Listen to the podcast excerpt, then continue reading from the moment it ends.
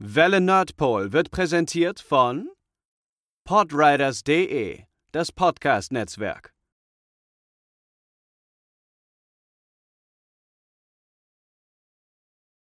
Hallo Freunde, hier ist Uwe Friedrichsen. Ich bin in der Europa-Hörspielserie der Sprecher von Perry Roden. Ein tolles Erlebnis, so ein Weltraumheld zu sein. Und gleich geht es los zu neuen Abenteuern. Denn ich sitze gerade im Europa-Studio in Hamburg, mitten in Aufnahmearbeiten für neue Folgen dieser Serie. Mit vor Mikrofon sitzt Judy Winter. Hallo Judy. Hallo Uwe, aber warum sagst du nicht Tora? Das machst du schon seit zehn Folgen. Man kann sich richtig daran gewöhnen. Die Handlung ist wirklich so spannend, dass man vergisst, wo man ist und sich regelrecht an Bord eines Raumschiffes versetzt fühlt. Noch dazu, wenn mein lieber Freund Crest dabei ist. Hey, Crest, was machst du denn da? Oh, terranische Torheiten, liebe Tora. Ich schreibe gerade unsere Namen auf diese Zettel, damit wir auslosen können, wer von uns mit unserer Regisseurin Heike Dine Körting und dem Autor H.G. Francis beim Workshop auf dem Perry Roden Meeting anlässlich der Frankfurter Buchmesse dabei ist. Übrigens, außer Crest heiße ich noch Ernst von Klippstein. Und der vierte im Studio ist Rolf Jülich. Er spricht den Reginald Bull. Hallo, Bulli. Hi, liebe Freunde. Oh, ich glaube, unsere Regisseurin möchte die Aufnahme wieder starten. Aber schnell noch ein paar Informationen für euch zur Europa-Hörspielserie Perry Roden. Die Kassetten kann man überall kaufen, wo es Europa gibt. Für nur 6,95 Mark. Unverbindliche Preisempfehlung.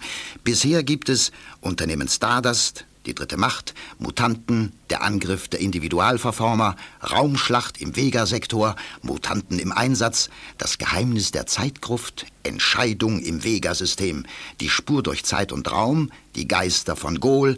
Jetzt sind wir gerade bei Planet der sterbenden Sonne und der Unsterbliche. Selbstverständlich geht es danach weiter. Aber erstmal sehen wir uns in Frankfurt. Also, bis dann. Ciao. Ciao. Ciao. Welle Nordpol.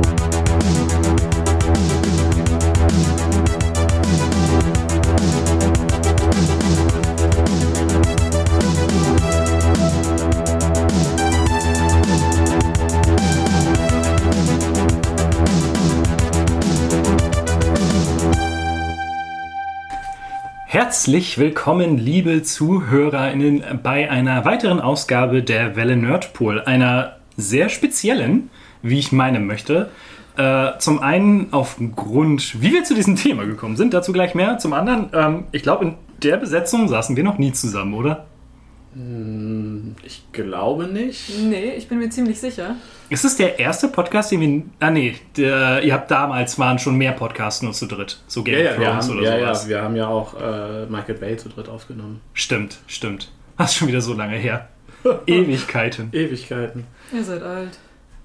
Du inzwischen auch. Lass uns nicht drüber reden. Worüber reden wir heute? Wir reden über Perry Roden. Unser Mann im All. Entschuldigung, das, sollte, das klang schon wieder sehr viel verarschen, als es gemeint war. Äh, ich habe mich tatsächlich sehr gefreut, als das Thema zu uns gekommen ist. Ja, auf jeden Fall. Äh, aber bevor es dann äh, ins All geht, beziehungsweise noch kurz auf die Erde, äh, reden wir doch einmal über Süßigkeiten. Und ursprünglich war das Ganze mit einer größeren Runde geplant, aber wie es immer so ist, Schwund ist halt immer da. Ne? ähm, dementsprechend Wir wollte waren heute alle pünktlich. Ja, Ich bin immer pünktlich. es sind ja auch die, auf die man sich verlassen kann. Und ich Ja. Also du aber du, ich wollte gerade sagen, du, du bist hier. Du heute einen wohnst hier. Gastgebervorteil, das ist richtig.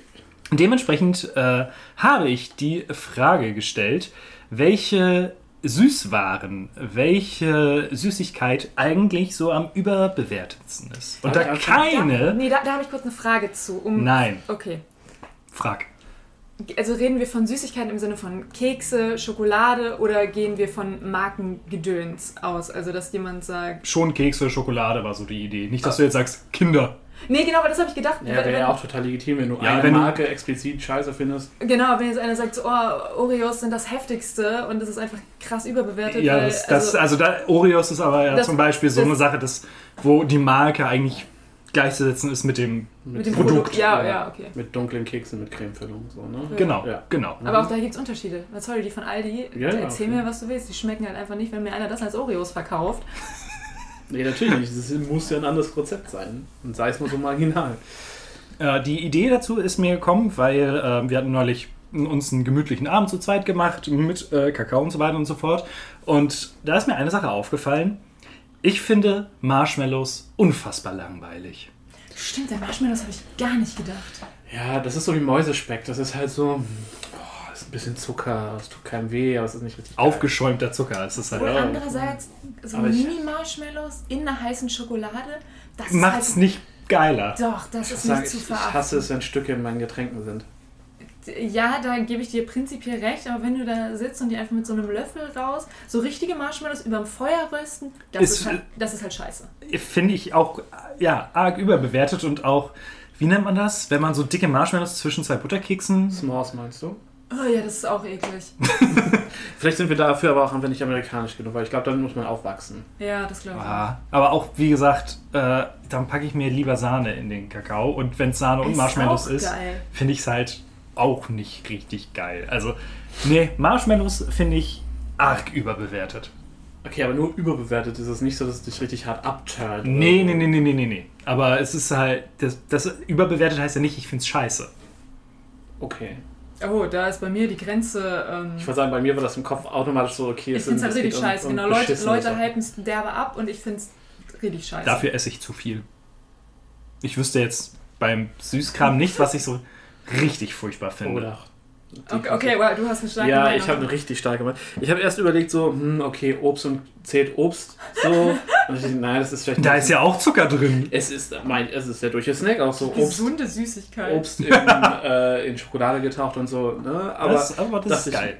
Ich, nein. Aber ich dachte mir dann halt, nee, das ist zu einfach. Das ist so wie die, das ist so diese Laktose-Antwort. Das ist so, ich mag etwas nicht, weil ich es nicht essen kann. Das ist ja irgendwie, irgendwie ist das Cheaten. Ähm, und deswegen, äh, und eben, das passt auch viel besser zur Aufgabenstellung in Bezug auf Hype, Pfefferminz. Alle Süßigkeiten mit Pfefferminz, finde ich, gehören in die Hölle. Ich finde, es ist nichts ekliger.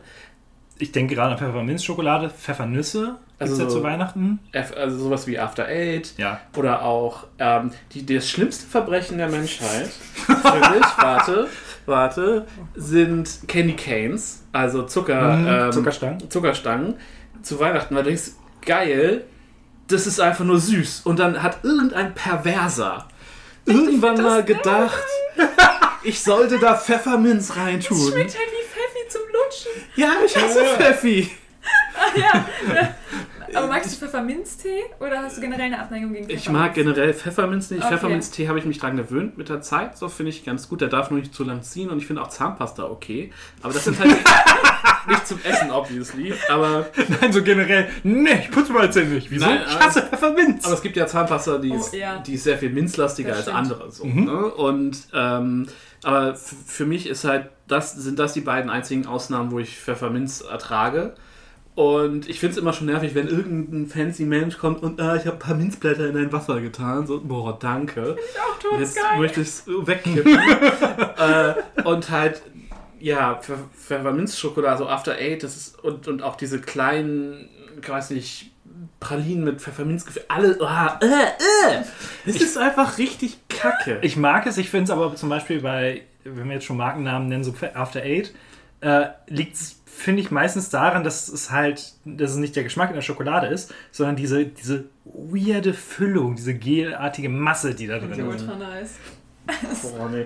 Also deswegen, da das so viele Leute so geil finden, ist es definitiv in meinen Augen das überhypteste. Also ich glaube deswegen, es gibt sicherlich noch andere Süßigkeiten, die ich nicht mag, aber Pfeffer, oh, die. Ich glaube, es liegt auch ein bisschen daran, dass mein, meine Eltern hatten früher ähm, Tigerbalm, kennt ihr das? Boah, geil. Das ist halt so ein, einmal für die Hörer, die es nicht kennen, das ist so ein Öl, so ein asiatisches Öl, was du, so ein chinesisches ist es, glaube ich, weiß ich nicht, ähm, was man sich halt auf den Rücken schmiert. Das entspannt halt Muskel. Super gegen, super gegen Spanne, Verspannung im Nacken auch. Genau, oder oder hilft auch wenn halt. deine Nase dicht ist, dann Genau. einfach ein bisschen hier. Und hilft halt enorm gut gegen Migräne. Zumindest war Ja. das bei meinen Eltern so. Das heißt aber, wir hatten früher äh, in der Wohnung, in der ich groß geworden bin, vor der Scheidung meiner Eltern, gab es halt ein Bad ohne Fenster. Uh. Das heißt, wenn mein Vater irgendwie am Wochenende Migräne hatte, sich das Zeug drauf geballert hat und dann ins Bett ist, habe ich jedes Mal Kopfschmerzen bekommen, wenn ich auf Klo bin, weil halt diese, dieser Pfefferminzgeruch Äh, der ist schon übel, der Geruch. sich extrem lange in diesem Zimmer Fällt gehalten richtig hat. nice. Nee, ich, also damit assoziiere ich halt, ich bin krank. Also mir, mir geht's nicht gut, weil ich benutze das immer, eine Freundin aus Vietnam bringt mir das immer mit, oder ihre Mom, wenn die da ist.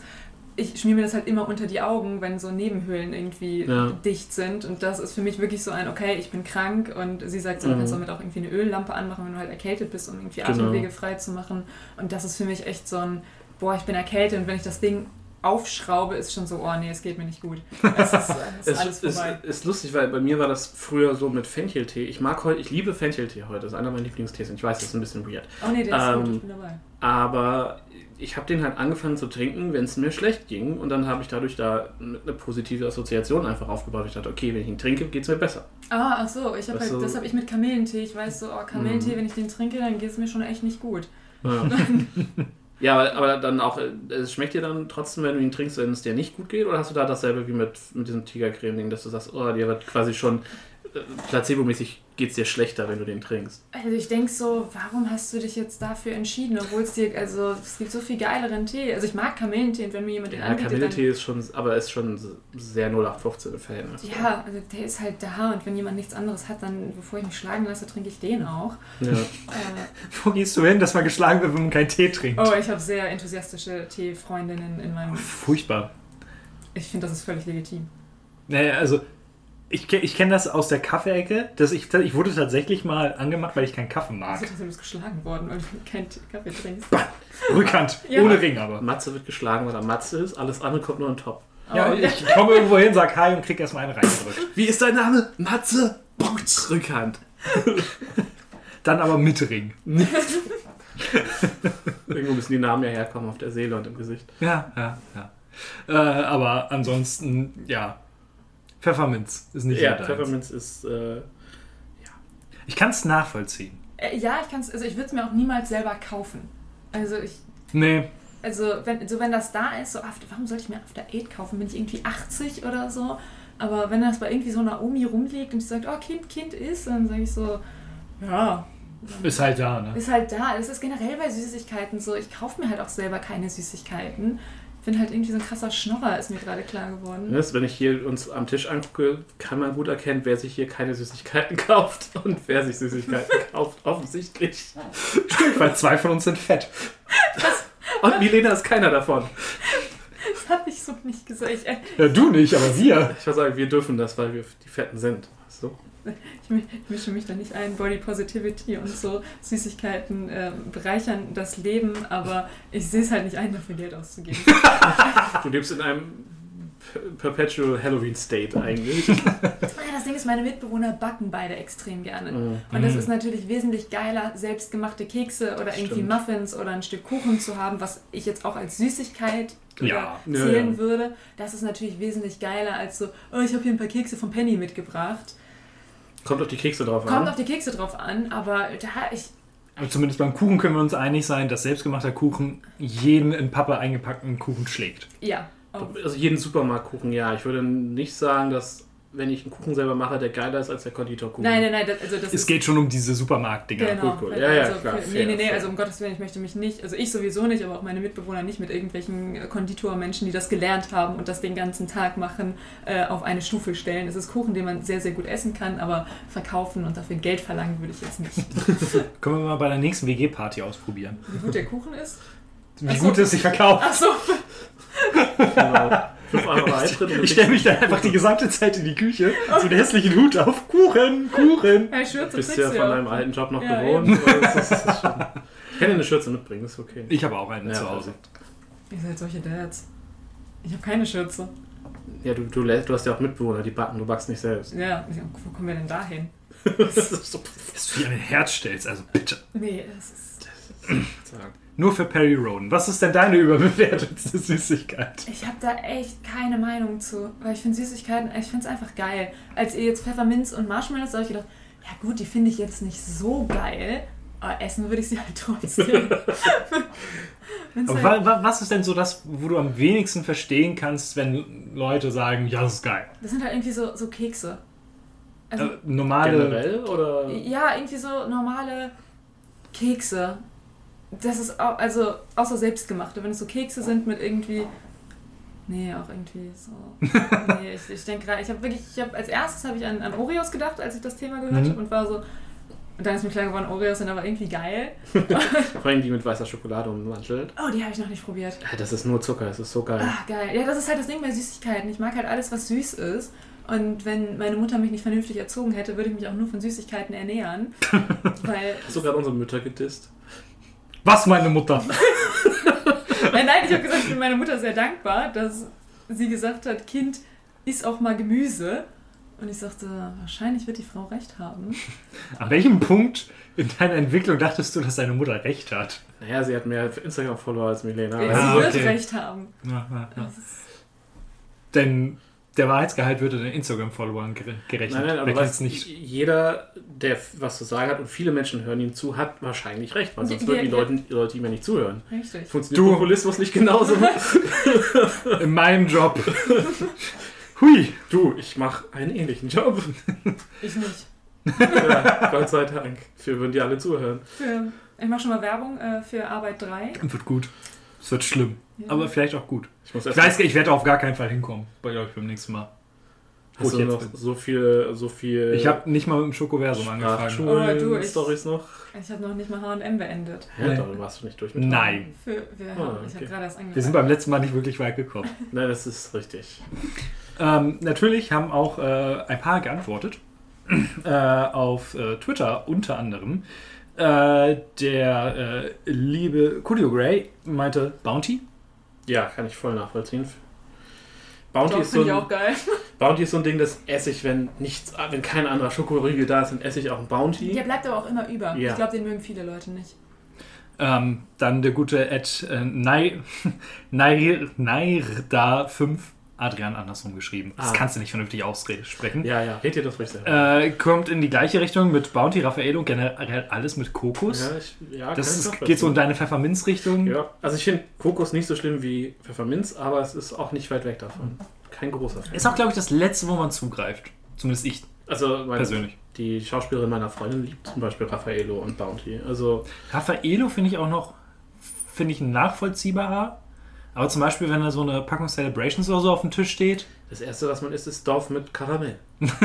das letzte Bounty. Ja, ja, Ja. ja, Also Ich esse es halt trotzdem. ja, klar, aber ich esse es als letztes. Ja. Dann äh, den Edgelord machen wir mal ganz zum Schluss. Oh Gott, hat To was geschrieben oder Ja. was? Und ihr kennt auch noch diese Menschen. Ja, natürlich. To ist To. Den, sind Hörer.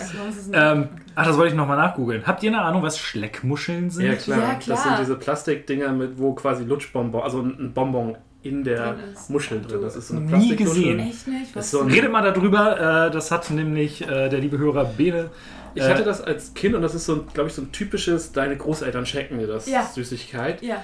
Und das ist halt an sich einfach nur wie so ein, ähm, ja, wie halt so, eine, so, ein, so ein Fruchtbonbon, so ein Lutschbonbon. ja. so eine, Meistens waren die rot. genau, gab es aber, glaube ich, auch in anderen Farben. ja, ich glaube, gelb und grün gab es. Ja, ja, genau. Du hast halt, die ist halt so, so, weiß ich, so drei mal drei Zentimeter irgendwie. also es ist halt, ist halt wie so eine Muschel. ja, wie so eine Muschel, man Ja, ich sehe die gerade. Die sehen ja vollkommen ekelhaft aus. Es geht. Es ist halt Hartplastik mit einem Lutschbonbon drin und der einzige, das einzige Problem ist, dass du den halt rauslecken musst und irgendwer fand das wohl total Vor clever. allem Kinder, die halt eh immer schon eklig klebrige Ja, genau. haben. Das ist, das ist wie diese, erinnert ihr euch an diese äh, Lutscher, die man, die man so wie so ein ähm, Ed von Schleck auf so einem Schiebeding hatte, so ein so Dauerlutscher, die du so dann wieder zurück äh, diese Papppackung tun konntest und dann wieder einpacken konntest.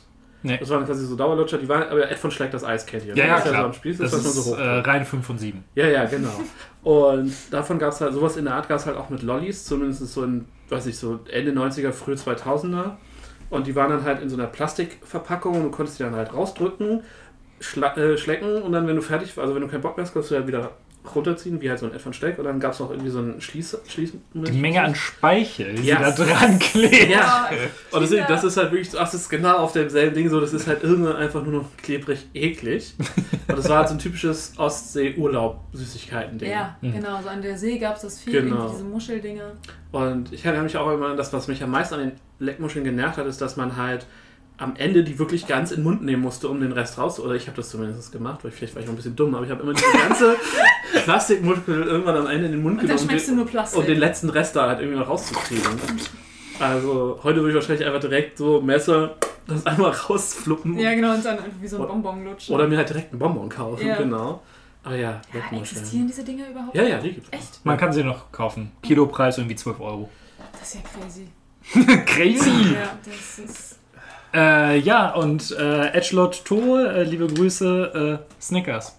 Was? Wo wohnt der? Weit weg leider. Für, nee, da, da, den Weg nehme ich auf mich. Also wenn du Snickers, Snickers ist einfach mal, das ist das Geilste in der Celebration. Snickers Eis, bestes Eis. Snickers oh, Snickers ist also ist fantastisch. richtig gut. Äh, Das, Ja. äh, also Markenopfer, ja, gebe ich zu, aber als ich das gesehen habe, ich habe es tatsächlich nur wegen der Marke gekauft und ich bin nicht enttäuscht worden. Ich muss ja sagen, ich, ich habe diese Schokoriegel-Eis-Riegel, also die quasi einfach nur, ein, also die ja aussehen wie ein Schokoriegel, nur halt, dass die Eis sind, habe ich grundsätzlich gar nicht. Ich hasse auch so Fürst Pückler und so, also dieses alles, wo ich keinen Stiel habe, finde ich fürchterlich nervig. Und deswegen habe ich ganz lange, um, dann habe ich die vermieden und dann hat Sanna die letztes, let- diesen Sommer nochmal angeschleppt. Und ich habe das dann probiert, weil wir kein anderes Eis hatten und war so, boah, wenn du die ein bisschen anschmelzen lässt, das ist die Cremigkeit pur. Hallo, du redest mit ihrer Cremigkeit. Ja, ja. Close second, würde ich sagen. Da hat jemand äh, gut das Prinzip verstanden.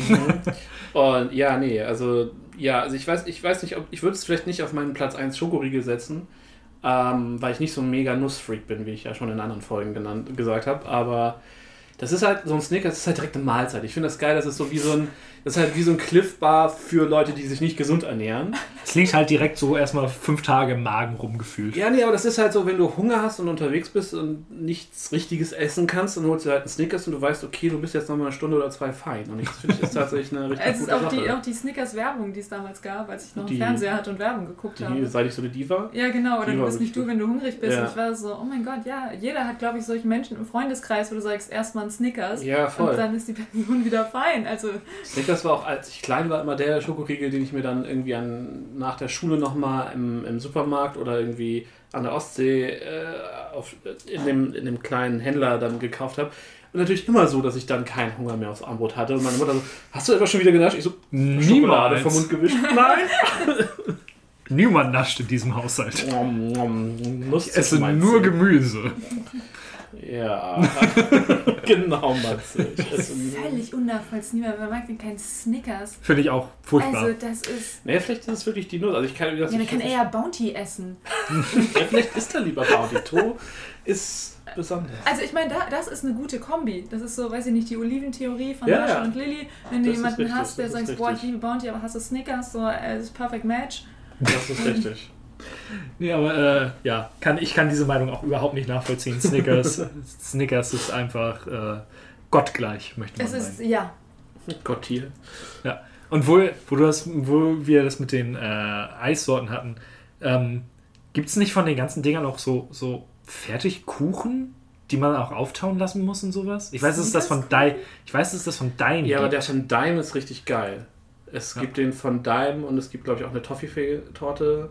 Das sind diese, die gab es früher nur bei Ikea. Das sind die, die du im Ikea im, im, im Café auch kriegst. ja, ja, aber Die inzwischen gibt es ja auch, also habe ich die auch ja, ja, beim die gibt es ja im. TK. Oh, oh, das ist das Beste. Das klingt ultra pervers. hatte eine, eine Pen and Paper Runde, da haben wir, hatte sie, ich glaube beim zweiten Mal hatte die jemand mitgebracht und danach haben wir bei jeder Session zwei davon gegessen.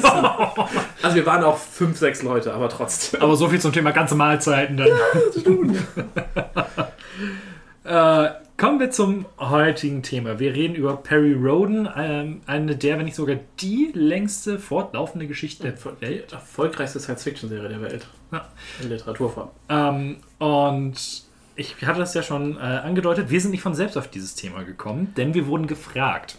Und zwar ähm, ist das hier, es fühlt sich so weird, das zu sagen, eine gesponserte Folge. Äh, das Ganze findet Oh mein Gott! äh, von keinem der vorher genannten Süßigkeitenhersteller. aber aber wir, wir lassen uns auch gerne sponsern. Schickt mir Snickers. Und Tor kriegt Bounty. also alle außer Tor schicken dir jetzt Snickers, weil du hast dich jetzt. Ich ihn auch. Das ist okay. Wir wurden tatsächlich ähm, äh, gefragt, ob wir darüber eine Folge aufnehmen wollen. Das Ganze findet nicht unentgeltlich statt.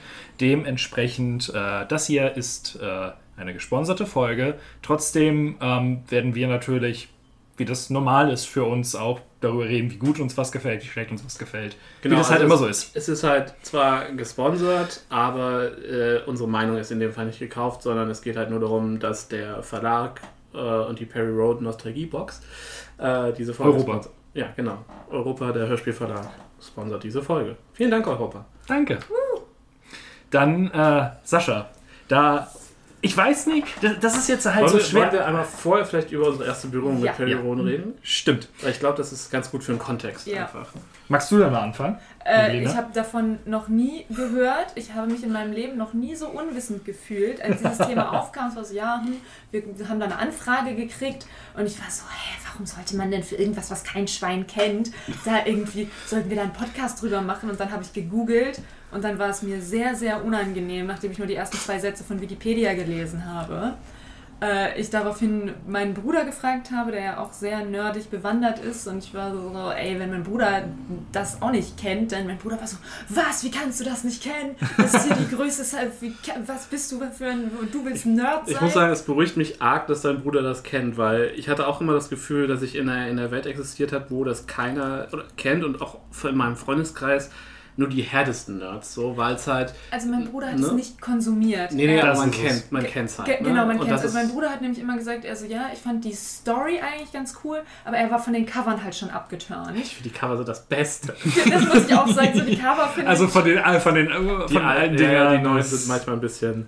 Genau, Ach, und da äh, hat mein Bruder gesagt, er so, weißt du, du hast hier jetzt und jetzt hörst du die Hörspiele, nein, du musst mir die richtigen Comics und die Hefte lesen. Ich war so, oh, Nein. okay, peinlich, ich, ähm, ich halte meinen Mund äh, und äh, rede... Du sitzt jetzt einfach nur so. für, ja, weil alles, was ich sagen könnte, wäre halt wirklich nur, würde meine Unwissenheit noch Ja, mehr zum ich, Tragen ich, ich bringen. finde es halt eigentlich ganz gut, dass wir dadurch halt, dass, dass verschiedene Perspektiven dann einfach am Tisch sitzen. und So. Verschieden. Mhm. Ähm, Du kannst es vorher schon.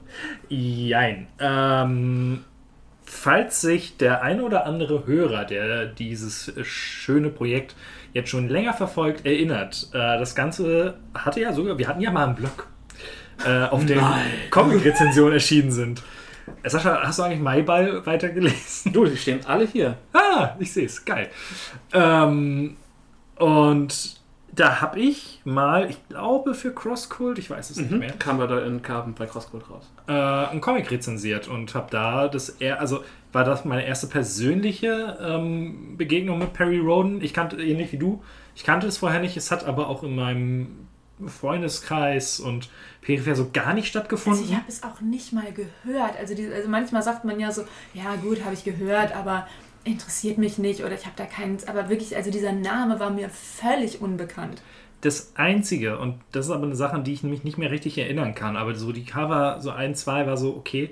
Ähm, wir haben in meiner Familie damals, als wir noch alle zu Hause gewohnt haben, sind wir jeden Samstag auf den Wochenmarkt gegangen in Rahlstedt. Und da gibt es so einen, einen Laden, der halt nicht wirklich Comics, aber Bücher und, so, Zeitschriften. und, ne? und lustiges Taschenbuch und sowas. Mhm. Und der hatte halt auch so ein paar ähm, diese typischen draußen stehenden Rondele Mhm. mit äh, Groschenromanen. Und ich bin mir relativ sicher, dass da dann halt auch mal Perry Roden drin stand. Auf jeden Fall. So, und daher kannte ich das zumindest äh, optisch, war es jetzt nicht komplett unbekannt. Okay. Ich, bin, kann ja mal wieder die alte Mann-Karte spielen und habe tatsächlich mehrere Berührungspunkte damit. Ähm, der erste war in der siebten Klasse tatsächlich. Wow. Ähm, Und zwar mussten wir in der. Wir haben Owen Wilson am Tisch. Könntest du das bitte nochmal machen? Wow. also mit blonder kurzer Perücke sehe ich auch leider aus wie Owen Wilson. Wow. Das ist kein Scheiß. Darüber müssen Wow. wir später nochmal Ja, reden. ich habe Bilder davon. Okay. ähm, und wir mussten in der siebten Klasse, haben wir das erste Mal Referate gehalten bei uns in der Schule. Oh, mit und, Plakaten? Ja, ja, das volle Programm. Geil. Ähm, und wir sollten halt, weil es, wie gesagt, unser erstes Referat war, ging es darum, ein Referat über etwas zu halten, was uns, was wir toll finden, was, was wir, wofür wir viel Leidenschaft haben. Das ist voll schön. Ja, und ich habe ein ähm, Referat über Manga gehalten, weil ich, Nerd. ne, siebte Ich schaue Klasse- mich in deiner Wohnung um. Ich Ja. kann es nicht verstehen.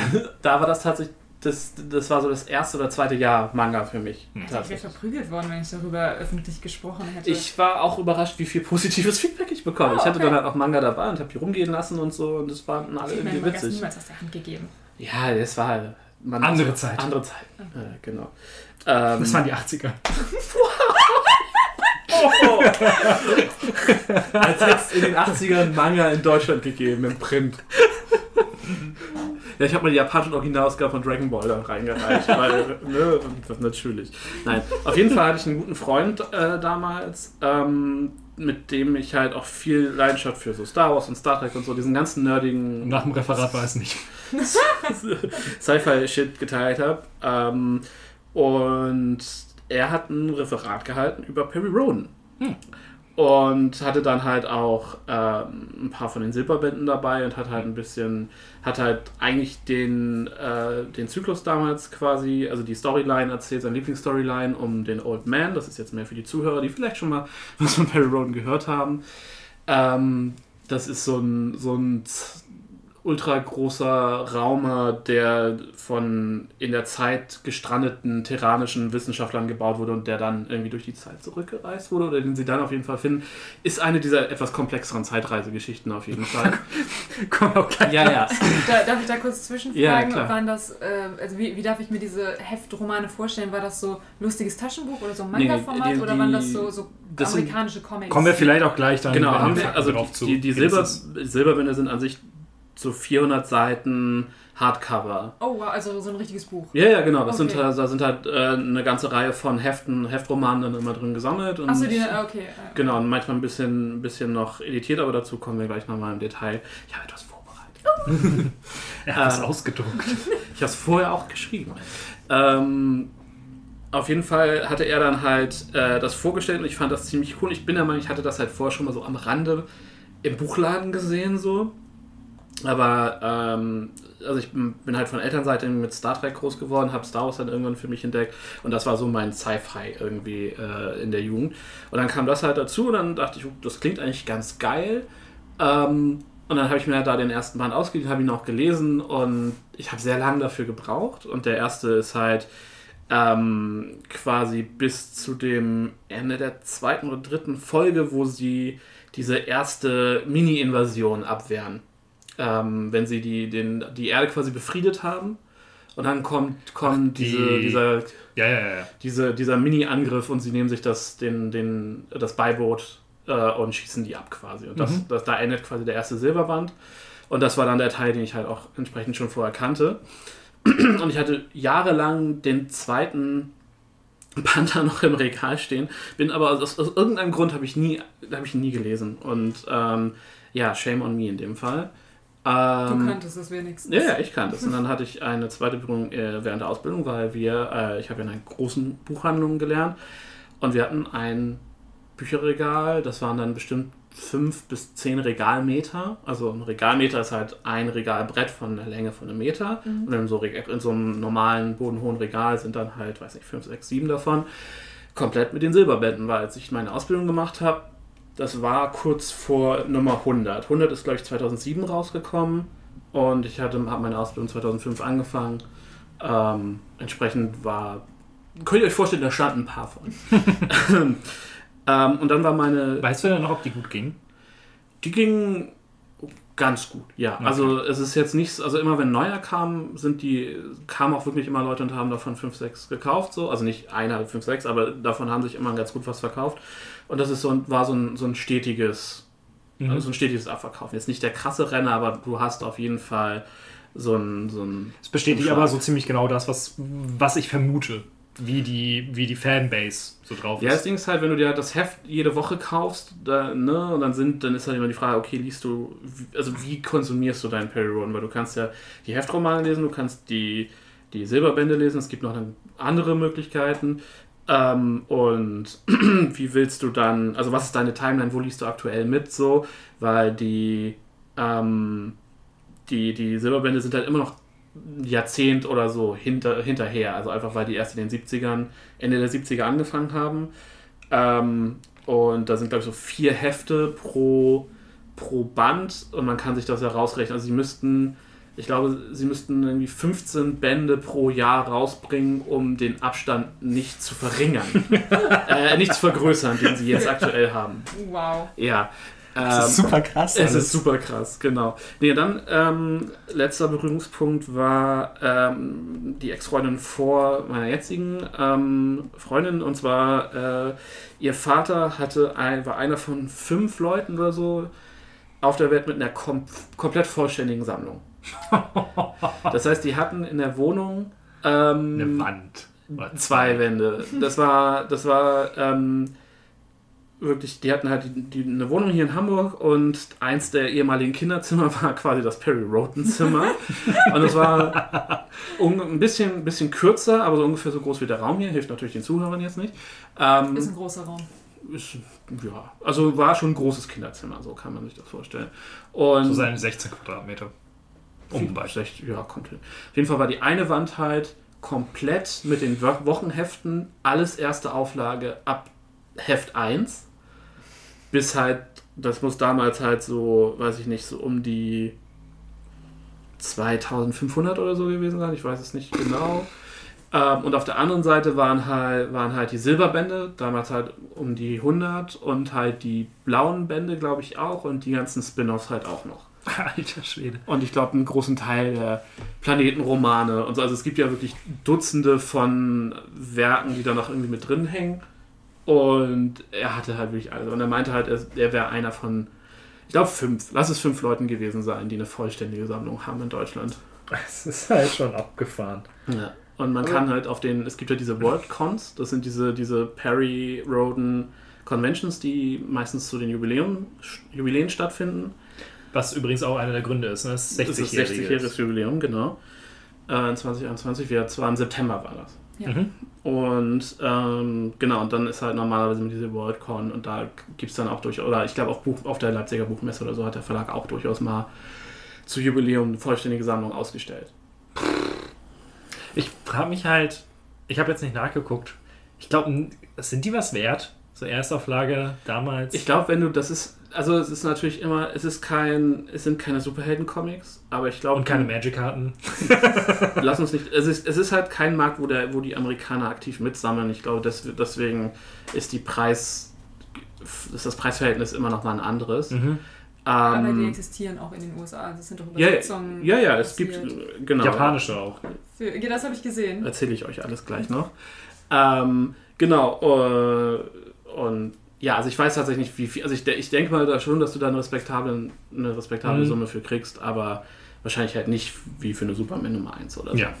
Ne? Möchtest du dann einmal Meinen Vortrag fünf? Seiten, deine fünf Seiten Fakten Zweieinhalb. Bitte, Okay. Herr Jakob. Danke, Herr Holm. Also Perry Roden, ähm, die größte Science-Fiction-Serie der Welt, ist eine Heftromanserie mit aktuell mehr als 3140 Ausgaben. Heftromane, das sind Groschenromane oder Groschenhefte. Das sind diese dünnen Softcover-Bücher oder Hefte, die man traditionell im Zeitschriftenhandel kriegt. Wie, In wie Deutschland viele Seiten muss ich mir da, also Groschenroman ist so ein 100? Wort. 100, 120, Okay. Pi mal Daumen so. Und die heißen tatsächlich Groschenhefte, weil sie früher ein paar Groschen gekostet haben. Das erste Perry Roden Heft hat, glaube ich, 75 Cent gekostet. Pfennig, sorry. Und dann später eine Mark und heute kosten die jetzt so zwischen 5, 5 und 8 Euro in der Regel. Okay. Aber es sind keine Bilder dabei. Es sind ein paar Bilder dabei. Okay, aber jetzt nicht so aber comic-mäßig, nein, nein, es sind schon Romane. für, okay. Also man, ähm, man, ja, also es ist halt so ein bisschen so dieses Trivialliteratur. Beißerchen ist auch noch so ein Begriff dafür, allerdings weniger für die Science-Fiction-Sachen, sondern mehr so für diese Romanzen und Schmonzetten. Mhm. Die Ähm, immer wunderschöne Cover haben. Die wunderschöne Das ist hart, Fabio. Äh, in Deutschland kennt man ähm, andere große Reihen, zum Beispiel John Sinclair kommt daher, gibt es bis heute, Jerry Cotton, ähm, dann gibt es zum Beispiel auch ganz viel Zweite Weltkriegssachen, zum Beispiel der Lanzer ist super bekannt. Ähm, das sind so, ich weiß gar nicht, ob, wie fiktiv die sind, aber es sind so halt so äh, Kriegsbericht, Kriegsromane aus dem Zweiten und Ersten Weltkrieg. Der Bergarzt ist zum Beispiel ganz bekannt. Ähm, und dann gibt es halt wirklich alles mit Kriminalgeschichten, Horrorgeschichten, Romanzen, Western. Mein Opa hat unheimlich viel von diesen Western ja, gelesen. das also gerade diese Romanzen und diese Western-Dinger lagen in diesem Ja. Marktwagen in der Auslage. Ja, daran, genau. daran kann ich mich noch sehr, sehr gut erinnern. Und dann meist noch irgendwie noch ein Kreuzworträtsel und Ja. haben halt diese geilen Oldschool-Cover. Ähm, genau, Western und Heimatromane. Äh, Western, Berg- und Heimatromane sind halt auch ein wichtiges Genre. Deshalb ist es ein Genre, was mir kein Begriff ist. Aber du kanntest vorher den Begriff Groschenroman, oder? Der, ja, aber nur tatsächlich im Zusammenhang von, was meine Oma gelesen hat. Ja, aber genau das ist Diese das. Romanzen, Bergdoktor, Gedöns. Ja, ja, genau das ist es. Diese dünnen Hefte, die du halt, wenn du. Ja, aber ich habe wirklich, also sorry, ich habe gedacht, das lesen halt echt nur so Omas. Halt solche, weil so Printmedien auch für mich, also ich bin ja noch mal ein Stück Ja, jünger als ihr. Das stimmt. Also ich bin immer noch der Meinung, ein Buch ist ein, ist ein gutes Geschenk. Also auch so ein richtig physisches Buch, was du dir irgendwo hinstellen kannst. Aber so ein Groschenroman, ich finde auch, die sahen immer so Wir schenken unglaublich... dir zum nächsten Geburtstag so eine Sammlung an Groschenroman. ja, ich finde halt, die sehen auch unglaublich so unwertig aus. Ja, aber das ist halt, ich finde, das ist halt, ich glaube, deswegen war das auch so lange in Japan Ding, weil es eh nicht zu vergleichen ist mit diesen Serials. Also wirklich so, du, du kaufst das halt, du liest es und dann wirfst du es weg. Ja, genau, so sahen Und das ist so wie, ja. wie halt, wie halt die, die Shonen Jump oder so. Also das Ja. ist halt gar nicht so sehr dieses, Okay, du gut, kaufst es und sammelst das, sondern es ist halt wirklich so, du liest das und das ist dann halt, klar, wenn du es sammelst, sammelst du es, aber du es tut, weil es auch so billig ist, also billig im Sinne von, es kostet nicht viel, nicht von, es ist nichts wert, kannst du es halt wegwerfen. Okay, gut, aber halt, das war auch die Vision dahinter. Dass, Ja, also es den- kommt halt aus einer Zeit, als äh, Print noch super teuer war. Es ist halt, Mhm. äh, das Taschenbuch in Deutschland hat sich ja auch aus dieser, Na in dieser Nachkriegszeit entwickelt, weil die Buchdrucke halt nicht, also weil es halt einfach günstiger war, nicht anders wirklich Mhm. umzusetzen war. Nach Und es ist halt, ist es ja auch so rein vom schriftstellerischen Wert, ist es ja auch irgendwo Fast Food. Ja, ja, meistens, Meistens. schon. Genau. Einfach, einfach weil es, du kannst so ein wöchentliches Ding mit 100 Seiten, das musst du ja auch irgendwie schnell runtertippen können. Ja, genau. Wobei halt jetzt die Autoren das meistens äh, ja im Wechsel. Also es sind ja meistens Teams, also es ist ja nicht nur ein Autor, der dahinter steckt, Nee. sondern es sind halt immer so Teams, die dann so jeden vierten Roman schreiben zum Beispiel oder jeden zweiten. Und das dann halt mit ein bisschen Vorlauf natürlich, deswegen geht das dann.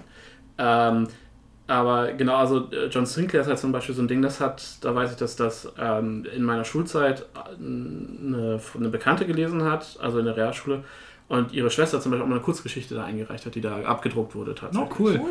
Äh, und ich weiß, dass meine Mama ähm, gerne, das war, ich weiß auch nicht mehr, wie es heißt, das war völlig generisch. Das war auch so ein, ich weiß nicht, ob es wöchentlich oder monatlich erschien, aber auch, auch so diese kleinen, dünnen Taschenbuchhefte mit einfach Horrorgeschichten. Mhm. Völlig random. Die hieß, das hieß auch irgendwie nur noch Horrorgeschichten. Also ich kann dir nicht sagen, wie, also halt so eine typische Anthologienkiste.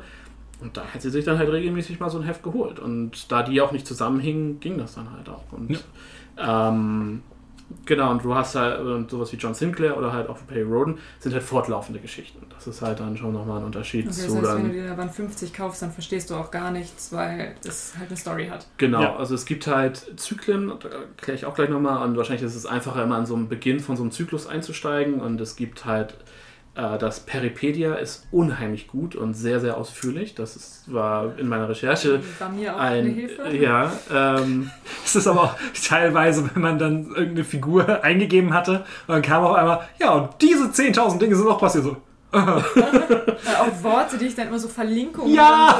so X mit X erklärt. Ich so, okay, das Wort kenne ich nicht. Außerirdische. Was für Außerirdische? Okay, nächster Link. Es ist aber auch, finde ich, das ist wie der Unterschied zwischen das schwarze Auge und Dungeons and Dragons. Deutsche Eigenbegriffe haben immer einen ganz eigenen Vibe. Also es ist halt, es klingt halt, oder auch wie wenn du frühe Star Trek Folgen guckst und das halt selbst äh, irgendwie alles auf Deutsch übersetzt ist. Es hat einen ganz eigenen weirden Vibe, mit dem man erstmal, auf den man sich einmal Da einlassen habe ich muss. auch viel zu, zu sagen, sobald wir. Mhm. Ich musste, ja, sowas wie äh, explosiver, nee, der Zellaktivator. Ja, Zellaktivator. Also da waren ein paar auch die Strahlenbeschutz-Dinger, wie er sie von Äh. den Namen. Ich fand's ultra nice. Ja. Bitte weiter. Mhm. Äh, Perry Roden erschien das erste Mal am 8. September 61 und erschien seitdem 60 Jahre lang wöchentlich, ohne Unterbrechung. Zuletzt mit einer Auflage von 60.000 Exemplaren, ein Stand von 2019, im Pavel Möwig Verlag. Erdacht wurde die Serie zwischen Übrigens gehört äh, zu meinem Arbeitgeber. hm. Ähm, erdacht wurde die Serie zwischen 59 und 60 von den beiden Autoren Walter Ernsting und K.H. Scheer. Ich hoffe, man spricht ihn so aus. ähm, die bis in die hohen 1500er bzw. 1600er, also bis äh, Anfang der 90er ungefähr, ähm, immer mal wieder auch Romane geschrieben. Beide haben dreistellige Anzahl von diesen Heftromanen mitgeschrieben. Ähm, und haben aber auch eine ganze Reihe von anderen Aufgaben übernommen. Sie haben zum Beispiel Dutzende von den Standalone, von diesen Planetenromanen und Kurzgeschichten geschrieben, von den Atlan-Heften und ähm, haben beide auch erfolgreich äh, tatsächlich eigene Romane geschrieben, vorher und nachher. Äh, hast du noch, wie, viel, äh, wie viele Nebenromane es gibt? Nein, habe ich tatsächlich nicht. 5000. Hm, kommt hin. Also, Nebenromane heißt, das haben irgendwelche anderen Menschen Nee, geschrieben. aber das, das heißt zum Beispiel die Atlan-Reihe, so. ähm, das heißt Payroll Ja. Neo, Pay- Payroll Action. Ähm, Also es gibt 3100 Planetenromane. Serienromane, die sogenannten, und äh, hier zählt man alle Romane der sogenannten Nebenserien hinzu, kommen auf ca. 5000 Romane, die im Perry Roden Universum spielen. Okay, also das ist Also es sind nochmal also- 2900. Genau, on top ungefähr. Ist ja auch, kann man ja mal machen, ne? Kann man mal machen, wenn man genug Zeit hat. In Alright. 60 Jahren kann man das mal Ich weglesen. bin nicht so schlecht vorbereitet. Ähm, ursprünglich war Perry Roden als 30-teiliger Heftzyklus angedacht. Ähm, da war bereits die erst, der erste Roman, was ist passiert? da bereits der erste Roman so erfolgreich war, dass man, dass man eine zweite Auflage drucken musste, entschied sich der Verlag schnell für eine längere Aus Laufzeit mit Erfolg. Und heute ist Perry Roden die erfolgreichste Science-Fiction-Serie der Welt. Sie wurde übersetzt unter anderem ins Hebräische, äh, ins Portugiesische, es gibt in Brasilien eine sehr große Szene, ähm, Englisch, Französisch, Niederländisch, Japanisch und Tschechisch. Viele dieser Übersetzungen laufen heute noch. Also es ist tatsächlich nicht nur, dass die irgendwie in den 80ern mal angefangen haben und dann wieder abgebrochen wurden, sondern die gibt's, laufen teilweise jetzt noch und hängen dann natürlich ein paar Hefte, paar tausend Hefte meistens hinterher. Ein paar tausend. Naja, bei 3000 Heften, wenn du, ne, wenn du dann zehn Jahre später anfängst zu übersetzen, Ja. ne? Krass. Ich bin gerade völlig Geflasht. gefla- Ja. Ja, also auch was da für ein Rattenschwanz dranhängt. Nicht nur dieses, da sind Menschen, die das schreiben, sondern auch, okay, wir brauchen jetzt hier Übersetzer, wir brauchen da irgendwie einen Verlag, es Mhm. schafft Arbeitsplätze. Das Ich sag's dir. Es sind übrigens aktuell ähm, elf Autorinnen und Autoren, die dafür schreiben und das Ganze wird von zwei Schriftsteller äh, ungefähr gesteuert, Das wie das Ganze ablaufen sollte. Genau, das, so das ist, das ist, ähm, das ist, das es gibt ja diese Exposé-Leute, das war ganz lange einmal eine Person und als die dann aber, glaube ich, äh, der eine verstarb, haben sie gemeint, okay, wir sollten das nicht mehr in der Hand von einer Person lassen, sondern äh, von zwei. Nicht so clever. Ja, aber deswegen hast du heute aktuell zwei Exposé-Schreiber. Und die Exposé-Schreiber sind quasi die, die sich dann für den Zyklus ähm, den groben Fahrplan überlegen, oft auch mit dem Autorenteam dann zusammen. Und dann wird das aufgeteilt. Und dann schreibt halt jeder irgendwie immer so, ne, du schreibst den Roman, du schreibst den Roman. Es gibt halt diese weiter, diese übergreifenden Storybögen und es gibt die kleinen Einzelstorybögen. Und dann ähm, früher war das natürlich noch nicht gedacht in großen Bögen, logischerweise, weil sie dachten, okay, wir haben 30 Hefte, wir machen 50 Hefte so und dann schauen wir weiter. Und heute läuft das halt ad infinitum. Also entsprechend wird das dann auch geplant auf, okay, der Zyklus, Zyklus ist meistens so 50 bis 100 Hefte lang, also Romane lang und dann ähm, darin werden dann die, die Storybögen irgendwie abgeschlossen und dann gibt es Storybögen, die dann schon auf den nächsten Zyklus einzahlen. Okay, aber und da könnte man dann neu einsteigen. Genau, das ist eigentlich immer da, das oft auch mit Zeitsprüngen äh, verknüpft ist, Okay. äh, ist das immer ein ganz okayer. Also Also kann ich Also, ich, das, ich kann schon mal vorweggreifen. Ich habe äh, neben dem, was wir uns alle angehört haben, habe ich mir auch noch was anderes angehört, nämlich den Anfang von Das Sternenmeer heißt, glaube ich, der Zyklus. mhm. Das relativ fett ist, äh, beginnt mit der Sternenbastard. Und das fängt sehr abrupt an. Also man beko du bekommst damit, okay, es ist irgendwie Science Fiction oder so. Und dann werden aber, wenn irgendwelche Namen, die du zum Beispiel, also die ich dann schon kannte, dann wird aber auch immer noch mal erklärt, so, Okay. oh, damit man ungefähr auch als Neueinsteiger in ungefähr weiß, okay, ähm, das muss jetzt irgendwie total heftiger Typ sein oder sowas. Mhm, genau. Okay. Und äh, da, war- es kamen dann teilweise aber auch Figuren so, wo ich so, wer bist du? Weil das, das war aus Jahr 2005 oder so. Also entspannte 40 Jahre später. Und dementsprechend so, okay, ich habe keine Ahnung, wer du bist, aber äh, das muss, kann man schon mal vielleicht schon vorwegnehmen. Ähm, die neuen Hörspiele zumindest, die sind da sehr, sehr gut drin, so ein selbst für uneingeweihten Kontext zu liefern. Ich fahre mal fort. Ja, bitte. Ich kann euch empfehlen, schaut euch die Cover an. Äh, neben den fantastischen Covern der deutschen Ausgaben bis Roman 1797 gezeichnet von Johnny Brooke sind die internationalen Cover ein Genuss von Oldschool Science Fiction. Es ist wirklich fantastisch. Gerade die ausländischen Cover sind super. Aber die, Deut also die deutschen sind auch schon geil. Ähm, man muss sich halt überlegen, der hat halt von äh, 61 bis auch, ich glaube, so Anfang 90er hat er die Cover gemacht. Und zwar jedes einzelne. Oh, die japanischen sind hot, ey. Die sind ne? richtig nice, die habe ich mir auch schon angesehen. Ja. Viele unserer Hörer kennen Perry Roden bestimmt von den Silberbänden. Äh, viele größere Buchhandlungen haben äh, oder hatten eine Wand in ihrer Science-Fiction-Abteilung mit den beeindruckenden in Silber gebundenen Hardcovern.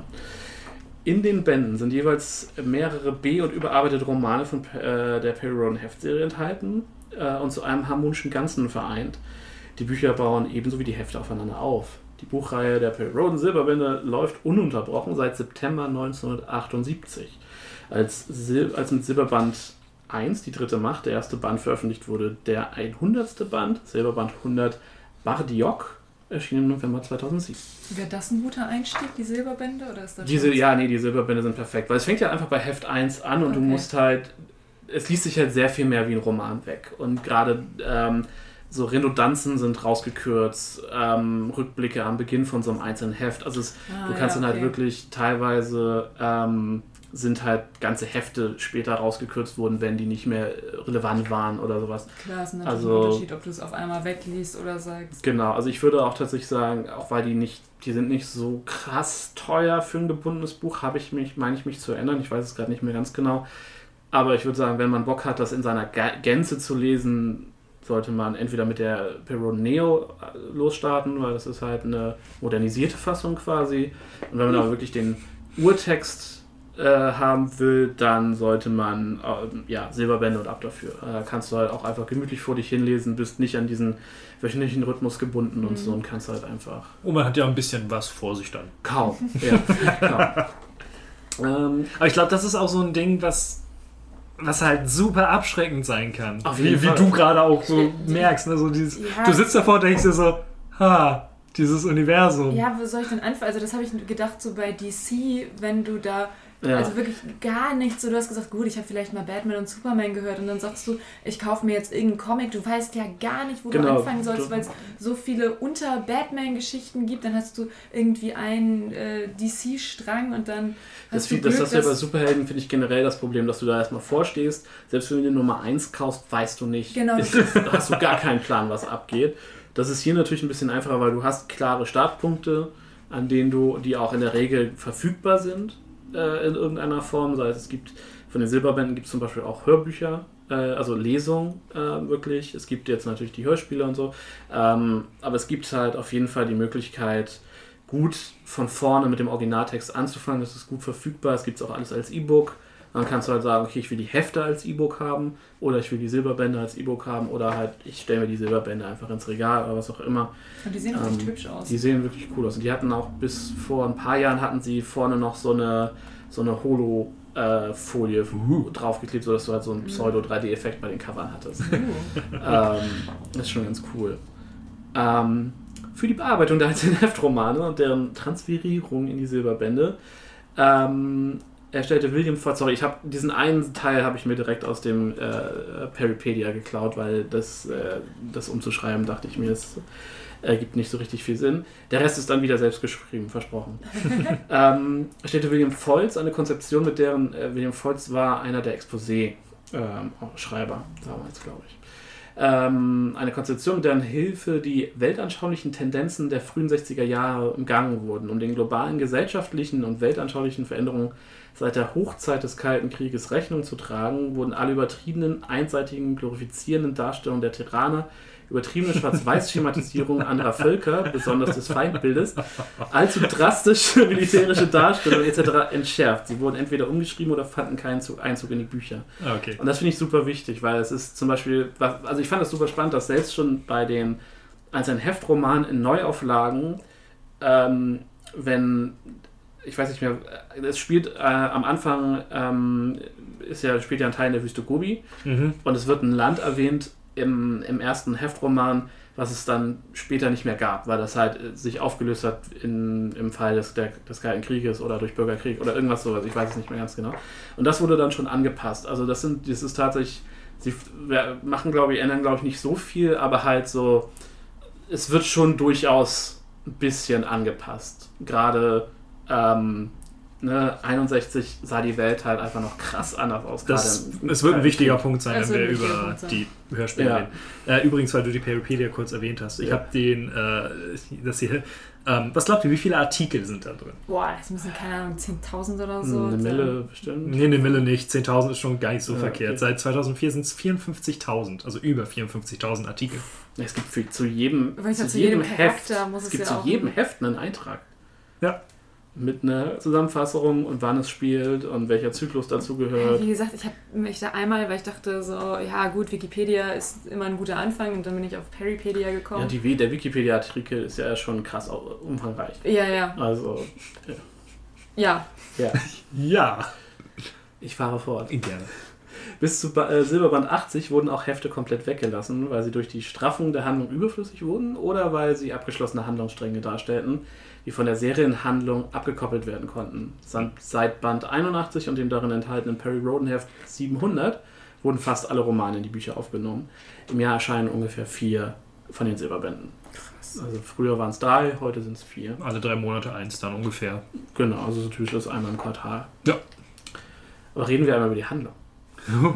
Es geht um Perry Roden. wer ist Perry Roden? Äh, darüber Der geilste Motherfucker von der ganzen Erde. Wow. Und nicht nur der Erde. Die Hörspiele, die heute unser primärer Fokus sind, umfassen die ersten 19 Heftromane oder drei Silberbände der, Harry, äh, der Perry Rowan-Serie. Gary? Gary. Terry? Terry.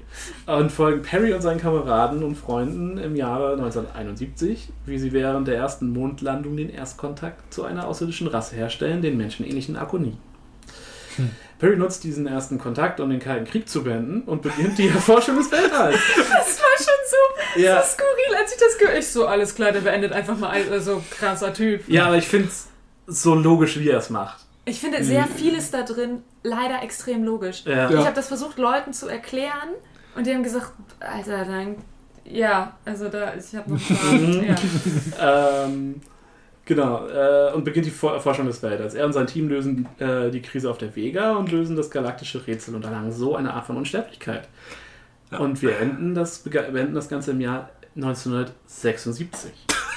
Der aktuelle Zyklus spielt tief im 57. Jahrhundert nach Christus oder 2071 NGZ der aktuellen Wir Zeitrechnung. sind so unweit gekommen. Ja. Das ist ein NGZ. Ähm, ich, ich, weil ich habe nicht, nee, ich hab, weiß nicht, was das Akronym ist, aber das ist, die, ich glaube, die neue galaktische Zeit. Irgendwie sowas. Ähm, und sie, genau, so ungefähr bei 3000 irgendwas machen sie einmal einen Cut und es gibt diese neue Zeitrechnung. Es ist auch, ähm, ich habe auf dem Weg hierher, weil ähm, bei Spotify gab es dann zum Beispiel den Plejaden-Zyklus oder sowas. Und äh, ich wollte nur kurz lesen, worum es geht. Und der Perry-Artikel fängt einfach damit an, wann spielt das überhaupt? Und du hast 70 verschiedene Zeiteinteilungen, weil hey, Ja, ja viele, es gibt ja eine ganze Reihe von Zyklen, die halt sehr stark mit dem Thema Zeitreisen spielen. Und entsprechend hast du dann ähm, Zyklen, die sich über lange Zeit, also es gibt halt, äh, ne, die, wenn sie dann mit den Lemurern arbeiten, die irgendwie 10.000 Jahre vorher äh, die Uhr. Es, sie erklären halt, warum alle, warum so viele Menschen, menschenähnliche Rassen äh, in der Milchstraße unterwegs sind und führen das dann halt zurück auf eine urterranische Rasse, die Lemura, die quasi von da aus einmal das Universum oder da zumindest die Galaxie erobert oder bevölkert haben, von denen dann die Arkoniden zum Beispiel und die Terraner. Terraner, und wie heißen die auf der Vega? Die Fell... Ich habe nur die Topsider gerade im Kopf. Topseeder, bitte. Aussprache ist ein ganz wichtiges Thema. Ja, Es. Oh, Es hat mich fertig gemacht. ja, Weil den, da die, das Ding ist, die Topsider, äh, Topseeder kommen mal von Topseed und nicht von Topside. Und ich glaube, deswegen ist Topseeder richtig und nicht die Topsieder. Topseeder. Hm. Aber es wäre übrigens, äh, es wäre viel witziger, wenn es die Lemuren gewesen wären. Ja, das ist richtig. ähm, also, was passiert denn zwischen ähm, 1976 und dem 57. Jahrhundert vor, äh, nach Christus? Sorge, ich habe es nicht im Detail zusammengefasst. das sagt man dann. Was passierte äh, viel? Ja, danke. Ja. Nächster Punkt. die, Geschichte, die Geschichten lassen sich grob und teilweise rückwirkend schwierig in Zyklen und Komplexe einteilen. Aktuell gibt es 43 Zyklen, häufig bestehend aus 50 bis 100 Romanen, die neben selbstständigen Geschichten großen Handlungsbögen folgen, die in, unsere, die in unserer Milchstraße beginnen und dann weiter, weit darüber hinausgehen. Die Geschichten sind dabei nicht selten Spiegel ihrer Zeit und nicht nur eine, äh, ist, und nicht nur eine wissenschaftliche Abhandlung verhandelt den Kontext zwischen Perry Roden und der Zeit, in der seine Abenteuer entstehen. Es Ähm, ist auch einer, der ist so spannend, sich das Ja. anzuhören. Voll.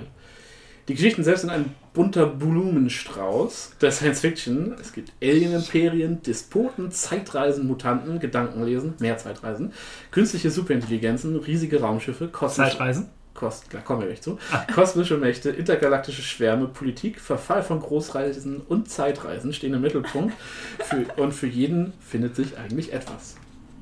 Das war so witzig, ich kann mich nämlich noch daran erinnern, als das das erste Mal vorkam, habe ich erstmal in die Gruppe geschrieben, wow, Sandy, Zeitreise. Ja. Und dann aber zu hören, ja, das ist das. Ja. Von 1983 bis äh, 1984 bearbeitete H.G. Francis, Francis. Francis, okay, die ersten 19 Perry Roden Heftromane als zwölfteilige Hörspielserie bei Europa. Die zwölf Folgen sind als 38 bis 50-minütige Musikkassetten erschienen und umfassen die ersten 19 Heftromane. Das doppelt sich, glaube ich, gerade. Äh, drei weitere bereits fertig geschriebene Folgen, die die Heftromane bis einschließlich Nummer 27 umfassten, wurden nicht mehr vertont. Äh, Verkaufspreis lag 1984 bei 6,95 Mark Pro Kassette. pro Kassette. Äh, Zwischen, gleich, ja. zwischen äh, Mai 99 und Februar 2000 wurden diese zwölf Folgen in einer leicht gekürzten Version erneut im Rahmen der Europa Klassiker als MC und CD veröffentlicht. Ähm, ab Februar 2013 konnte man die Hörspiele als Download äh, holen, äh, kaufen und im November 2021, verrückt, wie kommt das nur, erschien die Europa Perry Roden Nostalgie Box. Die CD-Box umfasst die zwölfteilige Europa-Hörspielserie aus den 80ern. Die Box enthält neben drei Bonustracks auch ein Poster und einen Aufkleber. Vielen Dank. 2090. Und, ähm, Ja, okay, jetzt cool. und, Instrument, und Instrumental, ähm, die Instrumental-Songs sind Die- teilweise mit die- dabei. Ähm, Oh, ich habe so viel zu den Hörspielen zu sagen. Oh, Leute, ich das wird gut richtig. gleich. Aber äh, vorher vielleicht noch, das sind ja, das waren nicht die ersten Hörspiele. Nee, nee, genau. Es gab vorher schon mal drei losgelöste, auch bei Europa. Genau, die, Die haben so sogenannten, geile Titel. die sogenannten Planetenromane. Genau. Ähm, ich, Achso, aus ich, welchem Jahr sind die jetzt? oh, die waren. Die waren Ende 70er, Ich, glaube ich. ja, krass. ich suche nochmal Mhm. äh, kurz bei Spotify, weil da, dann kann man auch einmal die Titel vorlesen. Es ist wirklich. Auch auf Spotify. Ich Ja, ja, die nicht. alten Sachen. Es gibt leider die Silberbände nicht auf Spotify, aber es gibt unheimlich viel auf Spotify. Als ich das erste Mal bei Spotify Perry Roden eingegeben habe und musste ich mich erstmal da, musste ich erstmal damit klarkommen, wie das da geordnet ist. Ja, weil Teil der, also diese MC, die, die Hörspielbox, die wir jetzt haben, ist bei den Singles und EPs eingeordnet. Ja. Und dann sind andere Sachen aber halt bei den Alben. Und wenn du dann in die Alben gehst, findest du halt irgendwie teilweise die Perry Roden Neon, äh, Neo und, und Sachen. Ist nicht Ende 70er, ist 73. Ja, 73 sogar. Äh, Aufruhr in Terrania, Invasion der Puppen und Planet des Todes. Genau. ähm, Den ihr, letzten würde ich mir anhören. der, der findige Zuhörer hat jetzt gemerkt, okay, wir haben nicht so richtig über die Spin-offs geredet. Es gibt, ähm, wie gesagt, eine unzählige Art von äh, Menge von Spin-offs. Ich glaube, am wichtigsten ist die Atlan-Reihe. Atlan ist ein wichtiger Verbündeter von Perry Roden, der Ein Akonide. ein Arkonide, genau, der auf der Erde gestrandet ist und äh, mit, der, mit Atlantis in Verbindung steht, daher der Name. Ähm, der in der Hauptreihe eine wichtige Rolle spielt, eigentlich halt erst nach den Hörspielen, die wir jetzt gehört haben und wo unser Fokus drauf lag und ähm, der immer mal wieder auch eigene Reihen hatte, die dann für hunderte Hefte liefen, aber nie ähm, ganz so groß und ganz so lang waren wie die Hauptreihe. Dazu gibt es halt das Peroneo, was eine ähm, ja, ich glaube, es fing irgendwann in den 2000ern an und es ist halt eine Neuerzählung, die dann allerdings im Jahr 2030 something startet und dadurch, dass sich die Zeitlinie verändert, halt dann irgendwann auch sehr eigenständig wird, aber grob gleichen Plotpunkte Es reicht ja verhandelt. nicht, dass dieses Ding eh schon groß ist. Lass uns ein Spin-off machen. Es ist ein, ein, ein Ja, ein Remake. Paralleluniversum. Ein Remake. ähm, genau, dazu gibt es dann die, äh, gab es dann wirklich, es gab, es gibt ein paar, ich glaube, es gibt 120 von diesen Planetenromanen, was eigenständige Romane sind, die halt jeweils eine abgeschlossene Story erzählen. Ähm, es gibt dazu jede Menge Sonderzyklen, das sind teilweise mehrbändige Romane, die dann in diesen Pausen, also in diesen Zeitsprüngen der Hauptreihe spielen und davon dann mehr oder weniger losgelöst spielen. Es gibt welche, die, die Prequels sind und sich zum Beispiel mit Perry Rodens Kindheit mit auseinandersetzen. Äh, also es gibt wirklich alles und es gibt die Perry Roden Action, das ist, glaube ich, das gibt's, also die meisten, viele davon sind halt heute auch schon wieder eingestellt, ähm, die dann, glaube ich, halt, halt sich mehr mit dem, mit dem Action, also ein bisschen, bisschen weniger Politik, bisschen mehr Krawall, so. Ähm, Schade. Ja, und da das aber den Rahmen hier definitiv sprengen würde, haben wir, äh, habe ich das eben einmal ein bisschen, bisschen ausgeklammert. Aber äh, bevor wir dann jetzt in diese Nostalgiebox einsteigen, ähm, erstmal, jetzt weiß ich immerhin, wo dieser Atlan herkommt, weil der ist im Planetenmeer, kommt der auf einmal vor, zusammen mit Lotokeraete. Wer? Lotokeraete.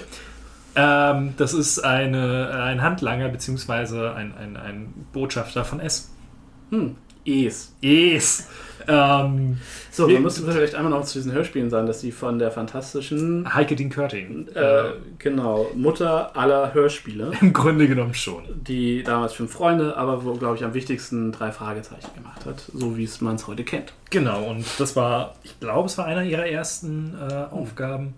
Damals äh, als, als ja, Produzentin hat sie das mitgemacht. Und auch damals große Schauspieler dabei gehabt. Der Perry Roden wird von dem Synchronsprecher von Danny Glover zum Beispiel gesprochen. Ey, es ist, es ist, das, es war wirklich, es ist super gemacht. Die Leute, die Leute sprechen fantastisch. Es ist, ähm, was an Soundeffekten da drin ist, ist völlig crazy. Das wird später auch noch viel krasser. Ich Also hatte das am Anfang Angst, weil ich dachte, boah, das ist aus 83 oder so. ja, wenn man das, ich finde halt, am Anfang hört man das und man, man kennt auch hier und da auch so Sound-Samples wieder, die natürlich Ja. aus drei Fragezeichen sind, so das typische Laufen mit den quietschigen Schuhen. Oder auch so ein, zwei, ein, zwei Songs. Ja, oder? ja, genau, voll. Ein, zwei Songs waren auf jeden Fall, habe ich auf jeden Fall schon bei den drei Fragezeichen gehört. Okay, das Ja. ist mir nicht aufgefallen, aber ich war von der, so blöd das klingt, von der Tonqualität äh, sehr positiv überrascht. Wenn du mir Ja. gesagt hättest, das ist jetzt irgendwie aus 2005 oder so, hätte ich da nicht irgendwie... Nee, das Ding ist ja so, es wird ja äh, wirklich auf hochwertigen Maschinen Ja. aufgenommen und dann ziehst du davon ja einen Master. Deswegen ist es dann.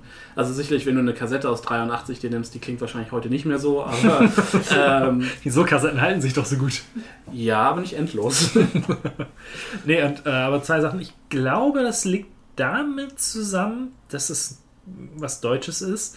Ähm, weißt du, als äh, Faktenmensch, gab es mal die Idee einer Verfilmung, einer Serie oder es so? gab tatsächlich einen Film, ähm, in den, oh, ich weiß nicht mehr wann, es ist wirklich lang her und der war auch nur lose angeknüpft. Hm. Ähm, der hat, glaube ich, einen der Planetenromane verfilmt. Ähm, ich glaube, es gab auch mal eine Serie oder es gab immer mal wieder Pläne. Es gab, ja, wie gesagt, mehrere Comicreihen im, Ja, im Laufe der stimmt. Zeit. Ich glaube Natürlich. einfach, ähm, das ist also A, es ist so groß, dass es das unheimlich sperrig macht, das irgendwie zu verarbeiten und es ist dazu auch noch sehr deutsch. Mhm. Was ist halt dann auch so. Und dann ist es halt 60er Jahre Sci-Fi und wenn du die, die müsstest du heute halt schon sehr anfassen, um sie, um sie für ein modernes Publikum umzusetzen. Es gibt halt Fanfilme so und es gibt halt wie gesagt eine Verfilmung, aber die ist wohl sehr fragwürdig. Hm, okay. Weil wir leben nun mal in dieser Streaming-Zeit, aber ich kann, könnte mir eine Amazon Prime oder Netflix-Serie eigentlich ganz gut vorstellen dazu. Ja, Genauso dafür- wie Videospiele. Das ist richtig. Ähm, es gab tatsächlich, glaube ich, es gab auch Videospiele, es, es gab Adventure-Spiele, so Offensichtlich. Es ist Ja. was Deutsches. Es muss als Nee, Adventure-Spiel so geben. in, in, der, in der DOS- und Davor-Zeit gab es halt durchaus Computerspiele. Dann lass uns doch mal äh, in die Story der Nostalgiebox einsteigen.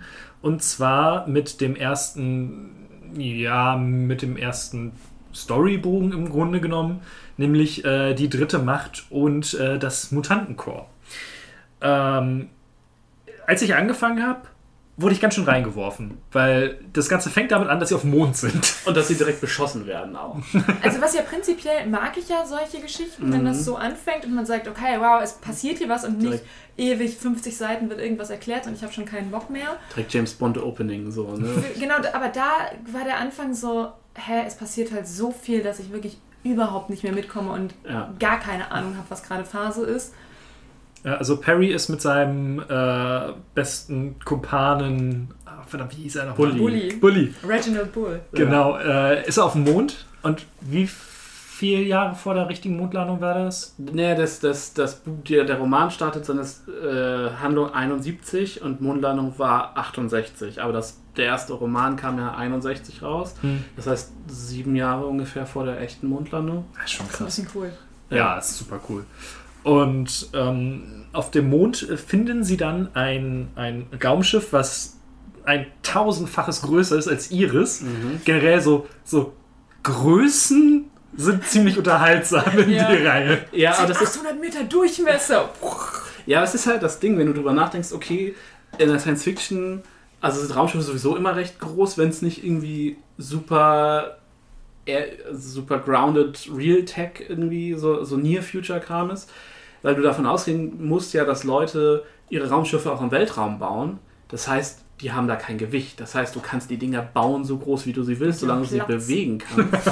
genau. Nee, also es gibt diesen Old Man, den ich vorhin erwähnt habe, der ist halt so groß, da sind, glaube ich, ein paar hundert von diesen arkonidischen Kugelraumern drin. Das, ne, also der ist halt wirklich das ist ein Todesstern-Size. So.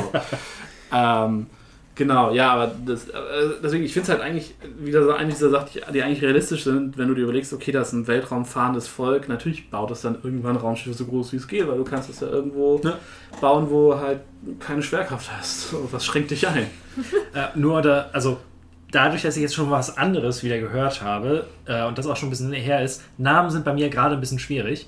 Äh, und sie werden im Grunde genommen eingeladen auf dieses Schiff, beziehungsweise Perry erkennt das und äh, äh, Bull ist die ganze Zeit. Ja, Bull ist so ein bisschen die, der, der Zuhörer, die Stimme des, der Vernunft. Und Perry ist halt im, vom ersten Moment an die schlimmste Gary Stu. Oder der, der schlimmste Gary Stu, der alles kann, der keine Fehler macht. Der auch Und- sofort alles weiß. Alle sagen so, oh nein, das kann so nicht funktionieren. Und er sagt so, doch. Natürlich. Wo, woher weißt du das? So, ich hab's im Gefühl. Und ich war so, Alter, du machst die Frau dafür fertig, dass sie sagt, oh, ich glaube, das sind, nein, wir, wir können nicht auf sie hören, weil ich... Weil sie ist eine Frau. Für, ja, da habe ich auch viel Meinung zu. Ja.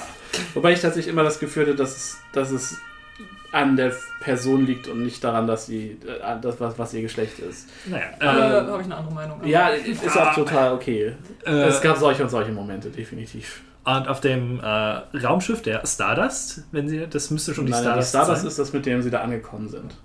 Sie das ist benennen dann, Perrys Schiff. ja, ja, sie Ah, okay. benennen dann später das Beiboot in Stardust und auch die, äh, den, den Arkonidenkreuzer, den sie später erobern, ist dann die Stardust 2. So rum. Ähm, aber sie finden halt dieses Akonidenschiff und treffen da Crest. Tora, Crest, genau. Crest und Tora, zwei Akoniden, die auf dem Mond gestrandet sind. Genau.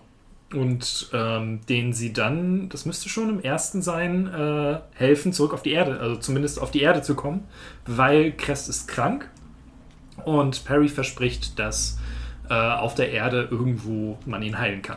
Das ist so geil, weil das war eine dieser Sachen, die mir auch halt im Buch auch schon. Also das, das Buch startet halt, äh, also die, die, Heftromane starten ein bisschen entspannter, weil du viel durch inneren Monolog halt irgendwie oder durch, durch halt allwissenden Erzähler klärst. Also du hast nicht nur das, was passiert gerade, sondern der Kontext ist ein bisschen entspannt. Es fängt auch damit an, dass sie direkt beschossen werden. Also auch das ist, also es ist auch so ein Code-Opener. Aber ähm, es, es wird halt schnell mehr Kontext gegeben, weil du natürlich in so einem Fließtext mehr Kontext aufbauen kannst. Klar. Ähm, was definitiv mich hier auch ein bisschen kalt überrascht hat, aber es hat halt geholfen, dass ich es schon kannte. So. Äh, ich, Ähm, also, ich habe dann auch fünfmal nochmal rumgescrollt, ob ich nicht irgendwas übersehen habe. Ja, Ich habe äh, Wikipedia aufgemacht. Ich habe die erste Folge abgebrochen, weil ich überhaupt nichts verstanden Mhm. habe und habe dann erstmal mich bei Wikipedia eingelesen und ich glaube, das war schade, dass Quint nicht hier ist. Ich glaube, ein ähnliches Problem hatte er halt auch, als Ja. es dann mit der Asiatischen Föderation losging und er sagte, Stimmt. hä, wo kommen die denn jetzt her? Wer sind die eigentlich? Und das Gute war, dass ich halt Wikipedia gelesen hatte. Sei, er hatte ja auch noch durchaus ein anderes Problem damit, aber Ja. da kommen wir gleich noch drauf zu. ja, wobei er ja von dem Punkt dann zurück. Egal. Ähm, wo waren wir? Äh, ja, genau. Und deswegen halt, das, da hatte ich das erste Mal diesen Moment von, okay, das ist ein bisschen einfach, weil sie finden dann raus, okay, Crest hat Leukämie, okay, Blutkrebs, cool. Ähm, ist vielleicht, ne, ist auf Arkham ausgestorben, okay, deswegen wissen sie nicht so richtig, was sie damit machen sollen. und So. Anscheinend haben sie auch keinen Doktor am, an Bord. Ja, ja, genau. aber sie waren doch so hyperintelligent. Also, Ja, aber deren Rasse ja eben nicht mehr. Die Idee war ja, dass das quasi, dass die beiden Tora und Crest eine wenige, einer der wenigen noch wachen Akoniden sind, wenn die alle in ihrem VR Per, also es, die hatten halt einen anderen Griff dafür, aber die, die anderen hängen quasi permanent vor ihren VR-Fernsehern und sind komplett weggetreten. Und ähm, dass sie dann halt auf die Erde fliegen, zu, nach Australien gehen und da ist ein Arzt, der zufällig gerade ein Leukämie-Serum äh, entwickelt hat. Und da dachte ich mir so, cool. Das ist ein Das ist eine praktische Lösung für das Problem. Oder? Äh, ich hätte auch gerne ein Leukämie-Serum. Ja. Also, also das, da, das war, also ich glaube, das ist halt gerade gerade am Anfang so ein bisschen das Problem, dass es, dass es dann vielleicht auch einfach diesen. Es werden halt. Es ist halt sehr Monster of the Week so. Ja, es werden halt so Sachen aufgemacht und dann innerhalb von 10 Minuten geklärt manchmal. ja, ja, ja, genau. Also es ist halt äh, ein bisschen schwierig. Aber ähm, ich weiß nicht mal, ob das im ersten oder dann im zweiten war, aber es war schon ein Power-Move mit diesem Raumschiff, was halt viel größer ist als alles, was die Menschheit vorher gesehen hat, in der Wüste Gobi zu landen und alle so, ey, was machst du hier? Wir sind im, im Kalten Krieg mit den Asiaten und dann sagt er, ich wohne jetzt hier, wir sind die dritte Macht. Hi! Ja, aber das war, das war, aber Das, war, dann- das war wieder sinnig, fand ich. Genau, und das war der Punkt, wo mich das, wo ich das auch das erste Mal bei den Büchern hatte, dass, okay, ist irgendwie geil. Ja, Also es ist das erste Mal, wo ich richtig dachte, okay, es ist nicht nur irgendwie Science Fiction und total okay, sondern okay, das ist richtig geil, weil du halt sagst, okay, die in Perry Rodens 1971 ist die Erde halt aufgespalten in drei Machtblöcke. Der Sowjetunion, ähm, also den Kommunisten, dann der Asiatischen Föderation mit China, Japan, ähm, wie sie alle heißen, Indien und so, und dem Westen ganz klar, also den Alliierten irgendwie. Ja. Und das war eben auch das, wenn ich mich richtig entsinne, das, woran Quint sich gestoßen hat, dass man Nee, nee, da in den Hörspielen so überhaupt keinen Kontext bekommen hat und dann immer nur von den Asiaten gesprochen Nee, wird. die, was das Problem war, war, dass sie im erst, wo sie das das erste Mal erwähnen, sagen sie nur unsere asiatischen Freunde, weil die Asiaten quasi, also die asiatische Föderation quasi der, dem, der, dem, so der Sowjetunion den Rang von Platz, also des Hauptkonkurrenten abgelaufen hat. Die Sowjetunion an dem Punkt schon ein bisschen so am, am, am, Bröckeln ist. Und ähm, Verdammten Kommunisten. Genau. Ähm, und dieser Kontext wird ja halt nicht, äh, ist noch nicht bekannt, wenn, wenn, sie, sa- wenn Bully dann auf dem Mond sagt, hm, vielleicht sind es unsere asiatischen Freunde, vielleicht sind die doch schon hier. Weil er meint natürlich diese asiatische Föderation, deren Mondlandeprogramm, was aber natürlich in den ersten fünf Minuten dieses Hörspiels noch nicht erwähnt wurde. Es wird Aber- halt später in Kontext gesetzt.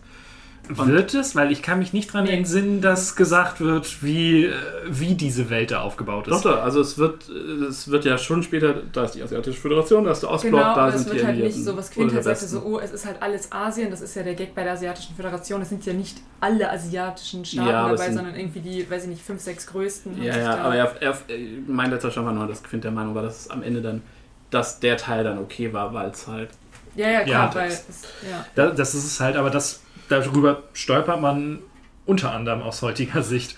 Äh, es ist eine der Sachen, über die man irgendwo stolpert, weil ähm, in dem Hörspiel wird halt, soweit ich mich erinnern kann, nicht explizit gesagt, oder es gibt keine, ähm, es gibt keine Vorgeschichte, sondern du wirst reingeworfen und dann werden Nee. die Sachen hin und wieder mal genau, erwähnt. es wird ja so im Kon es wird ja halt so im Laufe der Geschichte er erklärt, wenn du genau zuhörst und wenn nicht, dann halt nicht. Ja. Also es, es hat natürlich ein paar Lücken. Nee, aber was ich sagen würde, ist die Idee, ähm, dass Perron diese Alien-Technologie hat, die der menschlichen Technologie natürlich um Jahrtausende irgendwie voraus ist und sich damit nimmt, diesen, diese drei Blöcke, die halt kurz vorm Atomkrieg stehen und sich als vierten Block dazwischen setzt und sagt, wir sind so mächtig, wir können euch alle ficken. Come at me, Bro. Genau. Ist, so der, ist, so der, Ma- ist nicht genau das der Plan von Sasuke am Ende von Naruto? Oder generell von tausenden Naja, Anime- oder JRPG-Bösewichten? Ja, nein, aber es ist ja, es ist ja ein total legitimes Konzept in Geschichten erzählen und auch Science Fiction und generell, dass du sagst, okay, die Menschheit wird sich erst vereinen, wenn wir Ländergrenzen vergessen und sagen, okay, wir haben ein Problem, was wir, dem wir als Menschheit gegenüberstehen, was wir nur als Menschheit lösen können. Und das ist ja genau das, er etabliert sich halt als dritte Macht, sagt, wir sind die Bedrohung von außen, daraufhin verbündet sich die gesamte Menschheit gegen ihn Auch wenn er nie sagt, wie, inwiefern er sie bedroht, oder? Naja, er, er äh, bedroht sie halt einfach dadurch, dass er da ist. Also es ist halt er, weil er da steht und halt. Seine Eier raushängen lässt. Er ist halt einfach unbesiegbar. Er hat diese, diese Powerschilde, er hat diese Raumschiffe, die einfach mal überall alles ausknüpfen können. So. Ähm, sorry, also eure Atomraketen schalten einfach die Zünder aus. So, Ja, das, war schon ziemlich gut. Ja, und das ist halt so dieses, äh, wie Atomwaffen? Ja, nee, Arkon hat das, hat das vor Jahrtausenden überwunden, das Problem. Sorry, fuck you.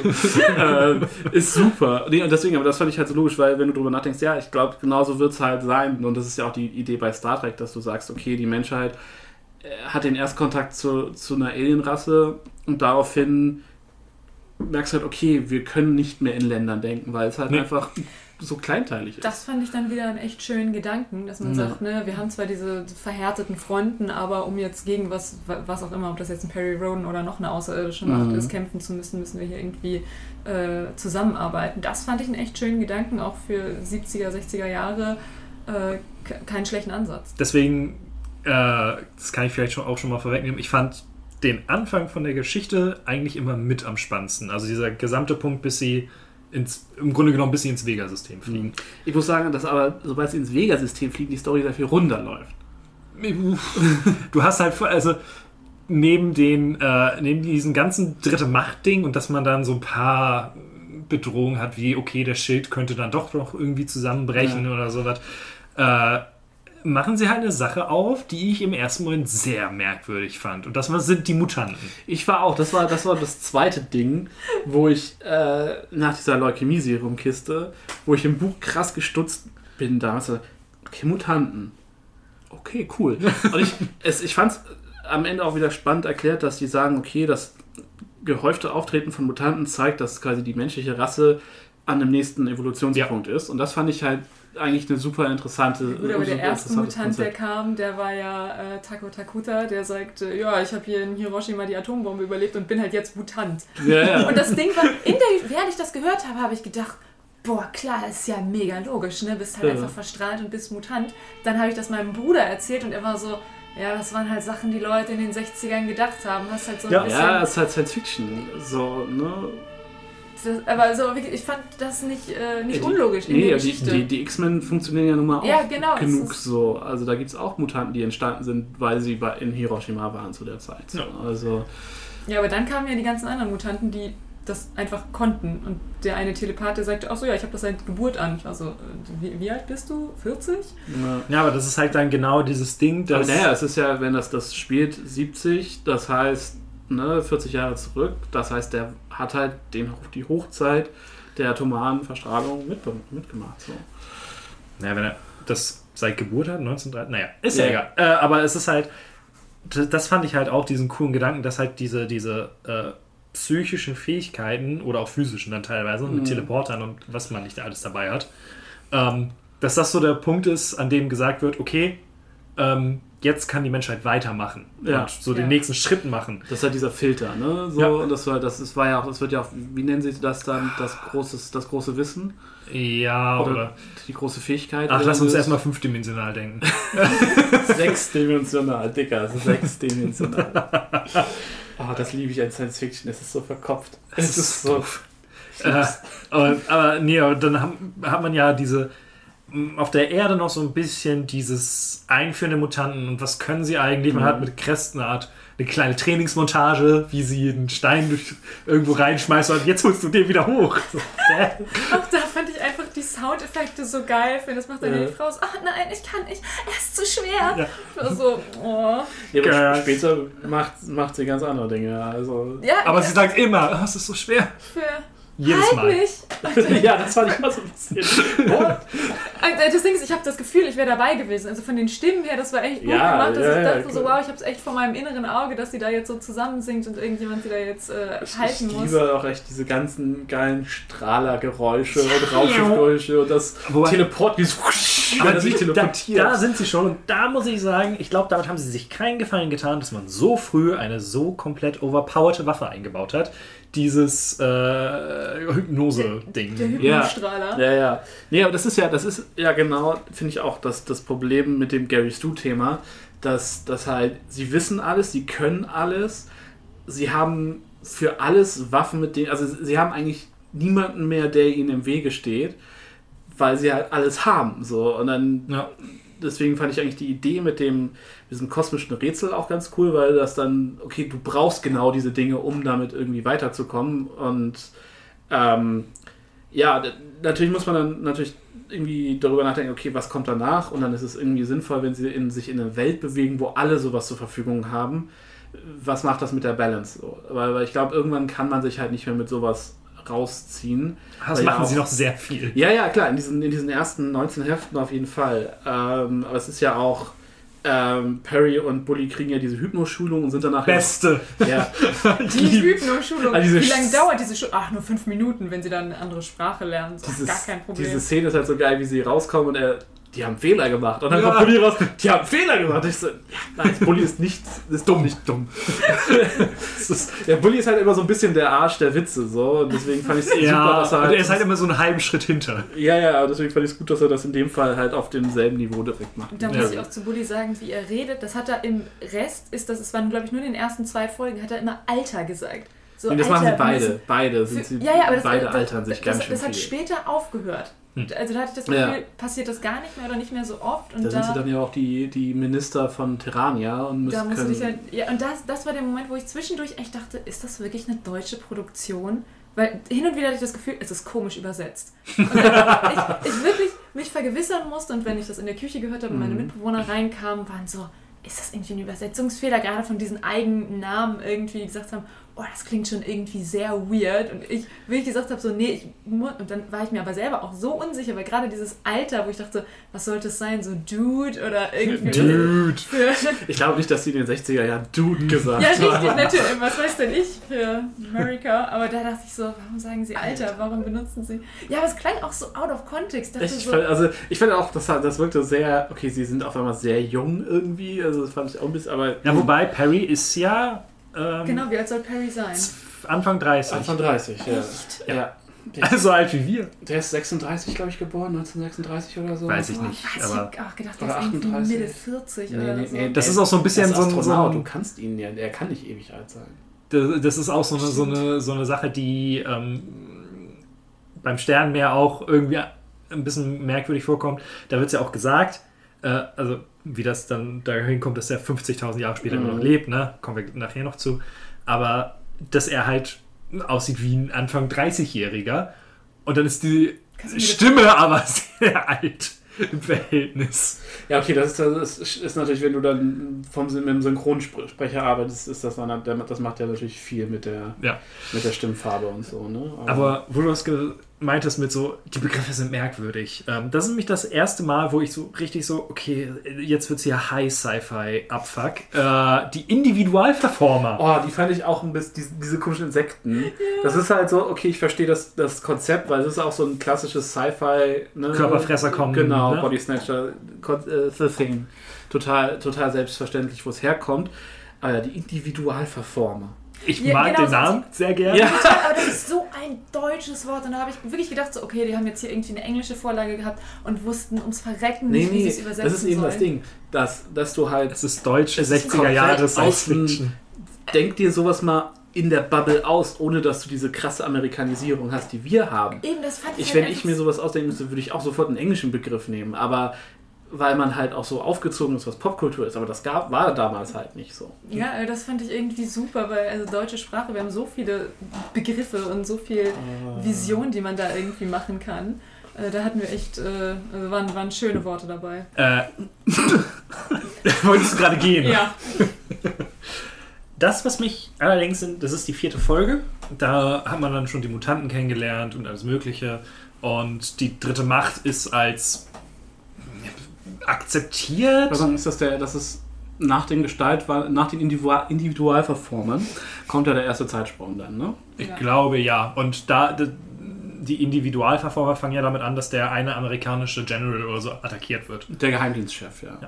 Ähm, nee, aber was ich da so, wo, wo ich dann wirklich, wirklich dachte, okay, jetzt kommen hier irgendwelche High-Sci-Fi-Konzepte, ist halt wirklich der, ähm, was ein Deutscher, der durch die Zeit gucken konnte. Ja. Das ist so spannend. Dazu gibt es tatsächlich einen Absatz im, im ähm, der Ernst Ellert, heißt er, glaube ich. Naja, Dazu gibt es einen Absatz im, ähm, in dem Teil von dem einen der Autoren. Ähm, der hat ihn nämlich erfunden und die Figur war halt sehr umstritten, äh, weil sie halt gesehen haben, okay, das ist natürlich ein super mächtiges Konzept. Ja. Deswegen wird er halt auch am Ende der Folge ja, äh, also er wird halt ja ganz am Anfang eingeführt in der Folge, wo die ganzen Mutanten erwähnt wurden das erste Mal. Und dann ist er später eine ganze Zeit lang keine Rolle mehr. Dann taucht er nochmal auf und verschwindet dann auch direkt am Ende dieser Folge. Ähm, mit seinem vermeintlichen Tod.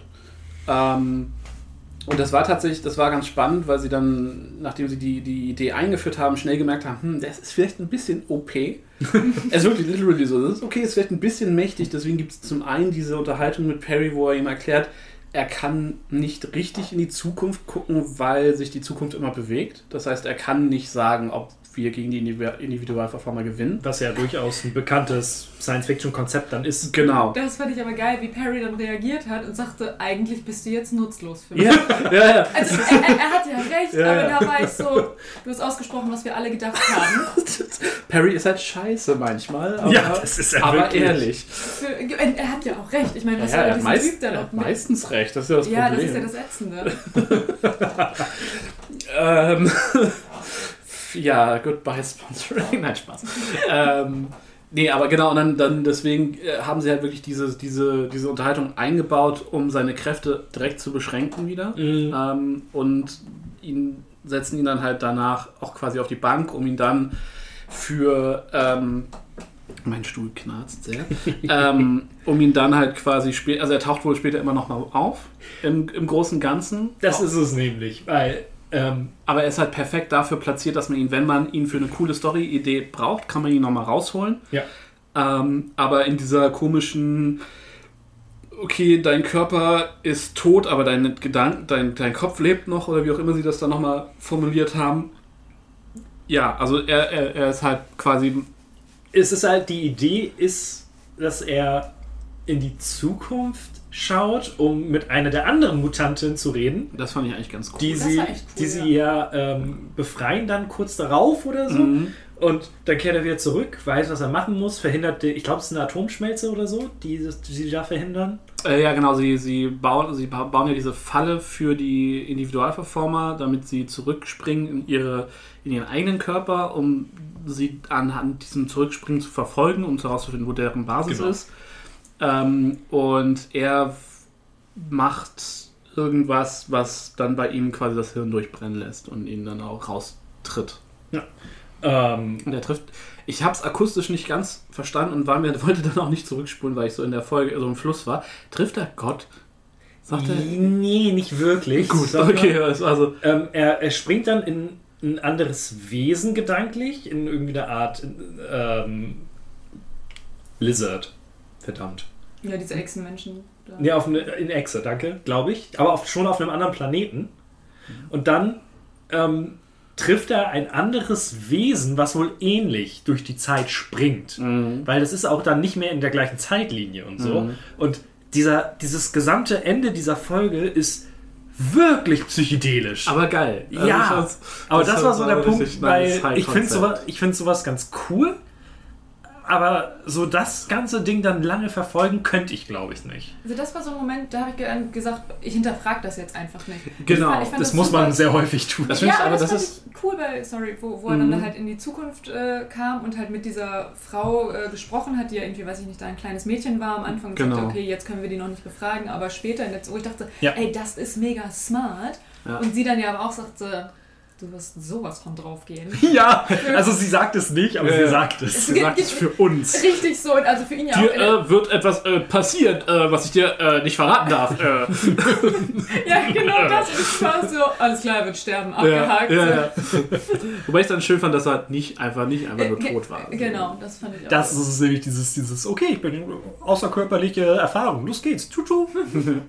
Nee, aber ich, ich, ich glaube, es ist halt äh, relativ. Das ist halt so dieses nice Foreshadowing. Du platzierst dir da so einen Spielstein und Ja. wann immer du irgendwas Temporales basteln willst, kannst du ihn halt einfach nochmal rausholen und sagen: Hey, der kommt mal vorbei, er macht irgendwas Cooles, vielleicht hat er eine Prophezeiung am Start, was auch immer.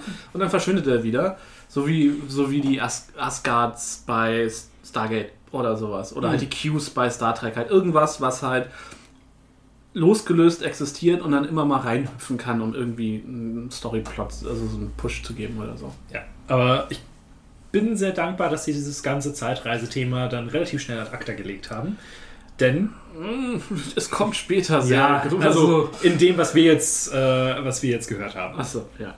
Ja, ich glaube, sonst wäre das auch äh, sehr überfordernd gewesen. Also so wie sie das da umgesetzt haben, fand ich das so in so kleinen Dosen äh, echt unterhaltsam, wo ich auch dachte, hey cool, ich komme von der Storyline hier echt gut mit. So, das war Mhm. ja was für fünfter Band waren wir jetzt. Äh, War die vierte Folge. genau, die vierte Folge. wo- Individualverfolger. Ja, ne? genau. Wo ich dachte, ey Mensch, jetzt bin ich eigentlich, jetzt bin ich drin und jetzt weiß ich Ja. auch, was hier Ja, ja, genau. Phase ist. Also die ersten drei fand ich ein bisschen schwierig, aber ab Band 4 hatte ich so das Gefühl, Ich fand die ersten drei halt, wie gesagt, irgendwie mit am spannendsten, weil dieser Aufbau und die, das, das ist, hat sich halt so schön hochskaliert. Mhm. Aber immer noch auf einem, auf einem entspannten Niveau. Ich hatte, glaube ich, ich habe einfach ein bisschen gebraucht, bis ich mich daran gewöhnt habe, wie die Folgen strukturiert sind und wie sie dann weiterführen, also dass es halt Ja. wirklich aufeinander aufbaut und nicht so, nicht wie andere Hörspiele ja sonst für sich stehen. Und aber halt ein bisschen, bisschen Spr- Sprung hat. Also ich finde halt einfach, dass die ersten Geschichten und dann auch, das kommt später immer mal wieder das Problem, dass die Geschichten hüpfen. Und dann hast du halt so, die Tonalität ist ein bisschen all over the place und dann hast du halt, okay, das und das passiert, dann reden wir einmal drüber, dann ist es irgendwie geklärt und dann reden wir über das nächste. Und ähm, manchmal merkt man, dass es, dass vielleicht mussten sie dann einfach sehr viel kürzen an einigen Stellen oder sehr viel Erklärung irgendwie umbauen. Ähm, ja, oder es ist einfach, dass es Geschichten erzählen aus einer anderen Zeit ist. Es ist ja jetzt Geschichten, wie sie vor 60 Jahren erzählt wurden. Natürlich dann nochmal 20 Jahre später in Hörspielform gegossen, aber ja trotzdem Immer noch 60 Jahre alt. altes äh, Geschichten erzählen. Und das ist halt, wenn du dir Bücher, Filme, Serien, was auch immer, Medien aus den 60ern konsumierst, dann merkst du halt, okay, das ist ein anderer Schnack. Und ich glaube, das ist dann einfach eine Sache, wo ich ein, zwei Mal ein bisschen dran, dran gehangen habe. So. Wo ich auch dran gehangen habe, ähm, weil es da schon angekündigt wird, Perrys Gefühle für Tora. Das ist, ich finde, das ist auch im, das ist in den Hörspielen hätten sie es einfach weglassen sollen, weil es ist so Gibt- also- out of Geht no. nicht. so hat halt Band 3 geendet. Ja, und er merkte, dass er sie liebte. Denkst du, und, da, und dann, dann war ich hooked. ja, aber dann ist er die nächsten Da passiert gar nichts. neun Bände trotzdem scheiße zu er. Ja, und dann passiert halt also auch gar nichts zwischen denen. Ich dachte so, okay, ist das jetzt hier so eine Storyline von wegen, er ist scheiße zu dir, weil er dich mag, mit so einem komischen Bild, mit dem ich leider auch aufgewachsen bin und ich bin echt nicht so Nee, alt. nee, nee, ich glaube, äh, das ist es zum Glück nicht. Äh, Er ist einfach so scheiße zu ihr und sie Wird ja zu jedem Scheiße, das passt schon. ja, aber sie ist auch zurück scheiße. Das muss man ja. Äh, da, ja, das muss ich auch sagen, deswegen Also, aus, als- aus, aus, aus, halt aus einer über, angeblich überlegenen Arroganz, weil sie ja immer die Terraner als Ah, ist ja auch niederes ist ja Volk. auch überheblich und Ja. ich finde ihn auch derbe respektlos, gerade wo Ja. die beiden sich halt begegnen und sie sagt so, äh, ich rede nicht mit allem unter Lebensform C oder was. ja, Das äh, ist auch sehr Und, und er so, "Hö, du, ich erzähl dir mal was und Was meine Mutter? ja, so ist er halt wirklich und ich war so, Junge, hab einfach mal ein bisschen Respekt. Aber ich glaube halt, ich fand das insofern halt verständlich, weil ich das Gefühl hatte, wenn er das nicht so gemacht hätte, wäre er an der Stelle nicht weitergekommen. Nee, nee, nee, Ich nee. glaube, er hätte sie halt nicht überzeugt. Das heißt, er muss zeigen, ich bin cleverer als du mit meinem Affengehirn. Und deswegen. Ja, ähm, aber das ist halt am Anfang ist das ja vielleicht okay. Aber die gesamten zwölf ja, ja. Folgen Nee, ist die deren letzten, ganz, ganz zum Schluss wird's, äh, die letzten zwei Folgen sind sie fast eye to eye. Aber es ist eigentlich die gesamte Interaktion von den beiden basiert darauf, dass Tora sagt, wir können das nicht tun. Perry sagt, wir können das tun und machen, macht das dann halt in irgendeiner weirden Form. Tora, verdammt, sie sind ja doch viel schlauer. Das ist die Ja, gesamte ist- Interaktion Ja, zwischen den beiden. richtig. Und zwischendurch pumpen sie sich beide. Also ich meine, gut, da geben sie sich nichts. Also sie, also er unterbricht sie unnormal viel. Ja, er ist echt. Ist, ist, Aber gut, das macht er mit allen anderen auch. Mit Ja. dem Unterschied, dass, also es existieren ja auch nur Männer und diese komische eine Mutantenfrau, die in Ohnmacht fällt. Und das sind zwei Mutantenfrauen. Ja, genau, aber der, also weiß jemand den Namen? Nee. Ja, ge genau. Ja. Das Aber ich könnte dir von, außer von Taco Calcutta, nein, Taco Kakuta, Kakuta. es gab noch den Japaner. das nee, war das der ist der. Nee, Doch. es gab aber noch einen anderen. Nee, es gab gab auch auch noch- noch, noch einen Chinesen, auch- glaube ich. Der hatte auch so auch einen einen. ähnlichen Namen. Das war der, glaube ich, der, der durch Dinge durchgucken konnte. ja. Es gab, es gab die, die ähm, Es gab, Gedankenleser. Genau. Dann gab es Taco Kakuta dann der Teleporter. Der Teleporter, genau. Dann gab es eine ganze Reihe von Leuten, die Dinge bewegen konnten. Mhm. Und äh, einer konnte halt auch durch Dinge durchgucken. Ja. ja. Was ganz cool war. Und was können Sie? Ich kann durch Dinge schauen. Naja, Hier ein also- Glas. Also ich muss halt sagen, ich finde es, was ich ganz gut fand daran, dass alles overpowered ist, dass, das, dass sie es auch konsequent nutzen. Also dass sie halt nicht sagen, okay, wir schaffen ein Problem, was und unsere erste Lösung ist nicht sofort die Mutanten zu rufen, sondern das irgendwie anders zu lösen, um künstlich Drama zu schaffen. Nein, ist ja mein Problem. aber wir haben die Gedankenstrahler und wir haben das Mutantenchor. Läuft. Und damit, damit ist halt auch für die zwölf Folgen 90% der Probleme sind damit gelöst. Ja. Und ja, ja, Das, war, das war angenehm. also das, ja, also, also ich finde es ich find's halt konsequent. Also ich weiß nicht, ich finde die Dramatik halt nicht so richtig geil, aber ja, warum künstlich Dramatik machen? Ich glaube, jeder hat so Filme gesehen, wo man sagte, oh, hätte die einmal miteinander drüber ich gesprochen. sagen, hätten wir einmal telefoniert, wäre das alles nicht passiert. Ja, so. ganz Äh, genau. Und das, das passiert hier wenig, wo ich dachte, unnötiges Drama. Das stimmt. Sondern es war wirklich viel, okay, ihr habt hier echt ein Problem, wo ihr ja teilweise auch mit Mutantenpower nicht weiterkommt. Ja. Was dann auch vernünftig begründet war. Ja. Aber der Grund, warum sie zum Beispiel das Rumge äh, die, seine Gefühle für Dora nicht rausschneiden konnten, sie sind später verheiratet. Ich weiß, sie haben ein Kind. Ja. Äh, Spoiler! Entschuldigung. Der Sternbastard ist genau dieses Kind. Nein. Ah, die stimmt, das ist ein späterer Sohn von ihm, ne? Ja. Ja, stimmt. Und Aber den er auch mit ihr hat? Nein, Nein. er hat mit ihr nur ein Kind. Sie stirbt auch, ich glaube, 2300 irgendwas. Was? Ja, ja. Und er ja, aber das ist aber dazu am Ende, weil ich finde die Auflösung von dem ganzen Ding ziemlich gut. Ähm, sie ist ja Akonidin und, ne? Mit ach, der- ach so, mit das, dem- ja, mit dem, Zellgedöns. großen, mit dem großen Rätsel. Ja, ja, Ja, das ist richtig. ähm, Nee, aber ich, danach hat er aber noch eine Frau. er hat und der vier, er hat vier große Partnerinnen im Laufe der Zeit. Also er hat mehrere äh, Partnerinnen per se, aber es, es gibt äh, vier große Frauen. Er hat zweimal, glaube ich, verheiratet. Ähm, in 5000 Jahren ist das, glaube ich, auch okay. und ähm, genau, er hat eine Reihe von Kindern tatsächlich. Also Äh, ich der Sterben, mir fällt gerade der Name nicht mehr, ich muss noch mal gleich nachgucken. Ähm, der Sternbastard ist aber mit einer akonidischen Maskantin. ja, ja, genau. Und die. Ich spreche Deutsch. ja, Nee, genau. Und, äh, Thomas Cardiff ist, glaube ich, der Sohn, den er weiß mit, ich nicht. mit. Und der, der aber alle seine Kinder betrügen, habe ich das Gefühl. Alle seine Kinder werden irgendwann böse. Echt? Äh, Ja, also ich, ich, ich, ich weiß es nicht ganz genau, aber ich hatte, ich bin nur so drüber geflogen und auf jeden mindestens zwei seiner Söhne werden halt richtig krasse Antagonist, Hauptantagonisten für Okay. Storyzyklen. Ah, ja, jetzt bin ich hooked. Jetzt muss ich ja wissen, wie es weitergeht. Ich, Dazu gleich noch mal mehr. Nee, ich, nee, aber gerade halt so bei Folge 3, wo es endet mit so, oh ja, und er hatte Gefühle für sie und ich war so, oh mein Gott, und sie hat keine Gefühle für ihn. Sie wird ihn richtig hart zerschmettern einfach. und dann passiert ja gar nichts in er, diesem über, er Kontext. überzeugt sie mit seinem Monkey Brain. Äh, Kantiran heißt der äh. Halbsohn. Ah, ja. Halber Halbsohn. Denn sowas? Was ist denn Nein, der Sohn. Halbsohn? Nein, das wie kann ich, wie kann ist ich, nicht der Stiefsohn. wie kann ich der Nein, halbe das ist Vater Bullshit. von wem sein? Das ist nicht der Stiefsohn. Nein. Das war gerade war gerade Bullshit. Ein bisschen. So ein Spacebad. Ich finde, das Du, sind alles Worte, alles die bei, bei Maskanten! Ja, das könnte alles so ja. Das konnte ich mir auch nur merken, weil es der Name einer Folge war. Ah, okay. Ich, ich liebe einfach diese Namen. Oh, das ist schon sehr Das ist so, also es ist halt ein, und ich muss ja, ich, ne, ich als Millennial sag jetzt mal, es ist manchmal sehr cringe.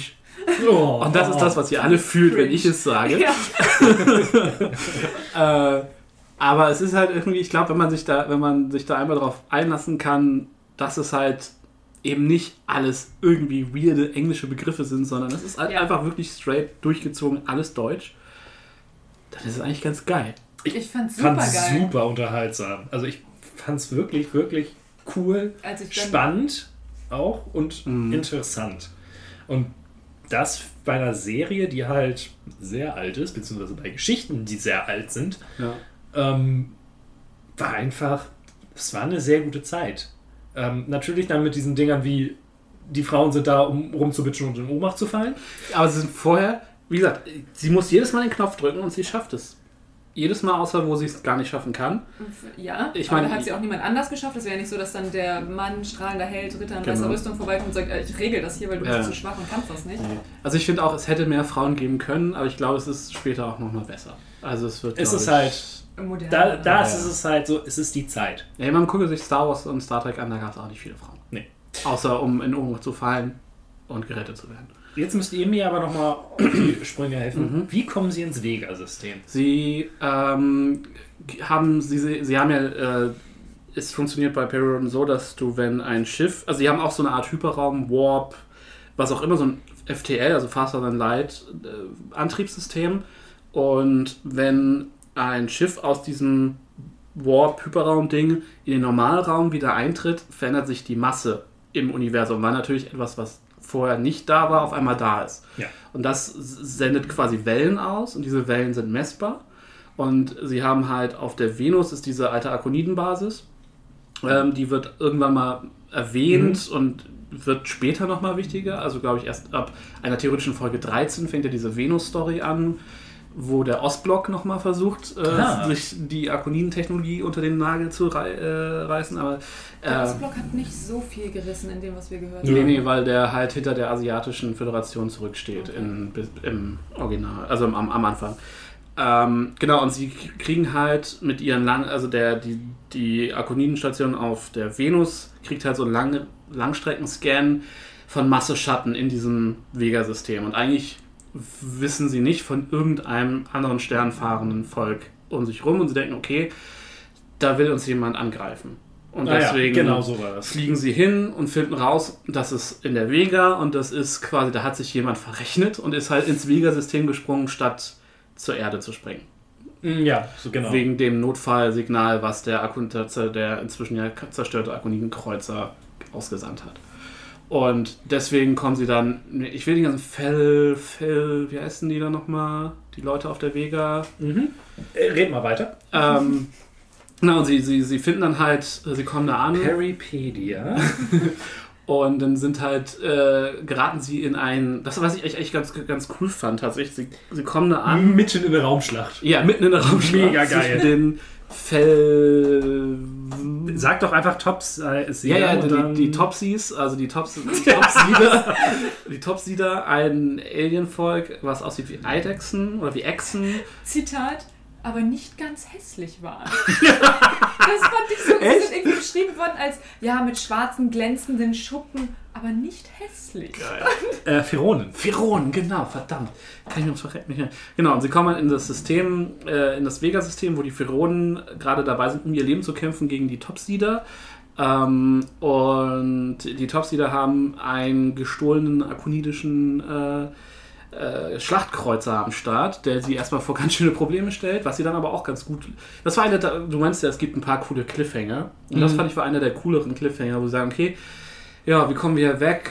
Also, weil ihr, ihr Schiff wird dann abgeschossen, sie stranden auf einem der beiden von den Fer? Pheronen bewohnten Planeten in dem Wie System. Pheromon, nur nicht. ganz Ja, so. ich kann, ich werde es mir nicht mehr merken.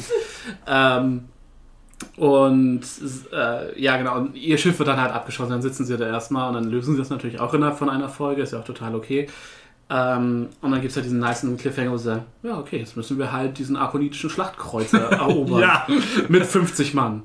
Sie brauchen mindestens 150 oder 300 Weil das ausgebildete Experten. 800 Meter Durchmesser. Das Es war ist- nicht dieser Moment, so, es hat 800 Meter Durchmesser. Ich so, weißt du das oder siehst du das gerade? Naja, sie ist ja, Ja, nun mal Militärchefin auf, auf Arkon, dass sie weiß, wie, wie ihre Schiffe sind. Das ist schon okay, glaube ich. Äh, übrigens, die Pheronen werden später auch nochmal wichtig, unter anderem im Heft Der Traum des Tord und die tote Ringer von Orontes. Ich finde, Der, der Todd. der das- Tor, das ist. Wie sie das gesagt haben, ich war leider immer sehr bei, bei Todd. Äh, Von, aus, aus Scrubs, Scrubs. der ja Ah, auch sagt so, oh, ich bin der, der- Todster oder der der, Todd und dann Ja, geil. der Todd und ich so, oh nee. Tord war noch so Ober, Oberhaupt, ne? ja, Oder? das ist der Häuptling quasi, der, der Präsident, der Anführer der, der der Pheron. Pheronen. Ach, da war, da war ja der, der den ersten Weg zum, zum Unsterblichen hatte oder den ersten. Genau, der den, der den, den Schlüssel zu der Zeitgruft hatte. Man redet Deutsch und es sind sehr merkwürdige Dinge, die da Zeitgruft, ich lieb's so sehr. Ich hatte so viel. Aber jeder kann sich so was viel. Spaß Für- dabei. Also da Also Zeitgruft, wenn du jetzt komplett ohne Kontext was davon hörst, ist schon schwierig. Fünf die Dinge sind in der fünften Dimension versteckt. Ja, das ist das Beste überhaupt. Ähm, Aber es ist auch wieder so clever, dass du sagst, okay, wir bauen halt, ne, es gibt dieses Überwesen, von dem man ganz lange, also die Leute, also Kress ist ja eigentlich nur auf der Erde gestrandet, weil er die, den, den Planet der Unsterblichkeit sucht, weil in den Aufzeichnungen der Akoniden sagt, äh, steht, hey, es gibt einen Planeten und es gibt ein Volk von Leuten, die älter sind als die Sonne. wann, fand ich echt aber, cool. aber wann wird das erwähnt? Direkt am Anfang. Er Direkt sagt, am Er Anfang? sagt ziemlich Okay. am Anfang, dass er deswegen hier ist. Ich habe auch wieder vergessen, weil das ist ja eigentlich erst ab Band, keine Ahnung, 9, 10 oder so nochmal wichtig geworden. Genau. Ähm, und äh, genau, dass das dann halt. Ähm, jetzt habe ich meinen Faden komplett verloren. Was? Kress sucht, sucht auf jeden Fall die Unsterblichkeit und deswegen sind sie da gestrandet. Genau, weil deren Schiff irgendwie auf, der, auf dem Mond dann abgestürzt ist, weil der Besatzung halt Ja. ein bisschen. Das fand ich halt, ist. das war halt das irgendwie so das Spannende, dass ähm, Perry das vorher gesagt wurde. Und ich hatte die gesamte Zeit nicht mehr im Kopf, warum er da so hinter ist. Aber das ist Crest dann natürlich, dass er Crest helfen möchte. Ja. Ähm, Ja, er verspricht, glaube ich, auch am Ende der, dieser ersten Arc, dritte Macht, verspricht der Crest ja auch, okay, ich helfe euch dabei und danach bringe ich euch nach Arkon zurück. genau. Und äh, dafür darf ich eure Technologie nutzen und hier diese dritte Macht aufbauen. Und, Das so. ist genau das und die so Menschheit zu der den. Sternen führen. Ja. Ja, genau. Und dann hat man halt die Folge, ich glaube, das ist dann dieses Mutantenkorps im Einsatz, wie sie den, den Sternkreuzer der Akoniden halt, der von den Top-Seedern da äh, Genau. geklaut wurde, wie sie den zurück Ich muss, da, da hatte ich auch so ein paar Momente, wo ich dachte, puh, wenn sie dann auf, auf äh, den beiden pharaonischen Planeten sind und von Lastwagen und Aufstandsgruppen, es wird halt auf einmal sehr kleinteilig und auch relativ komplex. Und ich habe das Gefühl, dass das eine der Storybögen ist, wo, wo das Hörspiel ein bisschen einfach dem die Mittel fehlen. So ein komplex, also weil da, du hast dann ja den, Es ist ein Guerillakrieg. genau, du hast diesen, ja, und dann hast du halt, okay, dann sind die Pheroner, Pheronen. Pheronen, sorry, ja, es tut mir so leid, sind die Pheronen halt auf einmal, äh, ne, sind sie auf einmal gegen die Menschen, weil sie Angst haben, dass sie, dass das eine Besatzungsmacht ist, ja Mhm. verständlich, weil sie ja auch so viel stärker Das ist auch sind. so komplett egal. Und- das ist so eine halbe Folge interessant. Ja, aber das ist genau das Ding, so weil es halt in dieser 40 Minuten Folge oder 50 Minuten Folge kannst du damit nicht viel machen.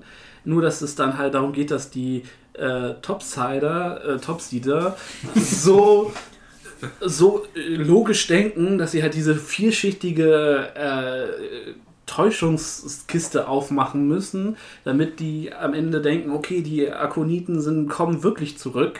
Und Ja, das, aber das fand ich cool. ja, klar war es cool, aber ich hatte halt das Gefühl, okay, das wäre halt in der Doppelfolge wahrscheinlich sinnvoller gewesen, weil man es dann langfristig hätte aufbauen können und nicht, okay, wir haben den Check da, das ist dieser eine Commander, den sie am Anfang direkt retten und der ist dann aber auch, äh, Aber der ist von den Pheronen. ja, ja, genau, und der ist aber ja wichtig, weil der, der ist, der so tut, als wäre er der Verräter, weil er so tut, als wäre der Anführer dieser Rebellengruppe. Ja. Und ja, es ist halt einfach, es ist alles sehr viel. Manchmal. Es ist sehr viel, es ist komplex und am Ende ist die Lösung, wir hypnotisieren die Topsider. Wie immer. Das ist wahr. Ja, aber Perry sagt auch immer so, ja nicht Perry hier, der andere, Bully, so, oh, kann, kann ich da drauf schießen, so, kann ich hier den Hypnostrahler benutzen, kann ich das machen? Ich war so, ja, mach, mach, Mach das doch einfach. bitte. Äh, Deswegen, also die Idee hinter diesem, hinter diesem Guerillakrieg und der Be- Belagerung und so, das fand ich schon cool, aber das war so der Punkt, wo ich so ein bisschen so.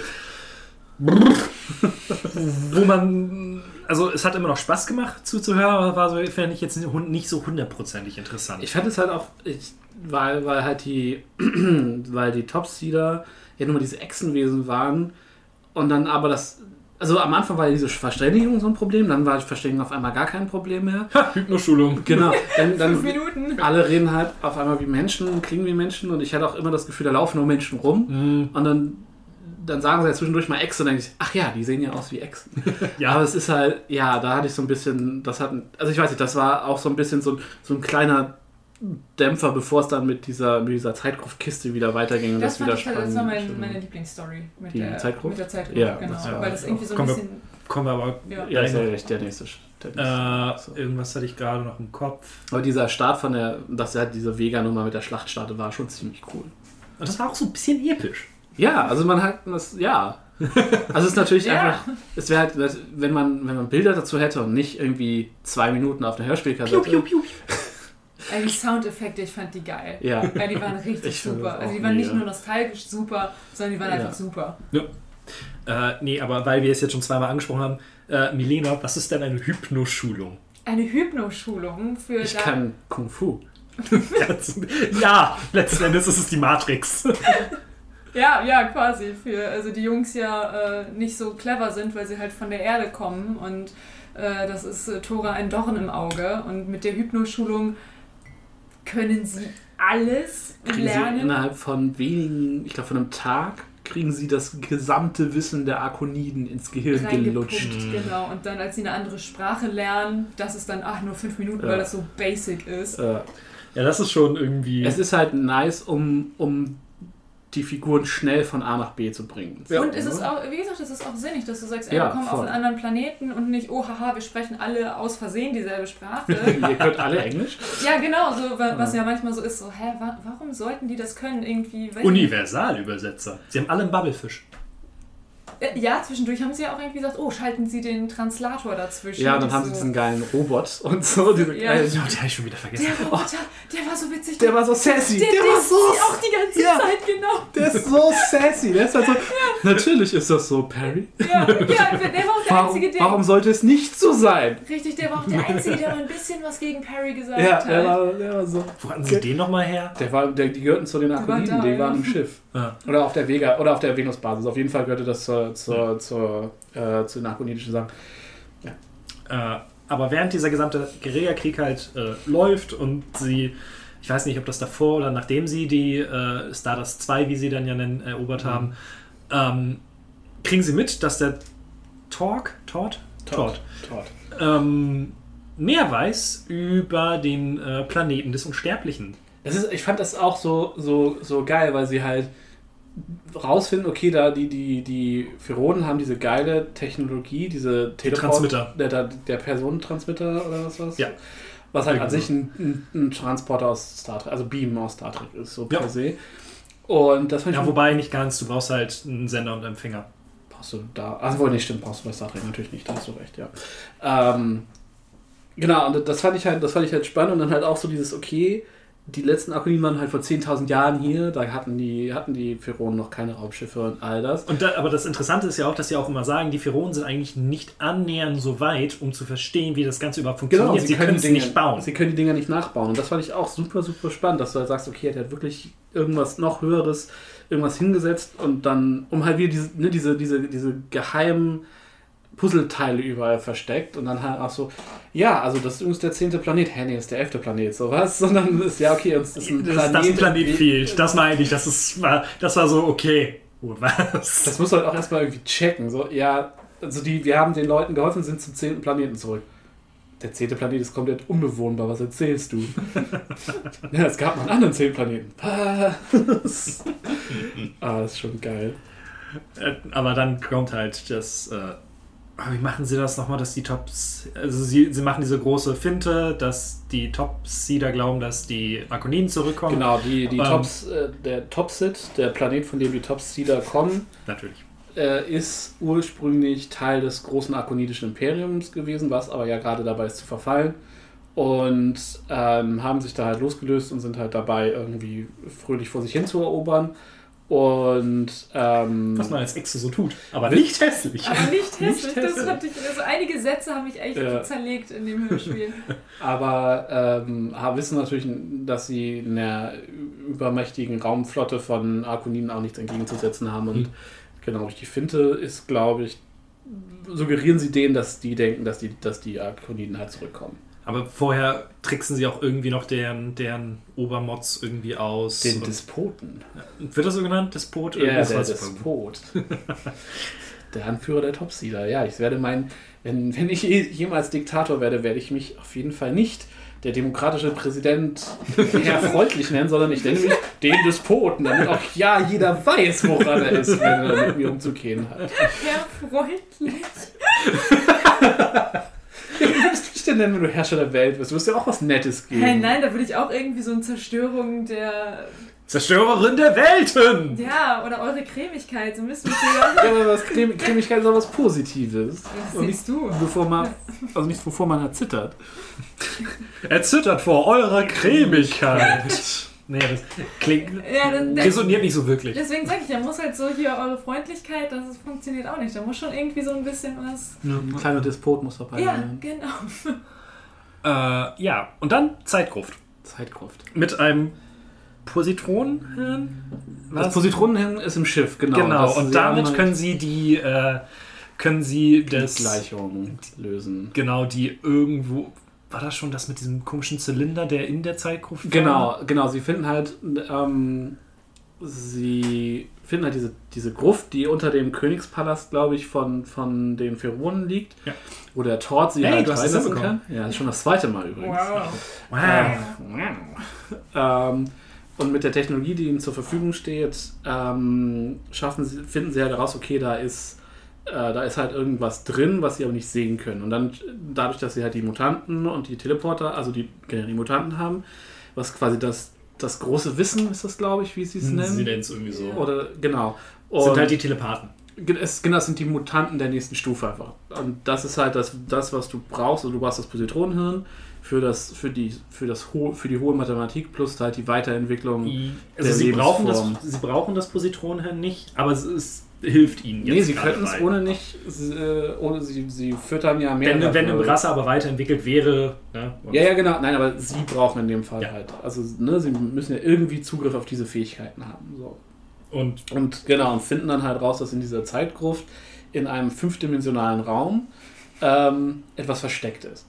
Und durch die Easy. Kombination der, der, der Mutanten und der, der positronischen Gehirne holen sie das halt raus aus diesem Raum und dann sinkt die Gruft ab und dann folgt halt eine ganze Reihe von Rätseln und Aufgaben, die am Ende immer damit zusammenhängen, dass man Mutanten braucht, um sie zu lösen. Ja. Ähm, weil das halt quasi der, der Filter ist, der Völker davon ausschließt, diese, diese Aufgaben zu erfüllen, wenn sie nicht diese Evolutionsstufe erreicht haben, quasi. Und das fängt halt, also diese, diese, das ist dann die Suche nach dem Unsterblichen. Genau. Und ich weiß nicht, ob es genau damit anfängt, aber es fängt halt damit an, dass sie in der Zeitgruft halt irgendeinem, ich glaube auch einen Roboter oder so entgegengestellt äh, bekommen, den sie auch nur ganz knapp besiegen können. Und der sagt dann so, ja, ihr habt jetzt genau drei Tage Zeit, bitte einmal zurück in die Vergangenheit.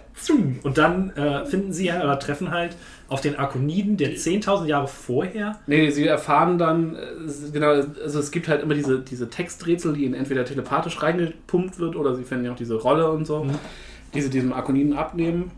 Ach ja, so war es. Ähm, und äh, genau, es gibt jedes Mal einen Hinweis aufs Rätsel und eins dieser Rätsel ist halt, okay, wir schicken euch jetzt 10.000 Jahre in die Vergangenheit, nachdem sie halt heraus erfahren, okay, von wem wissen wir, dass es diese Unsterblichen gibt, okay, das war der und der Akonide damals. Ähm, cool, dann springen wir dahin zurück, holen von dem irgendwie einen Zylinder, springen zurück in die Zeit und der Zylinder hat halt eine Zeitschaltuhr drin, der sich erst öffnet, wenn er in der Jetztzeit ist und nicht mehr von vor 10.000 Jahren. Aber auch Und- da, so in, in ihrer Zeitrechnung vergehen halt drei Tage. Ja. Dann kommen sie zurück und Tora steht da. Ihr wart eine Viertelstunde weg. Wahrscheinlich mochte ich deshalb diese Storyline auch so sehr, weil Tora und Perry da so wenig Interaktion Ja, miteinander genau, die sind ja Und erst wenn später, wenn sie auf dem Schiff unterwegs Genau, ja. und da waren sie dann, ja, haben sie auch, glaube ich, einige Dinge mal ausgesprochen und er sagte so, ja, wann lernen sie endlich, dass ich sie hier nicht kränken will? Und er, sie sagte so, ja, und wann lernst du endlich, dass ich hier versuche, nur das Beste für beide Seiten zu wollen? Mhm. Und war so, hättet ihr vor zwölf Folgen mal drüber sprechen können, aber Ja. besser später als nie. Ich finde es auch ganz nett, dass sie jetzt sagen, okay, wir nehmen nicht Tora und Crest mit, weil wenn wir beide Akoniden verlieren, haben wir halt ein Problem. Ja. So, das Der Crest wird relativ schnell gesidelined irgendwie. Ja, aber also ich, ich fand es halt auch ganz. Also ja, der Crest ist halt für diese ganze Kriegsnummer in, im Mittelteil der Serie nicht so wichtig und ist dann natürlich für die Suche nach den Unsterblichen dann wieder wichtiger. ähm, und die Auflösung ist halt fantastisch. Ja. Also das war so, sorry, ihr seid 10.000 Jahre zu spät. Oder 20.000 Jahre zu spät. Das war Gleich, so, aber gleich. Das war so bitter. Das, ah, ich fand's so gut. Äh, weil vorher kommen noch zwei Planeten, die sie bereisen müssen auf der Suche nach dem Unsterblichen. Einmal den, wo einfach nichts ist, außer Mausbiber? die Mausbiber. Der rote, der sterbende Planet, ja. Der, und da mal die Frage, weil ich weiß genau, dass du da auch sehr allergisch drauf reagierst. Äh, der eine Mausbiber kommt ja mit. Cookie. Cookie. Cookie. Wie fandst du Cookie, Melinda? Ge- Wen? Max Rabe auf Drogen? Wie, wie, wie, wie hieß er noch? General Cook hat er sich selber genannt, dann, ähm, als er reden konnte? Lieutenant Cook. Äh, Ja, er hat ihn oder auf so. Kriegt, er kriegt auch die Hypnoschulung, ne? ja, Ja, ja, genau. Er muss, er muss ja reden können. Das ist auch so. Hier, ein Tier. Aber auch da. Ja, er ist ja er ist auch von der höheren Evolutionsstufe, war ja auch Tele er ist ja auch Ja. Mutant. Ja, ja, genau. Und er lästert ja auch mit äh, Tora über Perry ab. Und, Und sagt, über Bull. Ja, vor allem. genau. Das ja. war so witz. Also ich muss Ich sagen, habe leider sehr gelacht. ich, das Ding ist, ich fand seine Stimme ganz, ganz schlimm. Ich finde, Ja. das ist Ja. eine von der, also ich verstehe, wo es von der kreativen Entscheidung herkommt, aber diese Kombination aus dieser hohen, piepsigen Stimme gepaart mit so einem krassen Max Rabe 20er Jahre Berlin Radiosprecher. Nun! Mit dem rollenden R. die ganze Das stimmt. Oh. Zeit. Also das ich ist hätte halt. nicht, seine Stimme, ich hätte sie nicht besser beschreiben können. Genau so redet er. Also, weil was er gesagt hat, das fand ich cool. Und ich glaube, ich hätte ihn sehr sympathisch gefunden. Und ich stelle mir vor, ich könnte mich mit so meinem Mausbiber unterhalten. Was für eine Größe hatten die? Kann man darauf reiten? Nee, die, Nee, die, nee, die nee, sind so so- Hobbit-Größe. Ja. So. Ja, da könnte ich easy drauf reiten. Das wäre gut für keinen von euch. Nee.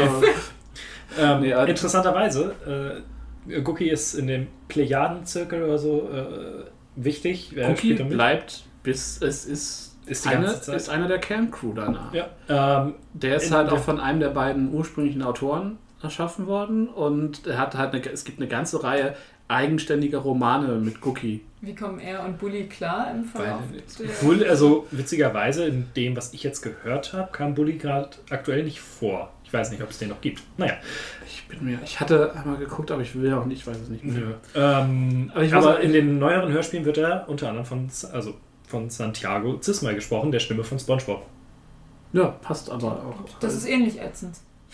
Ja, ja. Also ich glaube halt, das war halt, es ist halt dann auch wieder sehr aus der Zeit. So, ne? Also es ist halt, okay, es ist ein bisschen off, es ist ein bisschen weird, es ist auf jeden Fall Alien und das trifft ja irgendwie schon hin.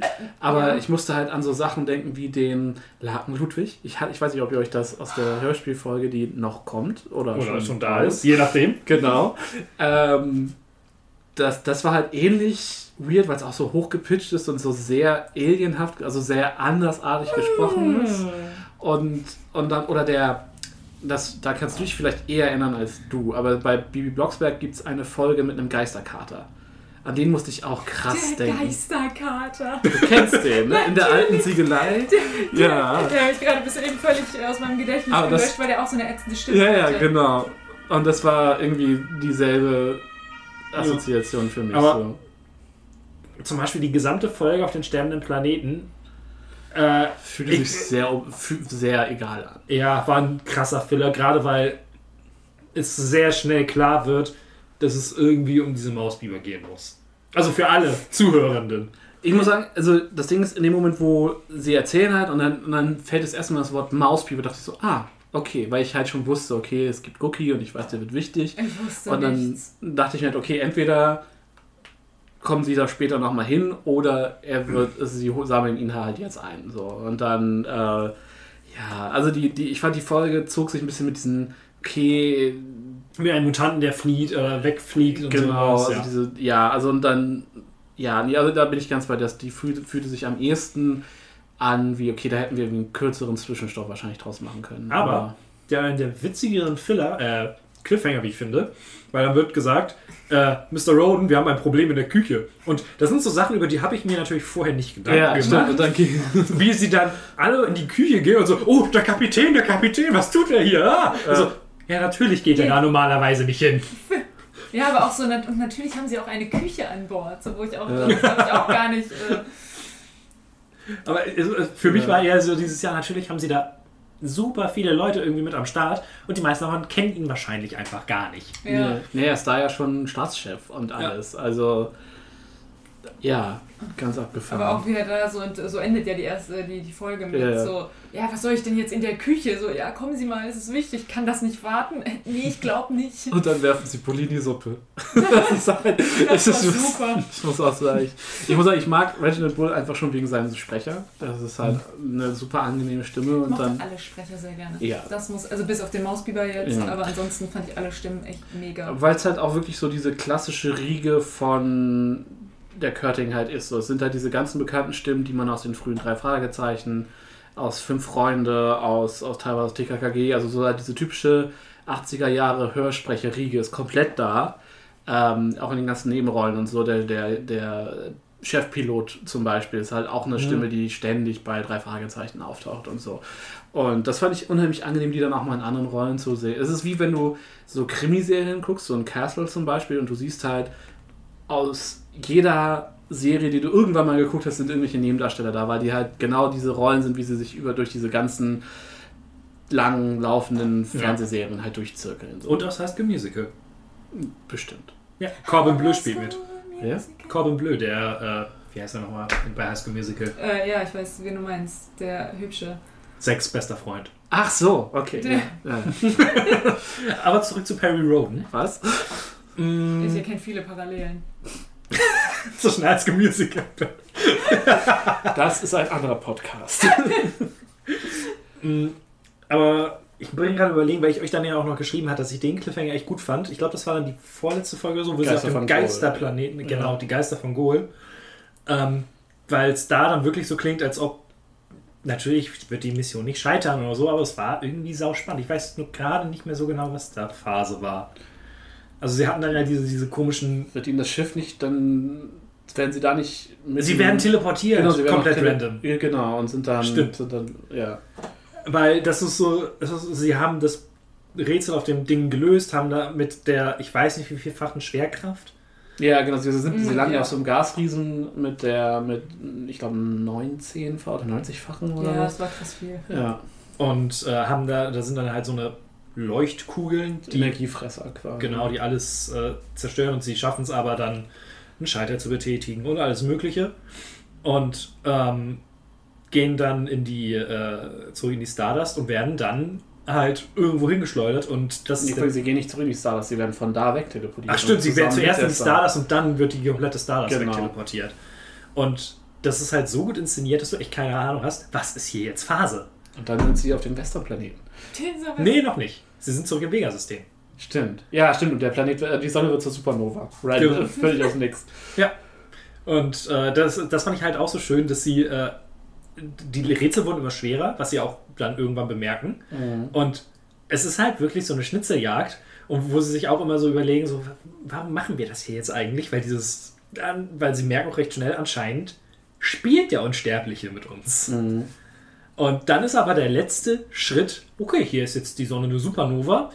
Ihr müsst jetzt das letzte Rätsel lösen, sonst ist ja alles kaputt. Knall. Und ist es dann so, dass der, der 13. Planet oder was es war, äh, ist der wieder da oder wie finden Sie den nochmal? Gehen Sie nicht mit, noch mit die irgendwelchen? Scans, ne? Geht sie nicht nochmal über die Zeitgruft oder so?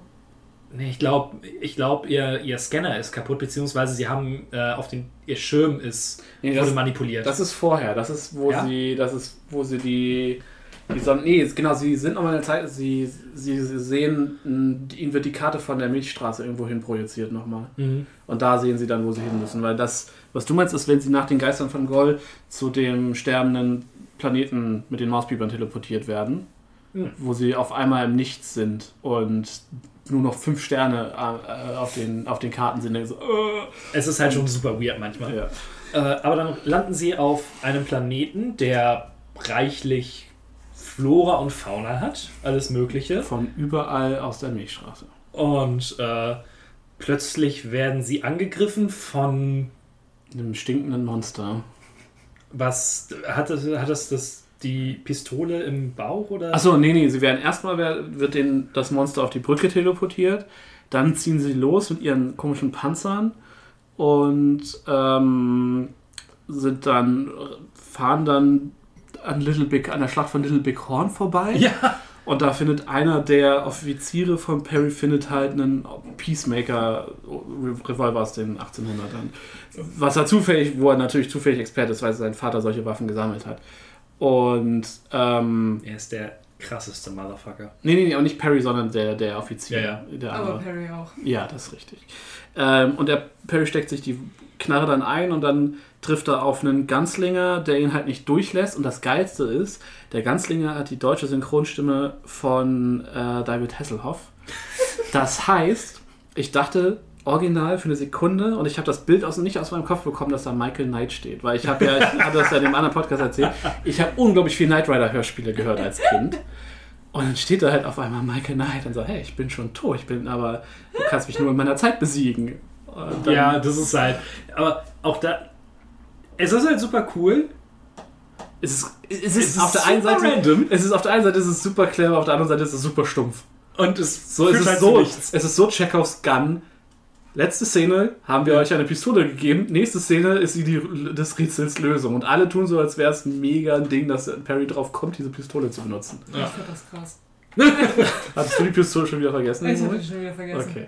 Dann bist du mehr Zielgruppe als Ja. ich. Aber das war dann äh, das letzte Rätsel und sie treffen Es. Ich habe ja im Vorfeld auch viel auf Peripedia gelesen. Und S, also ES, es wird einfach mit Capital E und Capital S geschrieben. Und ich habe halt immer S gelesen. So Ja, vorher. natürlich. Und dann sagte er, oh, hier, das ist übrigens Es. Die, der, die Superintelligenz. Was? Und vor allem, weil das an, in den, das ist, ich weiß nicht, ist es die letzte Viertelstunde oder so? Ja, ich, ich habe auch beim, während der letzten Folge die ganze Zeit, äh, es sind ja immer so 40 Tracks ungefähr auf Spotify. Die- Und die sind immer so eine Minute ungefähr lang. Und dann gucke ich halt hin, oh, wir sind schon bei Track 39 oder, oder 35 und sie haben, es gibt immer noch keine Endszene. und dann endet das halt auch so offen, weil halt, Ja. wie ich im Vorfeld ja gesagt habe, es waren eigentlich noch drei Folgen geplant. Deswegen hast du halt kein Ende. Sondern es ist halt so, sie, sie lösen dieses, also der Zyklus wird, also die, die Story Arc wird abgeschlossen. Das heißt, wenn man sich diese Box holt, hat man eine perfekt abgeschlossene Geschichte. Aber es gibt kein befriedigendes Ende. Weil, weil, also im Sinne von, ähm, und dann ritten sie den Sonnenuntergang. So, also Ja. es gibt halt keinen keinen Abschluss, sondern es ist, weil offensichtlich noch geplant wurde, dass der mehr. Und die Story geht ja in Buchform auch weiter. Ähm, und die Hörspielreihe ist dann halt, dann halt vorbei. Und es freut sich halt, hey, geil, ihr habt mein Rätsel gelöst. Nice. Und äh, Perry möchte aber Crest und Tora vor wegschicken. Naja, klar, weil es für, für die hat er die Unsterblichkeit gesucht. Also, Und Es sagt dann, was wollt ihr hier, ihr Akoniden? Ihr könnt mir gar nichts, ihr habt vor 10.000 Jahren verkackt. Tschüss. Genau, das, oder nee, ihr wisst, ihr hattet 10.000 Jahre Zeit, das Ja. Rätsel zu lösen, jetzt seid ihr zu spät. Ja, Und hat das-. Also Ja. ich muss sagen, ich habe es nicht kommen sehen. Ich Ich auch auch nicht kommen sehen. Ich hatte es auch, also ich, ich wusste, dass Crest, ähm, glaube ich, noch in den ersten 200 Heften stirbt tatsächlich. Ähm, Wie, wie, also. dass die Leukämie kommt zurück. Oh, Also okay. quasi dieses Serum ist tatsächlich keine. Diese Perma- Australier. Auf Ja. nichts kann man sich verlassen. Es ist halt einfach keine permanente Lösung, sondern äh, am Ende, ja. Und später heißt zum Beispiel auch, dass das eins der Flaggschiffe der Terranischen Flotte heißt dann auch Crest zum Beispiel. Oh. Und es gibt auch später Schiffe, die heißen wie der, wie die, wie die Anfangsmutanten und so. Also es, Ich hätte mir aber vorstellen können, dass die Story dann so weitergeht, dass Crest und Tora halt pissig auf Perry sind. Ja, also das ist äh, ja sicherlich. Ähm, ich, also das, das Ganze, es geht halt gerade in den ersten Zyklen ganz viel dann ums arkonidische Imperium und dessen Verfall, das, der Aufstieg des tyrannischen Imperiums. Ähm, und den, ich glaube, es gibt auch den, den Roboter-Despot. Ich will schon wieder Despot sagen, ich glaube, es war nicht Despot, aber es geht halt mehrfach darum, dass es quasi den Robotregenten, genau, der Robotregent, das ist halt quasi der, der, der, die, ne? der, der, der, der, Imperator, der, Digi- der, der, der Maschinenimperator der, der Akoniden und ähm, der Kampf dann mit dem und, äh, und sowas. Und dann gerade, weil ja Atlan dann später auch ein wichtiges Thema ist, der dann auch eine Zeit lang, glaube ich, ähm, Anführer der Akoniden wird. Und es wird halt, es ist halt, der Verfall des akonidischen Imperiums ist tatsächlich mehrfach Thema und es endet dann halt auch wirklich damit so, okay, sagt, hier, Perun hat's, ne, die Menschen haben uns mehrfach versucht, hier wieder auf die Beine zu helfen, es ist vorbei. So, ich. Da komme ich gleich zu. Okay. Aber dann sagt Es halt zu Perry so, du hast äh, das geschafft hier, du hast das Rätsel gelöst. Hier hat man eine Dusche. Ja. Die Zelldusche. Ja. Ja, Melinda. Bestes, wie er da rauskommt. Und deswegen habe ich mich halt gefragt, wie alt er ist, weil er war so, oh, mh, ah, ich fühle mich gar nicht jünger. Und er sagt so, du dummer Depp, so, das, du, du bist ja auch nicht gerade in die Stasis gesteckt quasi. für, du bist ja nicht verjüngt worden, sondern du bleibst einfach nur in, in diesem Zustand jetzt stehen. Und Ja. dann dachte ich so, boah, wenn du Mitte 40 bist, hätte es bessere Zeiten gegeben, um dich irgendwie Die Idee, die Idee dahinter ist, dass es, das ist die sogenannte relative Unsterblichkeit. Ich liebe die relative Unsterblichkeit. Das ist so ich finde super gut. das ist Ähm, die Idee dahinter ist nämlich, dass äh, sozusagen die Zellen in deinem Körper äh, nicht altern. Dementsprechend bleibst du ungefähr gleich alt. kannst aber, aber- durch externe Einflüsse immer noch getötet werden. Genau, du wirst, ähm, wenn du du- durch Gewalt kannst du immer noch sterben.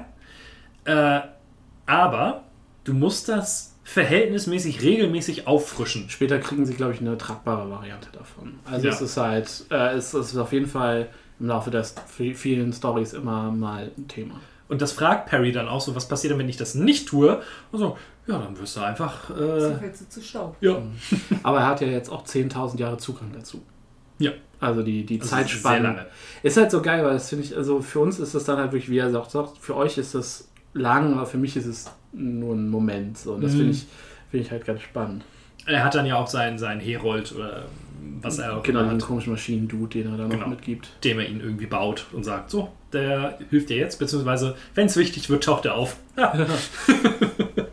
und das Erste, was äh, Perry natürlich macht mit der, äh, mit der Zelldusche, Bull, komm her! Ja, weil er, er fragt dann, also, ne, wer darf denn rein und jeder Tyranner darf rein. Also, Und dann äh, sind sie unsterblich. Er zieht sich zurück aufs, äh, auf die Stardust 2 und legt sich schlafen. das fand ich ein ganz nettes Ende. Irgendwie so, Ja. okay, wir fliegen nach Hause, weck mich bitte erst, wenn wir zu Hause sind. So, das war irgendwie, das war irgendwie ganz, da war noch mal kurz menschlich, so Ja. im Verhältnis. Und das beendet äh, die erste große Perry Roden-Geschichte, die wir uns äh, jetzt angehört haben.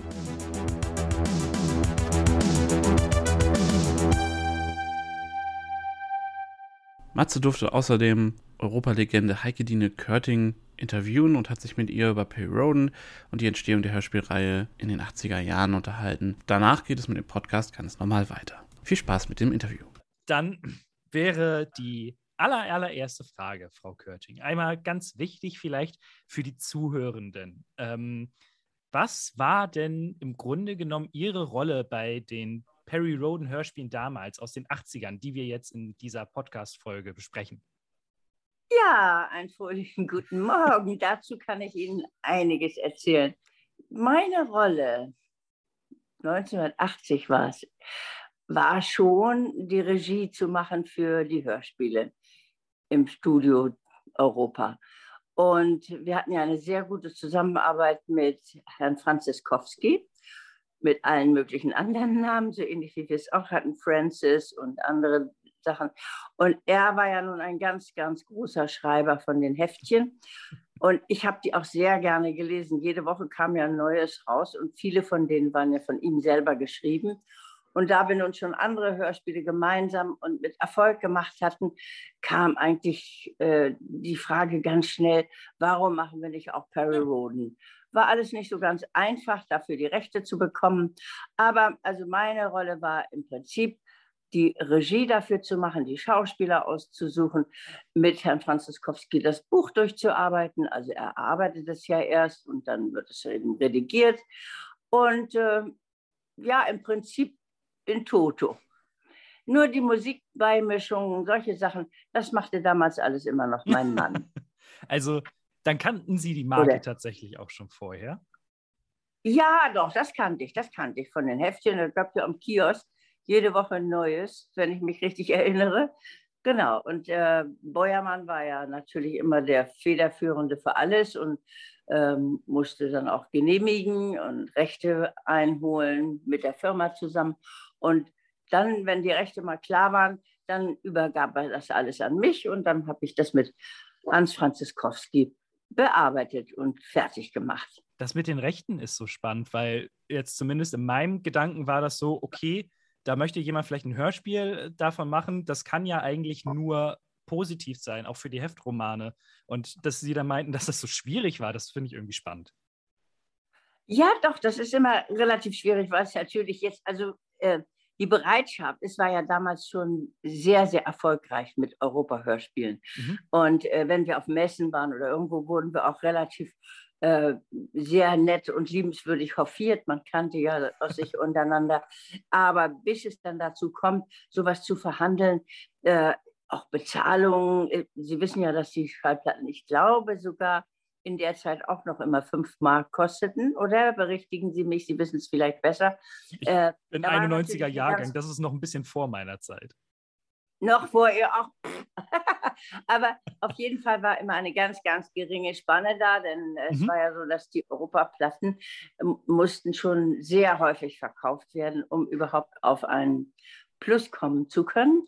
Und insofern war das natürlich im Wesentlichen, wenn man sagt, es ist schwierig, dann ist die Schwierigkeit meistens dann, wie funktioniert das finanziell?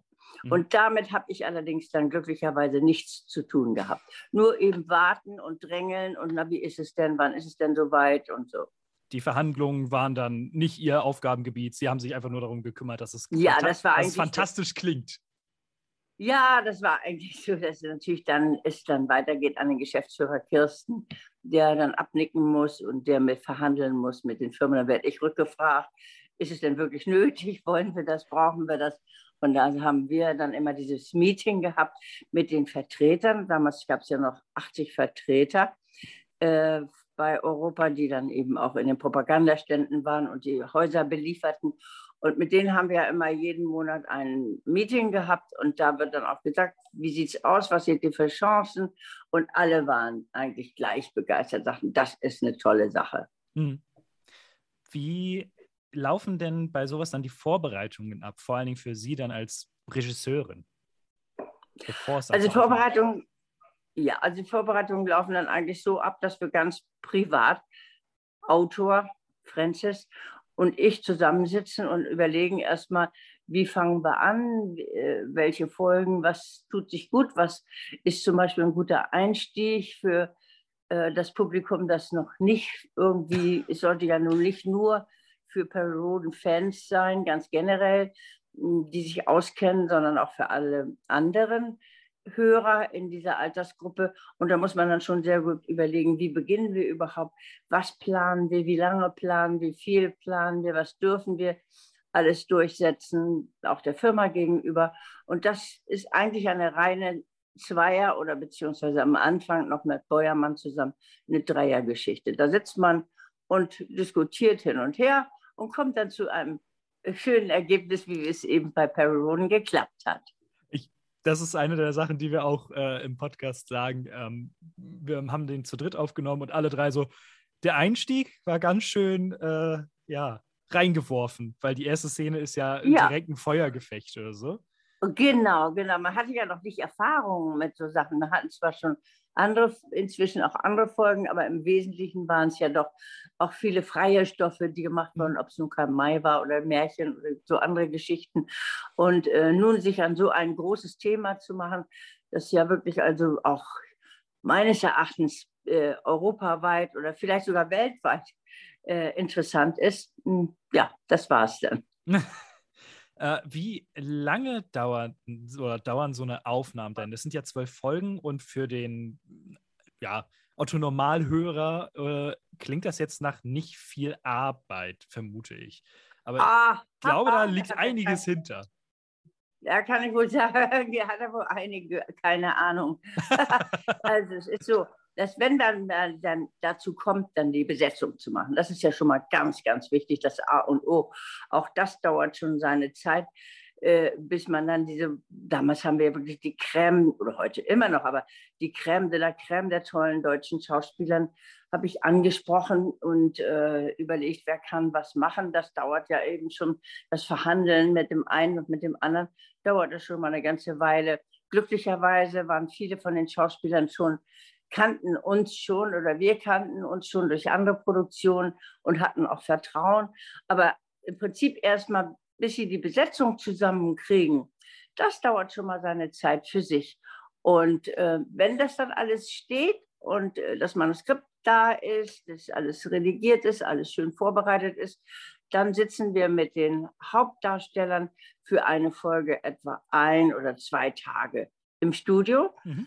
Aber da kommt dann eben ein extra Aufnahmetag für den Sprecher, wenn da eben ein Erzähler dabei ist.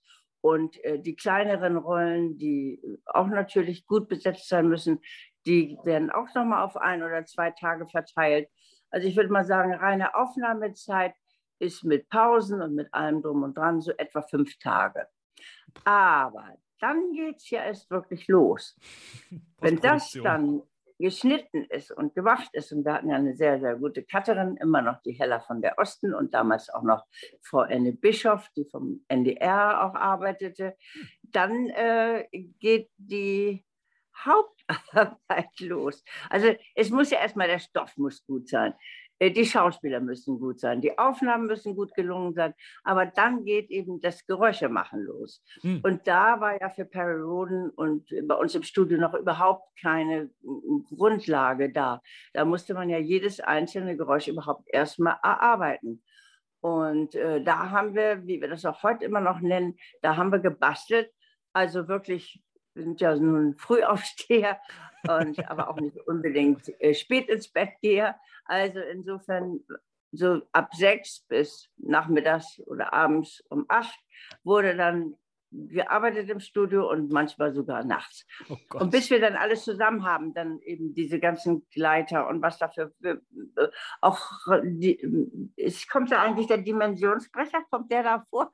Oder ist das bei Äh, Dimension. Commander Perkins? Boah, Ah, nee, der, kommt, der kam nicht vor, zumindest in dem Nee, Teil. der kam, ah, da habe ich den ganzen Tag dran gearbeitet, um Gott. das überhaupt hinzukriegen. Aber äh, bei Perry Roden war es ähnlich. Also bis man so seinen Bestand hat an den Grundgeräuschen, die wir da brauchen für alles Einzelne, ähm, das dauert schon seine Zeit. Und äh, dann am Ende, wenn dann also die Sahne oben drauf kommt, nachdem wir die Geräusche angemischt haben, die Sahne, das ist also die Musik oben drauf kommt, da kann ich mich eben auch erinnern, dass eben äh, Beuermann immer für jede Figur versuchte, eine eigene Musik darzustellen. Da lagen dann lauter Bobbys im Studio für die Rolle, für die Rolle, für die Rolle. Und also, wenn wir mal das alles zusammennehmen, dann haben wir schon gut die, mit, den ersten, mit der ersten Folge oder mit den ersten Folgen bestimmt ja, zwei Monate gearbeitet, bis das dann auf den Markt kommen konnte. Das ist schon, ist schon verrückt, wenn die Ja, Aufnahme da- halt nicht ganz so lange Ja, dauert. das gab ja auch damals, hatten wir ein paar dicke Maschinen. Ich habe ja viele von denen heute noch, diese großen Telefunkenmaschinen. Aber heute gibt es Locator, da fährt man zurück, da gibt es alles Mögliche an Verzerrern. Früher mussten wir dann eben an der Maschine das Röllchen festhalten, dass es ein bisschen langsamer läuft. Da, zack, lief es plötzlich zu schnell, dann hat man zerschnittene Finger Oh und dann fliegt einem das Ganze von der, fliegt einem das unter Umständen von der Bandmaschine, dann hat man den großen Bandsalat, dann muss man erstmal in den Flur und das Ganze den Flur runterlassen. Also es gibt auch viele Sachen, die dann äh, heutzutage so viel einfacher sind. Sie schieben eine CD rein oder man hat auch heute natürlich schon ganze Geräuschebibliotheken. Mhm. Sowas gab es damals ja alles nicht. Wie wurden, wissen Sie noch, wie die Laserwaffen dann gemacht wurden? Weil das war eine der Sachen, die wir immer am, am unterhaltsamsten fanden, dieses Piu, Piu, Ja. Piu. Ja, genau. ne? Also da haben wir dann äh, Spielzeugwaffen besorgt jeder Art und Ah. versucht, wie das klingt. Und äh, das wird dann eben verändert, indem man noch was dazu mischt oder indem man dann eben dieses, wie, wie ich schon sage, dann die Tonköpfe festhält und versucht, das Ganze in langsamer und dann schneller werden zu lassen. Und einiges, ähm, ich glaube, ja auch so eine riesige Elektronenorgel, so eine besondere Orgel, die wir hatten, äh, auf der man was auch einzeln äh, machen lassen kann oder machen kann. Also ähm, auf jeden Fall immer mit viel Fantasie musste das gemacht werden. Man muss sich auch vorstellen, wie könnte sowas klingen. Ja, eben gerade bei einem Science-Fiction-Stoff. Wenn es dann um, um, um irgendwelche Das war merkwürdigen, relativ gewagt, ja. ja, wenn es dann um irgendwelche merkwürdigen Wesen oder sowas geht. Ja, Ähm, ja, ja. Was war denn damals Ihre Lieblingsfigur, so aus den ersten zwölf Folgen, die äh, wir jetzt auch äh, in dieser, in dieser neuen Nostalgiebox hören? Von Perry über, äh, über Bully. Naja, der ist ja klar, der Roden selber, so ein toller Mann, so einem möchte man auch mal begegnen im Leben. Natürlich großartig. Also äh, ich hab, kann gar nicht unbedingt sagen, dass ich Lieblingsfolgen habe, denn äh, Lieblingsschauspieler, ich fand sie alle durchweg sensationell. Also die Judy Winter, wie hat sie das toll gemacht, ne? Oder ich liebe ja auch immer ach, die war ja dann lange, dann nicht mehr, lange nicht mehr so einsetzbar, war der, der Klippstein, herrlich, Kehlau, ach, das alles, ich kann es wirklich nicht sagen, ich liebe sie alle. Ähm, was würde man denn als Hörspielregisseurin heute, wenn man das, äh, wenn man diese Heftromane sozusagen neu vertonen würde, äh, was wären vielleicht Dinge, die Sie auch mit Ihrer Erfahrung vielleicht anders machen würden aus der heutigen Sicht? Ja, man würde wahrscheinlich äh, sich noch viel mehr orientieren. Wie ist das wirklich? Wie würde sowas technisch tatsächlich klingen und klingen können? Es ist ja, äh, damals war das ja alles noch fast Utopie äh, Mhm. und heute ist ja ganz vieles von dem, was wir da, was damals so die äh, Autoren schon vorausgedacht haben, ist ja schon so realistisch, dass man, ich fürchte, würde man heute viel Realistisches versuchen einzufangen. Und ähm, damit aber eventuell auch diese, ja, diese Fantasy, die Wärme oder so wegnehmen. Also ich würde mir jetzt das nicht antun, es nochmal neu zu vertonen, beispielsweise. Ich finde, das ist damals so schön gelungen. Das ist eine, eine Sache in sich. Wir werden ja auch immer gefragt, oh, kann das nicht mal weiter produziert werden? Und äh, gibt es doch noch ein paar Manuskripte, die da noch übrig sind, die da angefangen sind? Macht doch ein bisschen weiter. Äh, ich glaube, äh, diese Form von Heißblut und Bastelarbeit Außerdem ist natürlich ja der Francis auch nicht mehr dabei. Leider. Äh, ich würde sagen, heute würde ich es nicht nochmal machen. Weil es sind natürlich dann auch Sachen, die rein ähm, dem Zeitgeist vielleicht so ein bisschen geschuldet sind. Aber wir sind zum Beispiel dann über die Vertonung der Asiaten am Anfang gestolpert mit dem, ähm, ja, mit dem Klischee, sie können kein R aussprechen und von der ja. Geschichte an sich her so sind Tora und zum Beispiel, mir fällt der Name gerade nicht mehr ein, die weibliche Mutantin, ja. ähm, sind halt naja. sehr passiv in der Geschichte. Das sind aber alles Sachen, die dem Zeitgeist geschuldet sind, vermute ich. Ganz genau. Und das war damals eben, hat man sich auch daran erfreut. Heute ist es ja so, dass ich äh, schon einen vom Deutschen sensationell süß gesprochenen Italiener aus einer Folge rausnehmen muss, weil im Augenblick es eben so ist, ein Deutscher darf nicht den Ausländer nachmachen, weil sie sich angeblich äh, dann äh, brüskiert fühlen oder verletzt fühlen. Äh, da ist vieles dabei. Ich bin ja nun auch schon, schon habe ja einige Jahre auf dem Buckel und äh, komme komm mit dieser Form, äh, die jetzt so extrem gefordert wird, nicht so sehr gut zurecht. Und ich mhm. finde auch, äh, wenn das so echt jetzt überall durchgeführt wird, finde ich auch, dass es eine Einschränkung für die Schauspieler ist, die jetzt bestimmte Sachen einfach nicht mehr sprechen dürfen, weil sie Deutsche sind. Und wenn wir jetzt mal irgendeinen Russen nehmen und mit dem schönen rollenden R, ja, darf nicht mehr sein. Ne? Damals haben wir äh, andere Probleme gehabt, bei Flitze Feuerzahn zum Beispiel. Da kam dann die Lobby der Behinderten und sagte, also so geht das ja nicht.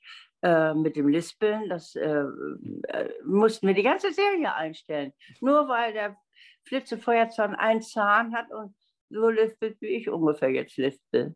Hm. So, und äh, all diese Einschränkungen, die heute gibt und die Voraussetzungen und so, wir haben damals einfach so mit Freude losgelegt und ehrlich bei bestimmten Sachen auch nicht nachgedacht. Vor allen Dingen haben wir nie negativ gedacht wenn wir irgendwas gemacht haben oder wenn wir irgendwelche Rollen besetzt haben oder irgendwas nachgemacht haben, dann war das in keinster Form so, dass wir äh, ja, in irgendeiner Form ein, ein, ein, was Negatives gesehen haben. Ne? ja, und all diese äh, Voraussetzungen, die jetzt wären und all diese Prüfungen, durch die man jetzt laufen muss, äh, das wäre nichts für mich. Also das war wunderbar, so zu basteln und zu machen und machen zu dürfen. Das war ja sowieso das ganz große Prä von dem Andreas Beuermann, dass er einfach dann sagte, ich bin ja nun kein Gelernter, ich bin ja Juristin und äh, ein, ein Spaß-Hörspielhörer seit meiner allerjüngsten Jugend. Aber ich weiß, wenn ich dann irgendwie sagte, Mensch, wie mache ich das denn? Wie soll ich das denn machen? Das mach mal, mach mal. Du hast schon ein gutes Bauchgefühl. So, und da durfte ich loslegen. Und das dürfte man heute eben auch nicht mehr. Und insofern hätte ich keine Freude mehr, das noch einmal jetzt neu aufleben zu lassen. Hm. Ähm. Also aufleben ja. Es gibt ja so schöne Folgen. Die können ja mal wenigstens gut verkauft werden. Also es sind natürlich dann eben die Sachen, über die man auch als jüngerer Mensch heutzutage aus einer anderen Generation stolpert. Aber das hat uns ja. zum Beispiel nicht den Spaß an dem gesamten Projekt weggenommen. Denn ähm, wir waren alle von den zwölf Folgen insgesamt doch sehr begeistert. Auch von den. Ja, natürlich auch total. Äh, von den SchauspielerInnen und von den Soundeffekten, von der Geschichte an sich. Und das ist auch eine Sache, die ich vorher nicht vermutet hatte. Ähm, ich habe zum Beispiel, mein Vater war auch so, sind das nicht irgendwelche so komische Groschenromane oder so und so? Ja, sind es, aber das heißt ja nicht, dass sie schlecht sind. Und das war halt nee. das, das war halt das, worauf, worauf ich mich dann so tierisch gefreut habe. Und äh, ich höre es jetzt auch gerade aktuell weiter. Also natürlich ein paar modernere Folgen, aber äh, ich bin so ein bisschen in das Universum eingestiegen. Das ist äh, schon irgendwie cool. Äh, was, ja was glauben Sie denn, macht die Faszination und, dahinter immer noch aus? Warum läuft diese Serie so endlos lang und warum läuft sie auch immer noch und auch immer noch erfolgreich?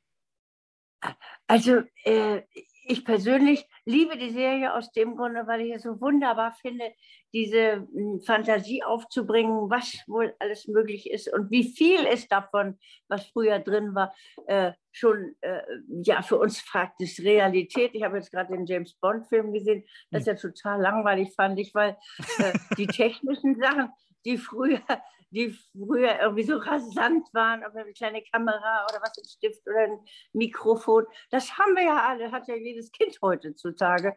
Und dann jetzt noch ein bisschen was anderes Technisches auszudenken. Und das finde ich jetzt bei den äh, Romanen so toll, bei den Perioden-Romanen so toll, dass man, ich finde, dass es auch immer noch eine realistische ähm, mhm. Bahn hat. Also ich könnte mir immer noch vorstellen, dass alles das, was da jetzt so geschrieben und gedacht wird, das wird auch irgendwann kommen.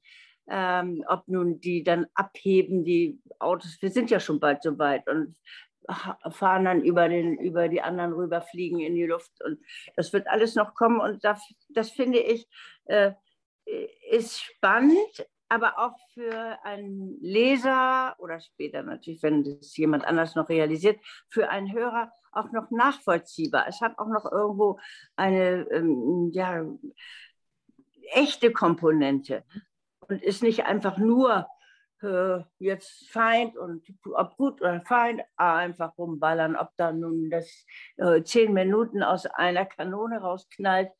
so viel Munition kann da ja gar nicht drin sein. Und das wird eigentlich, finde ich, bei Roden gut gemacht.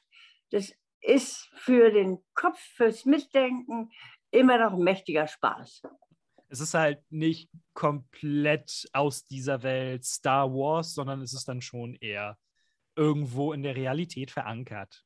Ja, genau, genau. Ich hab, auch damals habe ich schon immer gesagt, wenn wir da irgendwelche Sachen da äh, arbeiteten, Geräusche für was. Ich habe übrigens, schade, dass ich es Ihnen jetzt nicht zeigen kann, aber ich habe immer noch das riesen Silberblatt.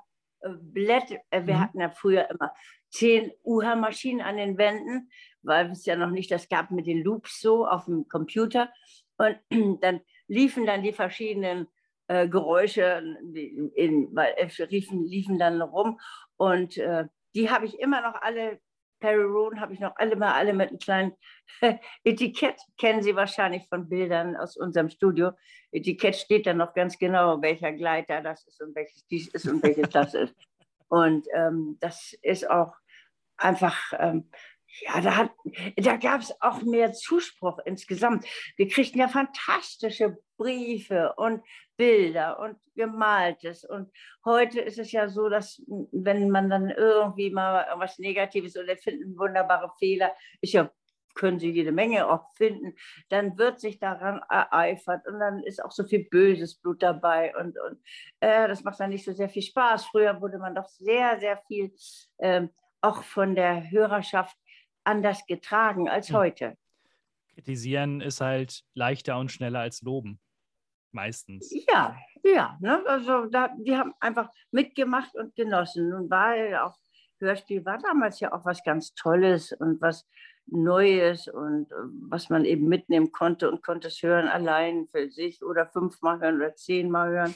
Ähm, und äh, ich denke mal, dass ich kann mir nicht vorstellen, dass jemand jetzt den Perry Roden produzieren könnte und so viel Anhängerschaft finden könnte, wie wir es damals gehabt haben und noch bis heute weitergetragen ist. Es hat, äh, es hat etwas seltsam Nostalgisches, selbst für jemanden, ja. der das, äh, der nicht damit aufgewachsen ist, sondern jetzt so wie äh, ich zum Beispiel das jetzt zum ersten Mal gehört hat und trotzdem äh, ja, hat es irgendwie was, was, was Heimeliges. Das ist, ja, ist wunderschön. Das finde ich auch wichtig zu wissen, wie das eigentlich ist, wenn jetzt junge Leute ganz neu dran gehen, ob sie dann äh, es eher kritisch sehen oder sich in diese Welt ach, hineinfühlen und hineinfinden und Spaß haben daran. Das äh, weiß ich selber nicht. Es noch nicht mit den kleineren, mal mit den jüngeren neu ausprobiert. Aber das werde ich jetzt mal machen, wo eben doch das Thema wieder sehr hochgekocht ist. Werde ich mal eine, habe ich früher auch oft gemacht, äh, mehrere junge Leute eingeladen, so zwischen 8 und 12 oder 8 bis 14 früher noch. Äh, und dann haben wir gemeinsam über die Sachen diskutiert und gesprochen. Und äh, das passiert ja heute auch, indem man sich in hm. so Chats zusammenfindet oder gemeinsames Hören veranstaltet. Aber das habe ich persönlich noch nicht gemacht. Das werde ich jetzt aber ganz, ganz schnell nachholen. Super schön. Interessiert mich total.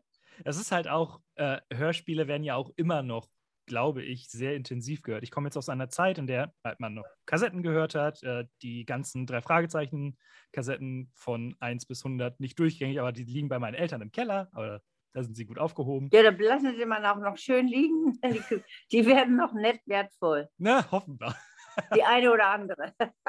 Und äh, dementsprechend, ich komme halt aus einer Zeit, in der Hörspiele sehr intensiv gehört wurden.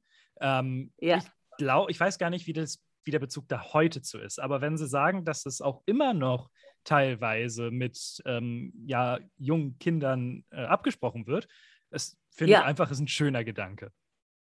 Ja, das ist, äh, das ist für mich ganz wichtig. Ich meine, ich bin natürlich begeistert, kriege ja auch, auch, muss ich sagen, auch sehr viel, sehr, sehr lieben, liebenswürdige und ganz tolle Post und begeisternde, die meinen, ach, man hat das Leben sie begleitet. Und ähm, das freut mich natürlich auch besonders. Mhm. Aber mh, hm, sagen wir, man darf das auch nicht überschätzen. Ich hatte ja mal einen Auftrag bekommen von einer anderen Firma, das Ganze noch einmal äh, neu zu realisieren. Würde ich aber nie machen. Würde ich nie. Hm. Erstens werde ich Europa natürlich nicht untreu. Das ist ja nun mal irgendwie und unser Kind und bleibt, egal was alles noch äh, Neues dazugekommen ist, bleibt irgendwie noch immer unser Baby. Ich freue mich natürlich enorm, äh, dass die Product Managerin, hier war ja auch noch besonders maßgebend Frau Fitzen, dass hm, die selber auch so einen Spaß haben und sagt, da müssen wir eine Box draus machen, da müssen wir jetzt mal zusammensammeln, was finden wir denn alles noch, habe ich natürlich auch in den Skript gewühlt, haben wir auch eine ganze Menge zusammengekriegt und was in der Box dann noch als Extra dabei ist oder äh, ich dann auf einer äh, das war, glaube ich, die Folge 2 auf der Kassette, gefunden hatte, dass damals auch noch äh, Judy Winter, nee, äh, nee äh, Friedrichsen, ne? der hat wunderbar gesprochen darüber, hat selber gesagt, wie schön den das Spaß, Uwe Friedrichsen, mhm. wie viel Spaß denen das gemacht hat, hat auch einige von den Schauspielern damals vorgestellt, die dann kurz gesprochen haben. Ich weiß nicht, ob Sie das kennen, das kommt jedenfalls jetzt auch. Das habe ich der ähm, PR-Dame ich habe den, den Clip habe ich auch schon bekommen und äh, haben Sie auch schon bekommen? Ja, ich habe ihn auch, nett, auch, schon angehört. Das ist super witzig. Es ist richtig, ist toll schön. und das hatte leider hatte leider noch keiner vorher irgendwie so nachgedacht oder gefunden oder gehört. Und insofern ist das jetzt nicht in der Box mit drin, aber das fiel mir dann hinterher ein oder ich wurde auch hingewiesen von einem Freund, der sagte, Mensch, habt ihr das dann auch mitbedacht? Hm, das hat jetzt aber eben dann Frau Kühl, äh, Nina Pelgran, Ihnen zugeschickt, ne? Hm, Frau, Frau Schröcker. Ich muss, immer noch, ich muss immer noch nachdenken. Für mich ist es immer noch die Nina. Nina Schulze-Pelgner. Silke hat es zugeschickt. Ja, und, der, und, die sind ja alle voller Eifer dabei. Und was, ach, das hat richtig Spaß gemacht zu recherchieren. Nun haben ja auch so ein bisschen Vorrecherche, haben, haben ja auch ähm, der Boldewin und ähm, der Merius gemacht, indem sie dieses Europabuch gemacht haben. Hat, haben sie auch eine ganze Weile ganz viel schöne Sachen äh, eingescannt für Perry Roden. Gut. Frau Körting, vielen, vielen, vielen lieben Dank für Ihre Zeit. Wir Hauptsache, Sie sind auch ein Fan, das muss ja sein. Äh, ich weiß nicht, ob ich mich als Fan bezeichnen würde, aber ich bin jetzt Oder? durchaus interessierter und ähm, so. wir meinten nämlich auch alle, dann ja, vielleicht mal, vielleicht noch ein Buch kaufen und äh, wie gesagt, wenn ich jetzt ja. mit der Hündin Gassi gehe oder so, dann äh, wird auch mal ein Perry Roden Hörspiel nebenbei gehört. Ja, das ist doch wunderbar. Das also so meine ich das auch. Äh, ganz generell. Eben noch, ich finde das eben einfach wunderbar. Ich hatte vor 20 Jahren, haben wir alle gedacht, mit dem Hörspiel ist mehr oder minder Schluss. Also es gibt dann das eine oder andere noch, aber dass das doch nochmal trotz aller anderen Medien, die es gibt und trotz hm. aller Dinge, die man hörte, haben kann, äh, noch wieder so einen schönen Stellenwert bekommen hat, das ist doch super. Ja, das ist es. Das freut mich.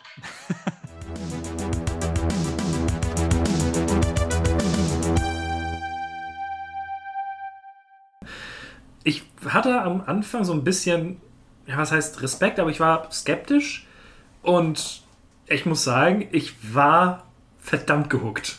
Also gerade am Ende war ich auch echt hooked.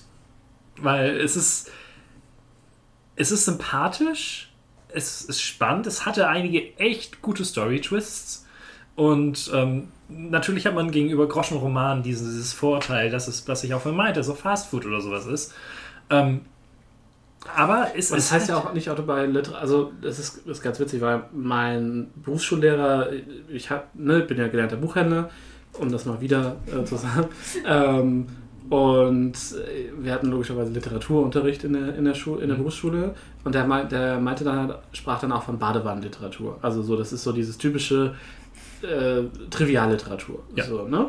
Und also alles, was nicht der deutsche Literaturkanon ist, ist quasi. Alles, was nicht ins Feuilleton kommt. Ja, gefühlt schon. Ähm, und er meinte aber auch, es ist trotzdem, dass es total legit Literatur ist und auch eine total. Legitim heißt es auf Deutsch. Deine Mutter. ähm, dass, dass halt auch solche Literatur eine Daseinsberechtigung hat, weil du zur Entspannung dann nicht jedes Mal mit Thomas Mann in der Badewanne sitzen möchtest, sondern halt, ähm, sondern halt auch mal was liest, bei dem du, also quasi das, das Äquivalent zum Popcorn-Kino so, ne? Mhm. Es ist halt, es ist nicht anspruchsvoll, manchen gibt es aber viel Entspannung und Unterhaltung. Und genau das Gleiche, und der Begriff Badewannenliteratur kommt halt einfach nur, äh, ist so ein bisschen dieses Böse, wenn du das in der Badewanne liest und es fällt dir ins Wasser, ist es nicht so schlimm. Ja. So, und das ist, das ist halt genau, und ich glaube, aus dieser, aus dieser Ecke kommen dann die Groschenromane. Ich glaube, Perry Roden ist, ist halt dadurch, dass es so lange läuft und halt wirklich anspruchsvolle Science Fiction ist, natürlich Pulp, so, Ja. aber das ist Star Trek ja dann am Ende auch so. Also es ist halt, es ist halt so Space Opera mit einem fiktiv-wissenschaftlichen Kern, würde ich sagen. Ähm, und deswegen, also es war schon super cool. Und ich glaube, es ist wirklich, es ist halt nicht so dieses ultra verkopfte Hard Sci-Fi wie ein Odyssey äh, 2001. 2001. Ähm, oder, oder so die Hyperion-Sachen oder so. Also, oder, Foundation. Oder Foundation, genau. Also es ist nicht auf dieser Ebene verkopft, aber es ist trotzdem anspruchsvolles Sci-Fi in einem Pulp-Gewand. Wobei der Pulp auch ein bisschen, glaube ich, daher kommt, weil es für uns jetzt Pulp ist, weil es so alt ist. Genau. Und nicht zwingend, weil die Stories pulpy sind. Es, So. es liegt halt so wunderschön zwischen halt einem Foundation und einem Star Wars. Es ist halt nicht Ja. komplett Hard Sci-Fi, es ist aber auch kein, kein Fantasy Sci-Fi so Nee, in nee, dem genau, Sinne. genau. Sondern es liegt irgendwo super schön dazwischen. Ja. Ich weiß nicht, Milena. Als jemand, der damit ja geil, ich finde ja auch Star Wars, oh, sorry. Ja. Ist, ne, so, ich, am Anfang dachte ich so, oh, Weltraumgedöns und irgendwelche Schlachten und dann auch noch ein Hörspiel, wo Piu Piu Piu passiert. Ich war so. Piu Piu. Ja, also da habe ich echt gedacht, so, also ich höre ja auch Hörspiele nur zum Einschlafen, weil sonst haben die in meinem Leben keine Daseinsberechtigung. Das Ähm, sagte sie beim Podcast aufnehmen. ja, auch Podcasts sind da, um einzuschlafen. Was? Für, Was? was? Was, was, was?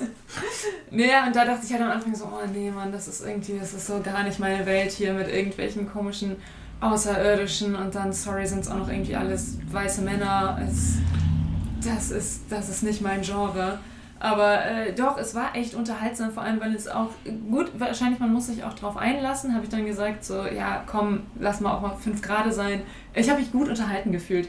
Und das ist für mich Mhm. letztendlich der Sinn des Ganzen, egal was Mhm. ich konsumiere, ähm, ha, habe ich eine gute Zeit dabei gehabt. Äh, ich kann tatsächlich auch gut einschlafen, obwohl viel Piu Piu passiert ist. Weil ich, am, nee, habe ich wirklich am Anfang gedacht, ich war so, oh nee, vielleicht passiert mir hier zu viel. Aber es ist nicht so actionreich, wie ich es vermutet hätte. Ja, richtig, genau. Also es war äh, nett, ja, ge gemacht von der, von der Tonspur, dass da jetzt nicht so viel explodiert ist und Krawall und du denkst so, wie wenn du einen One-Piece-Manga aufschlägst, wer haut hier wem einen in die Fresse, äh, sondern da habe ich schon immer äh, ganz gut den Überblick behalten, dachte mir so, okay, gut, jetzt, auch wenn wir gerade mitten in der Schlacht sind, äh, wer hier gerade wen beschießt oder was passiert.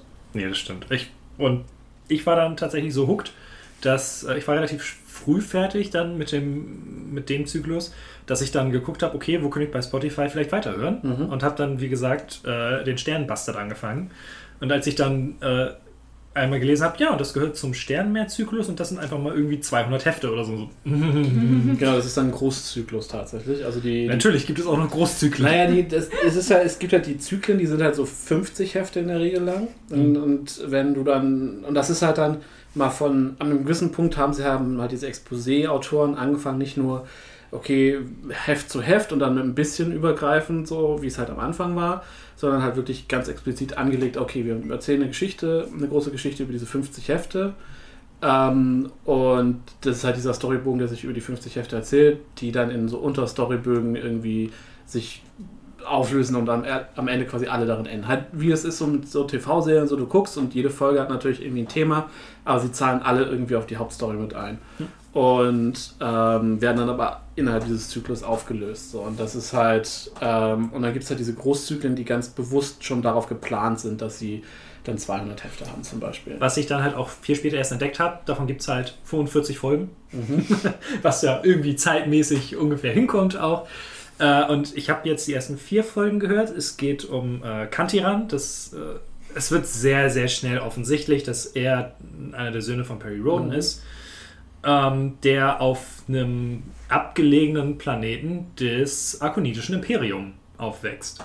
Denn zu der Zeit äh, ist Arkon wieder erstarkt. Mhm. Und eine sehr, sehr, ja, also eine mächtige Militärmacht. Äh. Ja. ja, kein schöner Satz, aber es ist ein Satz. Und wir. wo wir das vorhin schon hatten, so Thema Sprung in der Handlung. So, es fängt an, als er, ich glaube, 12 ist, dann ist er auf einmal 16 und auf einmal ist er 21 in der ersten Folge.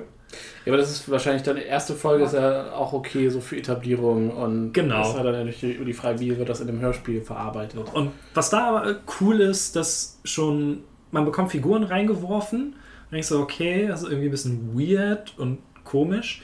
Und was da auch, das war nämlich so das Ding, ich bin halt aus diesen zwölf Hörspielen dahin gekommen. Äh, die Arkoniden sind unendlich rassistisch gegenüber den Terranern gegenüber. Äh, was ich super weird im ersten Moment fand, abgesehen davon, dass sie eben jetzt so eine mächtige Rasse irgendwie wieder sind. Und ähm, dementsprechend ist Kantiran auch einfach nur am Abfangen, weil er ist halb Terraner und halb äh, Arkonide. Und Und das gab es ja vorher nicht.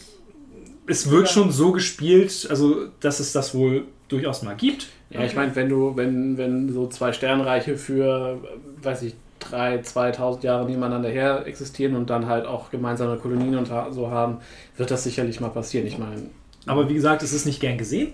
Gerade weil er dann auch in eine Militärakademie kommt, äh, aus Gründen und so weiter und so fort. Mm, Was ich ein bisschen arg fand, äh, sie fritschen am Anfang etwas. Ich we- weißt du, was der Begriff ich, ist, irgendwas klingelt bei mir, aber erklär's mal für auch die Äh, das bedeutet, dass ich glaube, es kommt aus, auch aus einem Comic, ähm, dass der einzige Grund, warum er in die Story geworfen wird oder warum er in den größeren Story-Kontext geworfen wird, äh, weil seine Freundin umgebracht wird. Ach so, sie fritschen die Freunde. Ja, ja. Genau, und das kommt halt wohl. Fridgen. Genau, und das Ja. kommt wohl irgendwie daher, dass. du legst, genau, de, deine einzige, die, deine Partnerin ist nur da und wird, um auf Eis Um gelegt zu werden, um Motivation gefridged zu werden. Ja, ja, zu sein, genau. Und das ist, war so ein bisschen so. Ähm, Ist aber, glaube ich, ein ganz guter Punkt, um vielleicht nochmal über ein, zwei Sachen zu reden, Ja. die nicht mehr so zeitgemäß sind. Weil das Ganze, wir haben ja darüber gesprochen, das Ausgangsmaterial ist aus den 60ern und die Hörspielverarbeitung ist aus den frühen 80ern. Und es wird zum Glück hinten raus besser, was den rassistischen Teil angeht. Andere Sachen sind halt nicht ganz so. Es gibt, es gibt halt in der ersten oder zweiten Folge tauchen Ja. chinesische Offiziere auf, die so kein R aussprechen. Genau, die kein R können. aussprechen können. Also dieses Klischee, was halt, es gibt ja auch, glaube ich, ein, zwei, drei Fragezeichen-Folgen, wo das ein Ding ist. Der grüne Ähm, Geist zum Beispiel. Genau. Und das ist halt eine Sache, die hat man damals gemacht. Und das ist, glaube ich, der, das, das Einzige, was man dem als Leeway geben kann, zu sagen, okay, historischer Kontext, hat man damals gemacht, ist trotzdem Kacke. So. Ja. Das Ist ist, auch, aber- ist auch einer der Gründe, ja, warum äh, hier fünf Freunde war das? Nee, nicht fünf Freunde, sondern TKKG äh, ab 12 freigegeben ist jetzt teilweise. Ja, ja, genau, weil die alten Folgen genau unter so in solchen Zuständen halt entstanden sind. Auch einfach, weil genau Thomas Wolf ja dann doch gerne mal ein bisschen äh, arg in die Klischees getreten ist. So. Ähm, genau, und das ist halt eine Sache, die muss man hier einmal, glaube ich, kritisch betrachten. Das ist ja nun mal ein Thema, das hat man auch in alten Star Trek-Sachen und so, oder generell in, in Popkultur aus der Zeit. Wenn man damit nicht klarkommt, sollte man um sowas, glaube ich, einen Bogen machen. Aber ich war zum Beispiel sehr happy, dass dann so Figuren wie Tako Kakuta oder so. Genau, genau der Cast ansonsten ist, ist vielfältig, ist genau und es ist auch das einzige Mal, dass es auftritt. Jeder andere, egal, also, also der einzige, der wirklich nochmal einen seltsamen Akzent hat, ist am Ende der Mausbiber. Und der klingt halt, wie gesagt, wie ein komischer Max Rabe-Verschnitt, was dann Geschmackssache ist, aber nicht inhärent rassistisch oder so ist. Ja. Und es ist halt hier, wird die Story hat auch manchmal, glaube ich, nicht genug Zeit, Sachen zu erklären rechtzeitig, so wie dieses asiatische Freunde-Ding. Ne, ist jetzt aber, glaube ich, noch, also da kommt es dann auch darauf wieder an, wie ist man da sensibilisiert etc.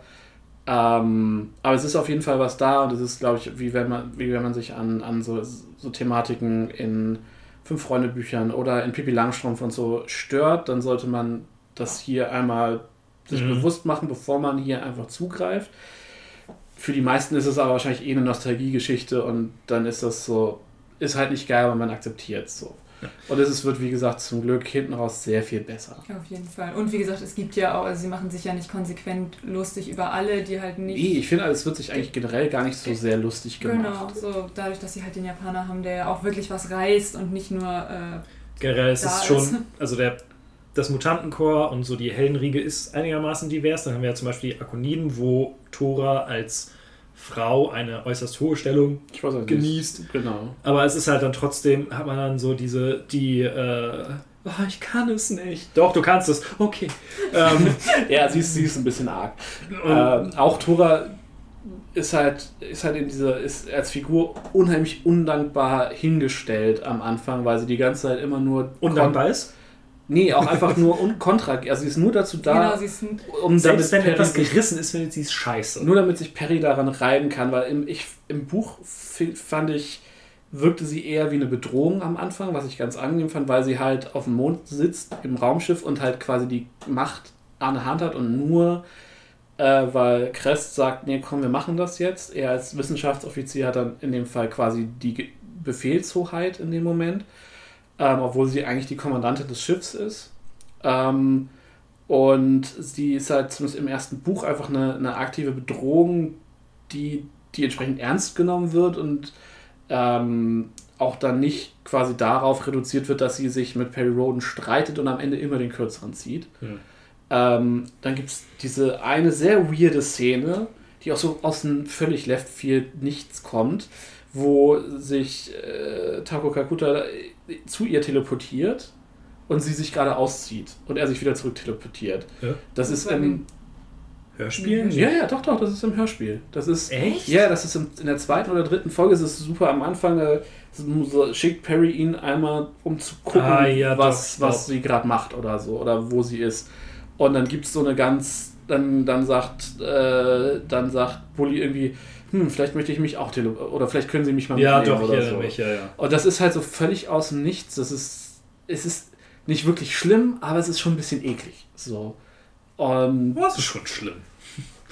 Ja. Das ist schon eklig. Ja, ja, ja, nee, also, ja, genau. Ähm, also, das ist, es gibt halt so auf jeden Fall zwischendurch immer mal so ein paar kleine Kulturschockmomente, glaube ich und ja, mehr starke Frauenfiguren wären, glaube ich, gut, aber ich glaube, das ist eine Sache, die die Serie später entwickelt und es ist halt. Was auch der Zeit geschuldet ist, ich war schon sehr beeindruckt, dass mhm. es sie gab und da habe ich halt gedacht, so, oh wow, da ist Raum für mehr. Und dann ist sie halt über zwölf Folgen die einzige, also fast einzige Frau geblieben, ja. die da wirklich Redeanteil hatte und auch irgendwie ein bisschen was zu sagen hatte ähm, sie auch, der, das fand ich immer ganz witzig, ich hatte auch mit meinem Bruder darüber gesprochen und ich war so, oh ja, und er ist voll sexistisch und wie er mit ihr redet, das geht gar nicht. Und mein Bruder sagte, naja, komm, er ist halt irgendwie hier der Offizier und irgendwie mächtig und gedöns. Kann es sein, dass er mit allen so redet? Und ich sagte, naja, es gibt ihm halt niemand anders Kontra. Deswegen halt, muss er da gar nicht so sehr gegen anreden. ich hatte ein bisschen das Gefühl, genau, dass, dass, dass er sie halt ich hatte immer nur das Gefühl, dass, es, dass er sie nicht scheiße findet, sondern dass es halt Mittel zum Zweck ist. Ja. So dieses, okay, er Aber er hat doch in Folge 3 gesagt, dass er sie liebt. Ja, ja, ja, klar. Das hat der Erzähler gesagt. Das stimmt. Dass, dass er halt, dass sie halt, dass es seine einzige Art ist, sie so permanent auf Trab zu halten, weil sie so, ihm sonst gar nicht nachgibt. Aber es, es hätte sicherlich, heute könnte man das sicherlich geschickter machen, glaube ich. Mhm. Und ja, nee, also es ist schon ein bisschen weird. Aber das ist eh eine, eigentlich ein ganz interessanter Punkt. Also, da habe ich vorher nicht so wirklich drüber nachgedacht. Es gibt ja wirklich keiner Kontra. Er sagt den gesamten Mutantenkoordinator Zeit, tut dies. Ja, tut aber er ist, er ist halt auch der Chef. Also das ist Ja, glaube ich so eine aber- militärische Rangkiste am Ja. Anfang. Ja, aber auch, auch Krestia ihm die ganze Zeit sagt, für, oh ja, das, ist eine gute, das, das machen wir jetzt. So zwischendurch ist er so ein bisschen, hm, hast du da wirklich drüber nachgedacht? Und er sagt so, ja, weil ich bin fucking Perry Roden, wir machen das jetzt Ja. einfach. Und dann sagen alle, ja, okay. Und Tora ist so, äh, Äh? Do you Äh. even brain? Sehr gut. Sehr gut. Und das er braint halt gar nicht. er aber- braint halt voll viel, weil er hat ja, aber immer recht. Also er Das muss ist- ja da- da- brain. Das ist so. es halt. Er hat ja auch mehrere Hypnoschulungen gehabt. Also. Ja. Er kann, Natürlich er muss er kann dann brain. Fu. Genau, Ähm. und das ist es halt, da habe ich mir gewünscht, so dass zumindest irgendwie, um da so einen Ausgleich zu haben, dass du sagst, okay, es gibt hier noch irgendeinen anderen Mann. Oder dass er einfach halt- mal verkackt. Oder dass er einfach mal verkackt. Genau, ich glaube. Oder dass sie auch einmal recht hat, weil für die Story irgendwann hast du ein Muster Mhm. sehen können und wusstest, sie sagt so, oh nein, das wird nicht funktionieren. Und er sagt so, doch, das wird funktionieren. Und, Und du es weißt wird so, funktionieren. es wird funktionieren. Ich glaube, es gibt eine Szene, wo es einmal, wo Perry irgendwas nicht im ersten Anlauf gelingt, aber eventuell bilde ich mir das auch ein. Mhm. Weil ich, ich könnte jetzt auch nicht mehr sagen, wann es war. Aber das ist dann halt so wirklich, du hast dann diesen strahlenden Helden, der alles kann. Unser Mann im All. Es ist halt, ich glaube, das ist halt, es ist halt wirklich arg der Zeit geschuldet. Ja. Also es ist halt, weil du halt auch nicht wie. Und vielleicht auch der Form. Bestimmt, bestimmt. Also das, dem, dem Palpigen dann vielleicht vom, vom Groschenroman, das sind halt dann ja doch immer Kurzgeschichten quasi, die zwar aufeinander aufbauen, ähm, aber genau, es wird halt schon eine relativ schillernde Heldenfigur aufgebaut, die dann, glaube ich, ich meine, es läuft über 3200 Hefte fast. Also es ist halt... Irgendwann wird er vielleicht mal was verkackt. Er wird auf jeden Fall mal äh, reflektieren, genau. Und es ist halt auch, glaube ich, es geht dann, glaube ich, auch mal mehr um, um, um die Themen generell und Motive und also später ja auch viel um Politik und Ja. demokratische Wahlen und Beeinflussung von. Es gibt wirklich Wahlkampf. Abenteuer, so. ähm, wo, und das Imperium, also auch das solare Imperium hat halt nicht permanent Bestand. So, und es gibt, es gibt ein, ein Das Sollsystem. ein Abenteuer, äh, also ein, ein Geschichtsstrang, der damit, damit endet, dass sie die Erde aus dem Sollsystem rausholen, weil sie sonst untergehen würde. Die Erde geht sowieso oft mal fast unter. äh, aber ja, nee, ist schon ganz spannend. Also ich glaube halt einfach, es, ja, also ich glaube, dass es, dass es alles ein bisschen platt ist, was die Figuren angeht und dann eher sein, äh, seinen Anspruch in den Science-Fiction-Konzepten sucht. Die so. Ideen sind spannender als die Figuren. Genau. Irgendwo. Es ist dann, genau, es ist, das ist dann halt, ja, Pulp oder. Also zumindest das, was wir jetzt gehört haben. Weil, Wie gesagt, wir reden, unsere Meinung bezieht sich halt zu 99% auf diese ersten 19 Hefte. weil, Was so, dann ansprechend noch nicht repräsentativ ist für die Serie. weil das, was ich jetzt weitergehört habe, ähm, mit ähm, der Maskantin und so weiter und so Mhm. fort, das ist teilweise sau, sau spannend. Und das war ja jetzt schon Das war spannend. jetzt schon spannend, total. Aber und äh, ich, also auch was die natürlich dann Production Value und so geht hoch, Mhm. du hast geile Sounds und so weiter und so fort. Und auch wie da irgendwie aufeinander aufgebaut wird und wie gesagt, da die Information, die du jetzt hast, als jemand, der Perry Rowan peripher kennt, ähm, das funktioniert alles super gut miteinander. Und äh, ich kann es wirklich bisher empfehlen. Natürlich, 4 von 40 ist jetzt nicht so viel. ähm, gerade weil sie in der vierten eine Entscheidung treffen. In der vierten Folge. 19 von 3140 ist nicht Ah. so viel. Äh, Es ist ein Anfang. Ist ein Anfang. also man hat, also ich hatte jetzt gerade ein, ähm, ja, einen Protagonistenwechsel, was auch damit einherging, dass die Erzählstimme witzigerweise geändert hat. Das fand ich ganz cool. Hm. Aber das war so, ja, schade, weil die ersten drei Folgen haben wir es richtig gut aufgebaut und dann ist so, cut, wir machen jetzt was ganz anderes. Ja, es ist halt das wahrscheinlich mit den verschiedenen ähm, Erzählsträngen, die dann halt am Ende der, Mhm. des Zyklus quasi alle zusammenführen wieder. Das war halt so ein bisschen schade, aber ähm, es ist. Es ist halt dieses Einstiegsding, was du ja auch vorhin meintest, so, Milena, dieses, du stehst davor und denkst dir, fuck, was jetzt? Aber ähm, ich vermute, es ist bei den Büchern oder bei den Heftromanen auch ganz gerne so, es gibt dann eine Nummer 1 oder so, oder so wo, Ja. wo dir gut ein Einstieg gegeben wird. Und wenn man Interesse an dem ganzen Ding hat, natürlich sollte man mit der Nostalgiebox anfangen. ähm, ich glaube, also das Ding ist, ich, man muss so jetzt sagen, wir haben das Ding nicht in der Hand. So, also wir Ja. können am Ende nicht sagen, oh, wie cool das Produkt per se ist.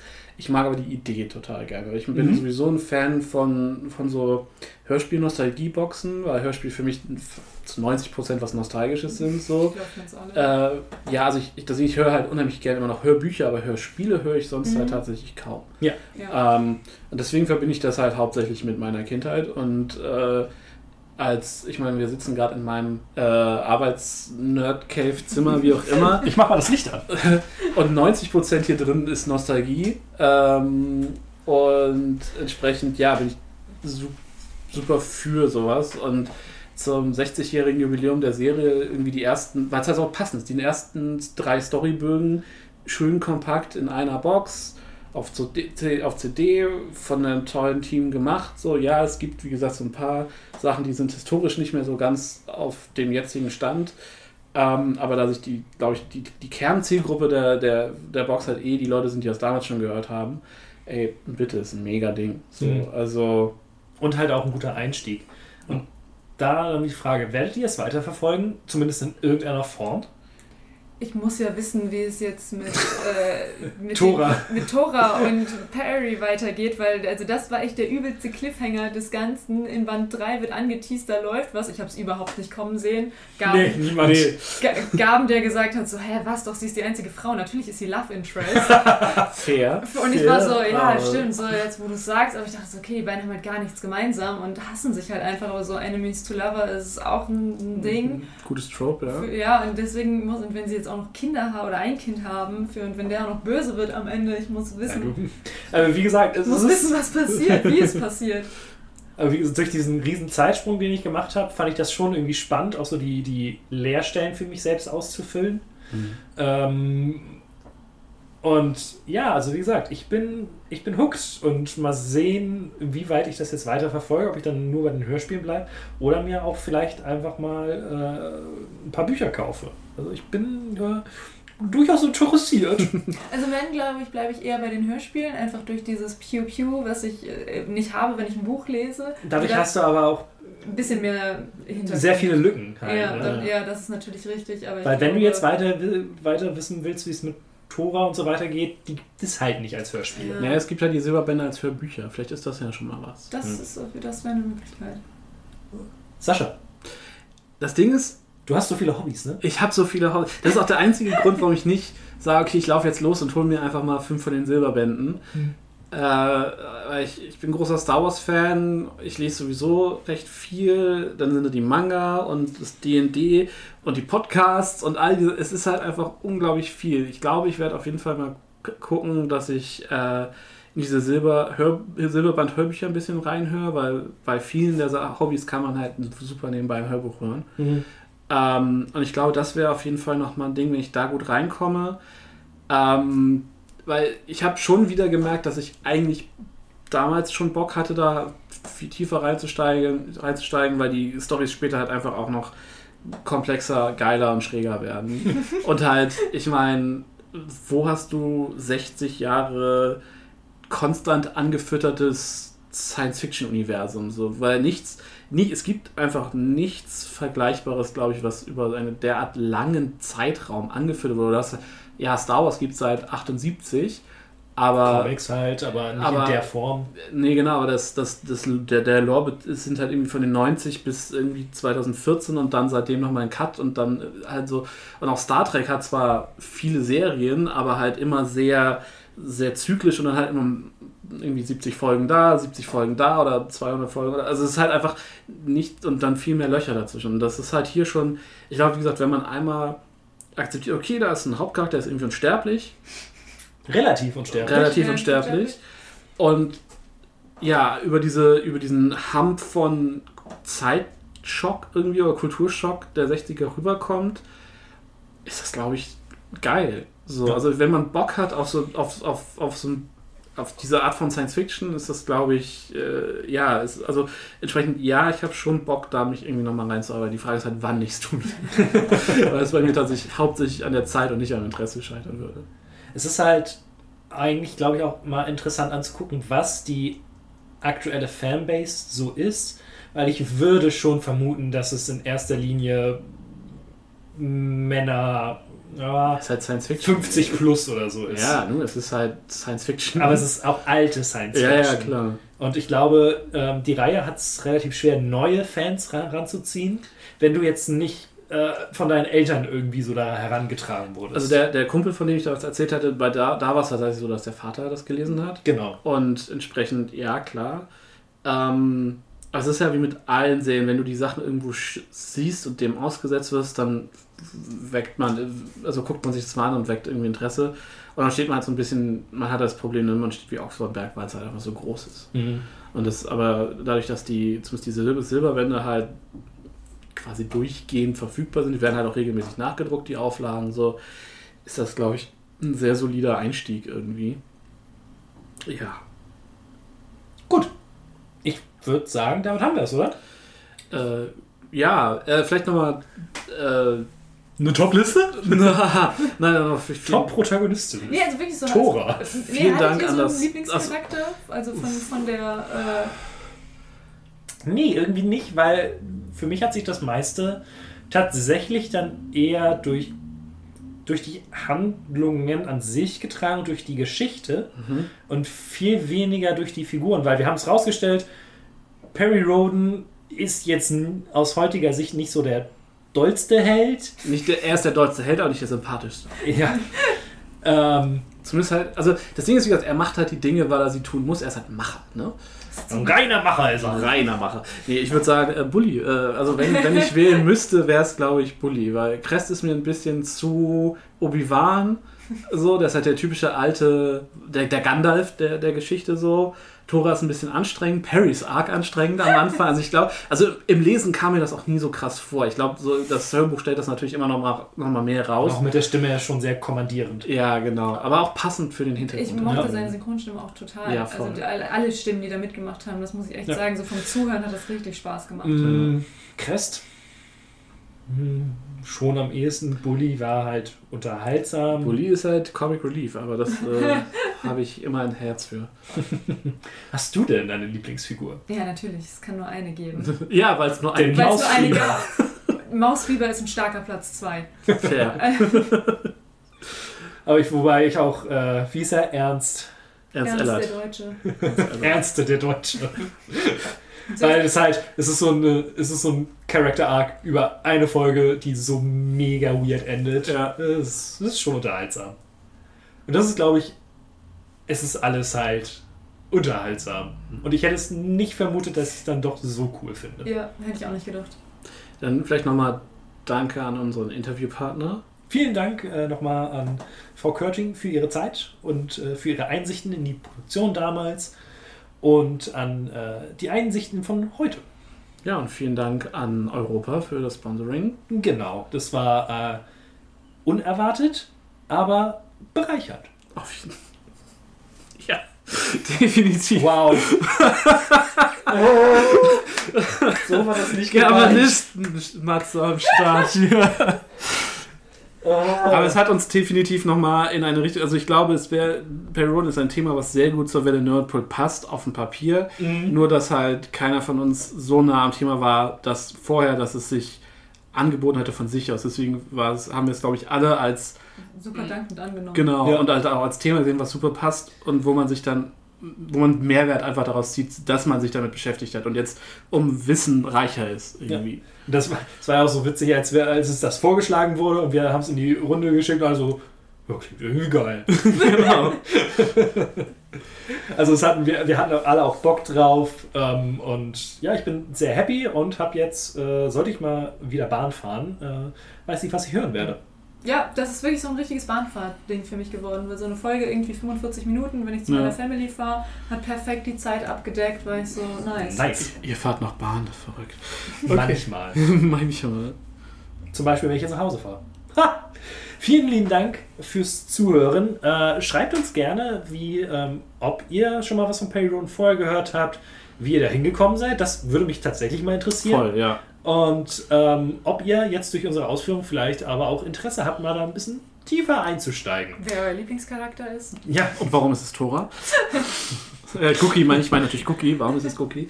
Äh, Man kann die beiden mal verwechseln. Ja, nee, äh, ihr findet uns wirklich unglaublich viel Perry Roden bei Spotify. Ja. Äh, für Umme damit quasi. Und auch die komplette Nostalgie-Box ist, äh, die zwölf Folgen sind komplett bei Spotify, was es super angenehm gemacht hat, äh, sich hier vorzubereiten.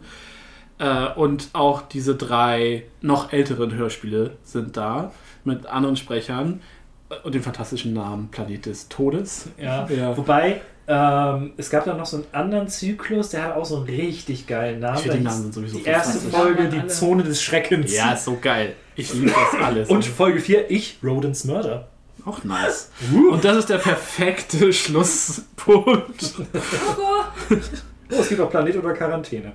Wir hören uns beim nächsten Mal wieder. Bis dahin habt noch einen schönen Tag und tschö. Tschüss.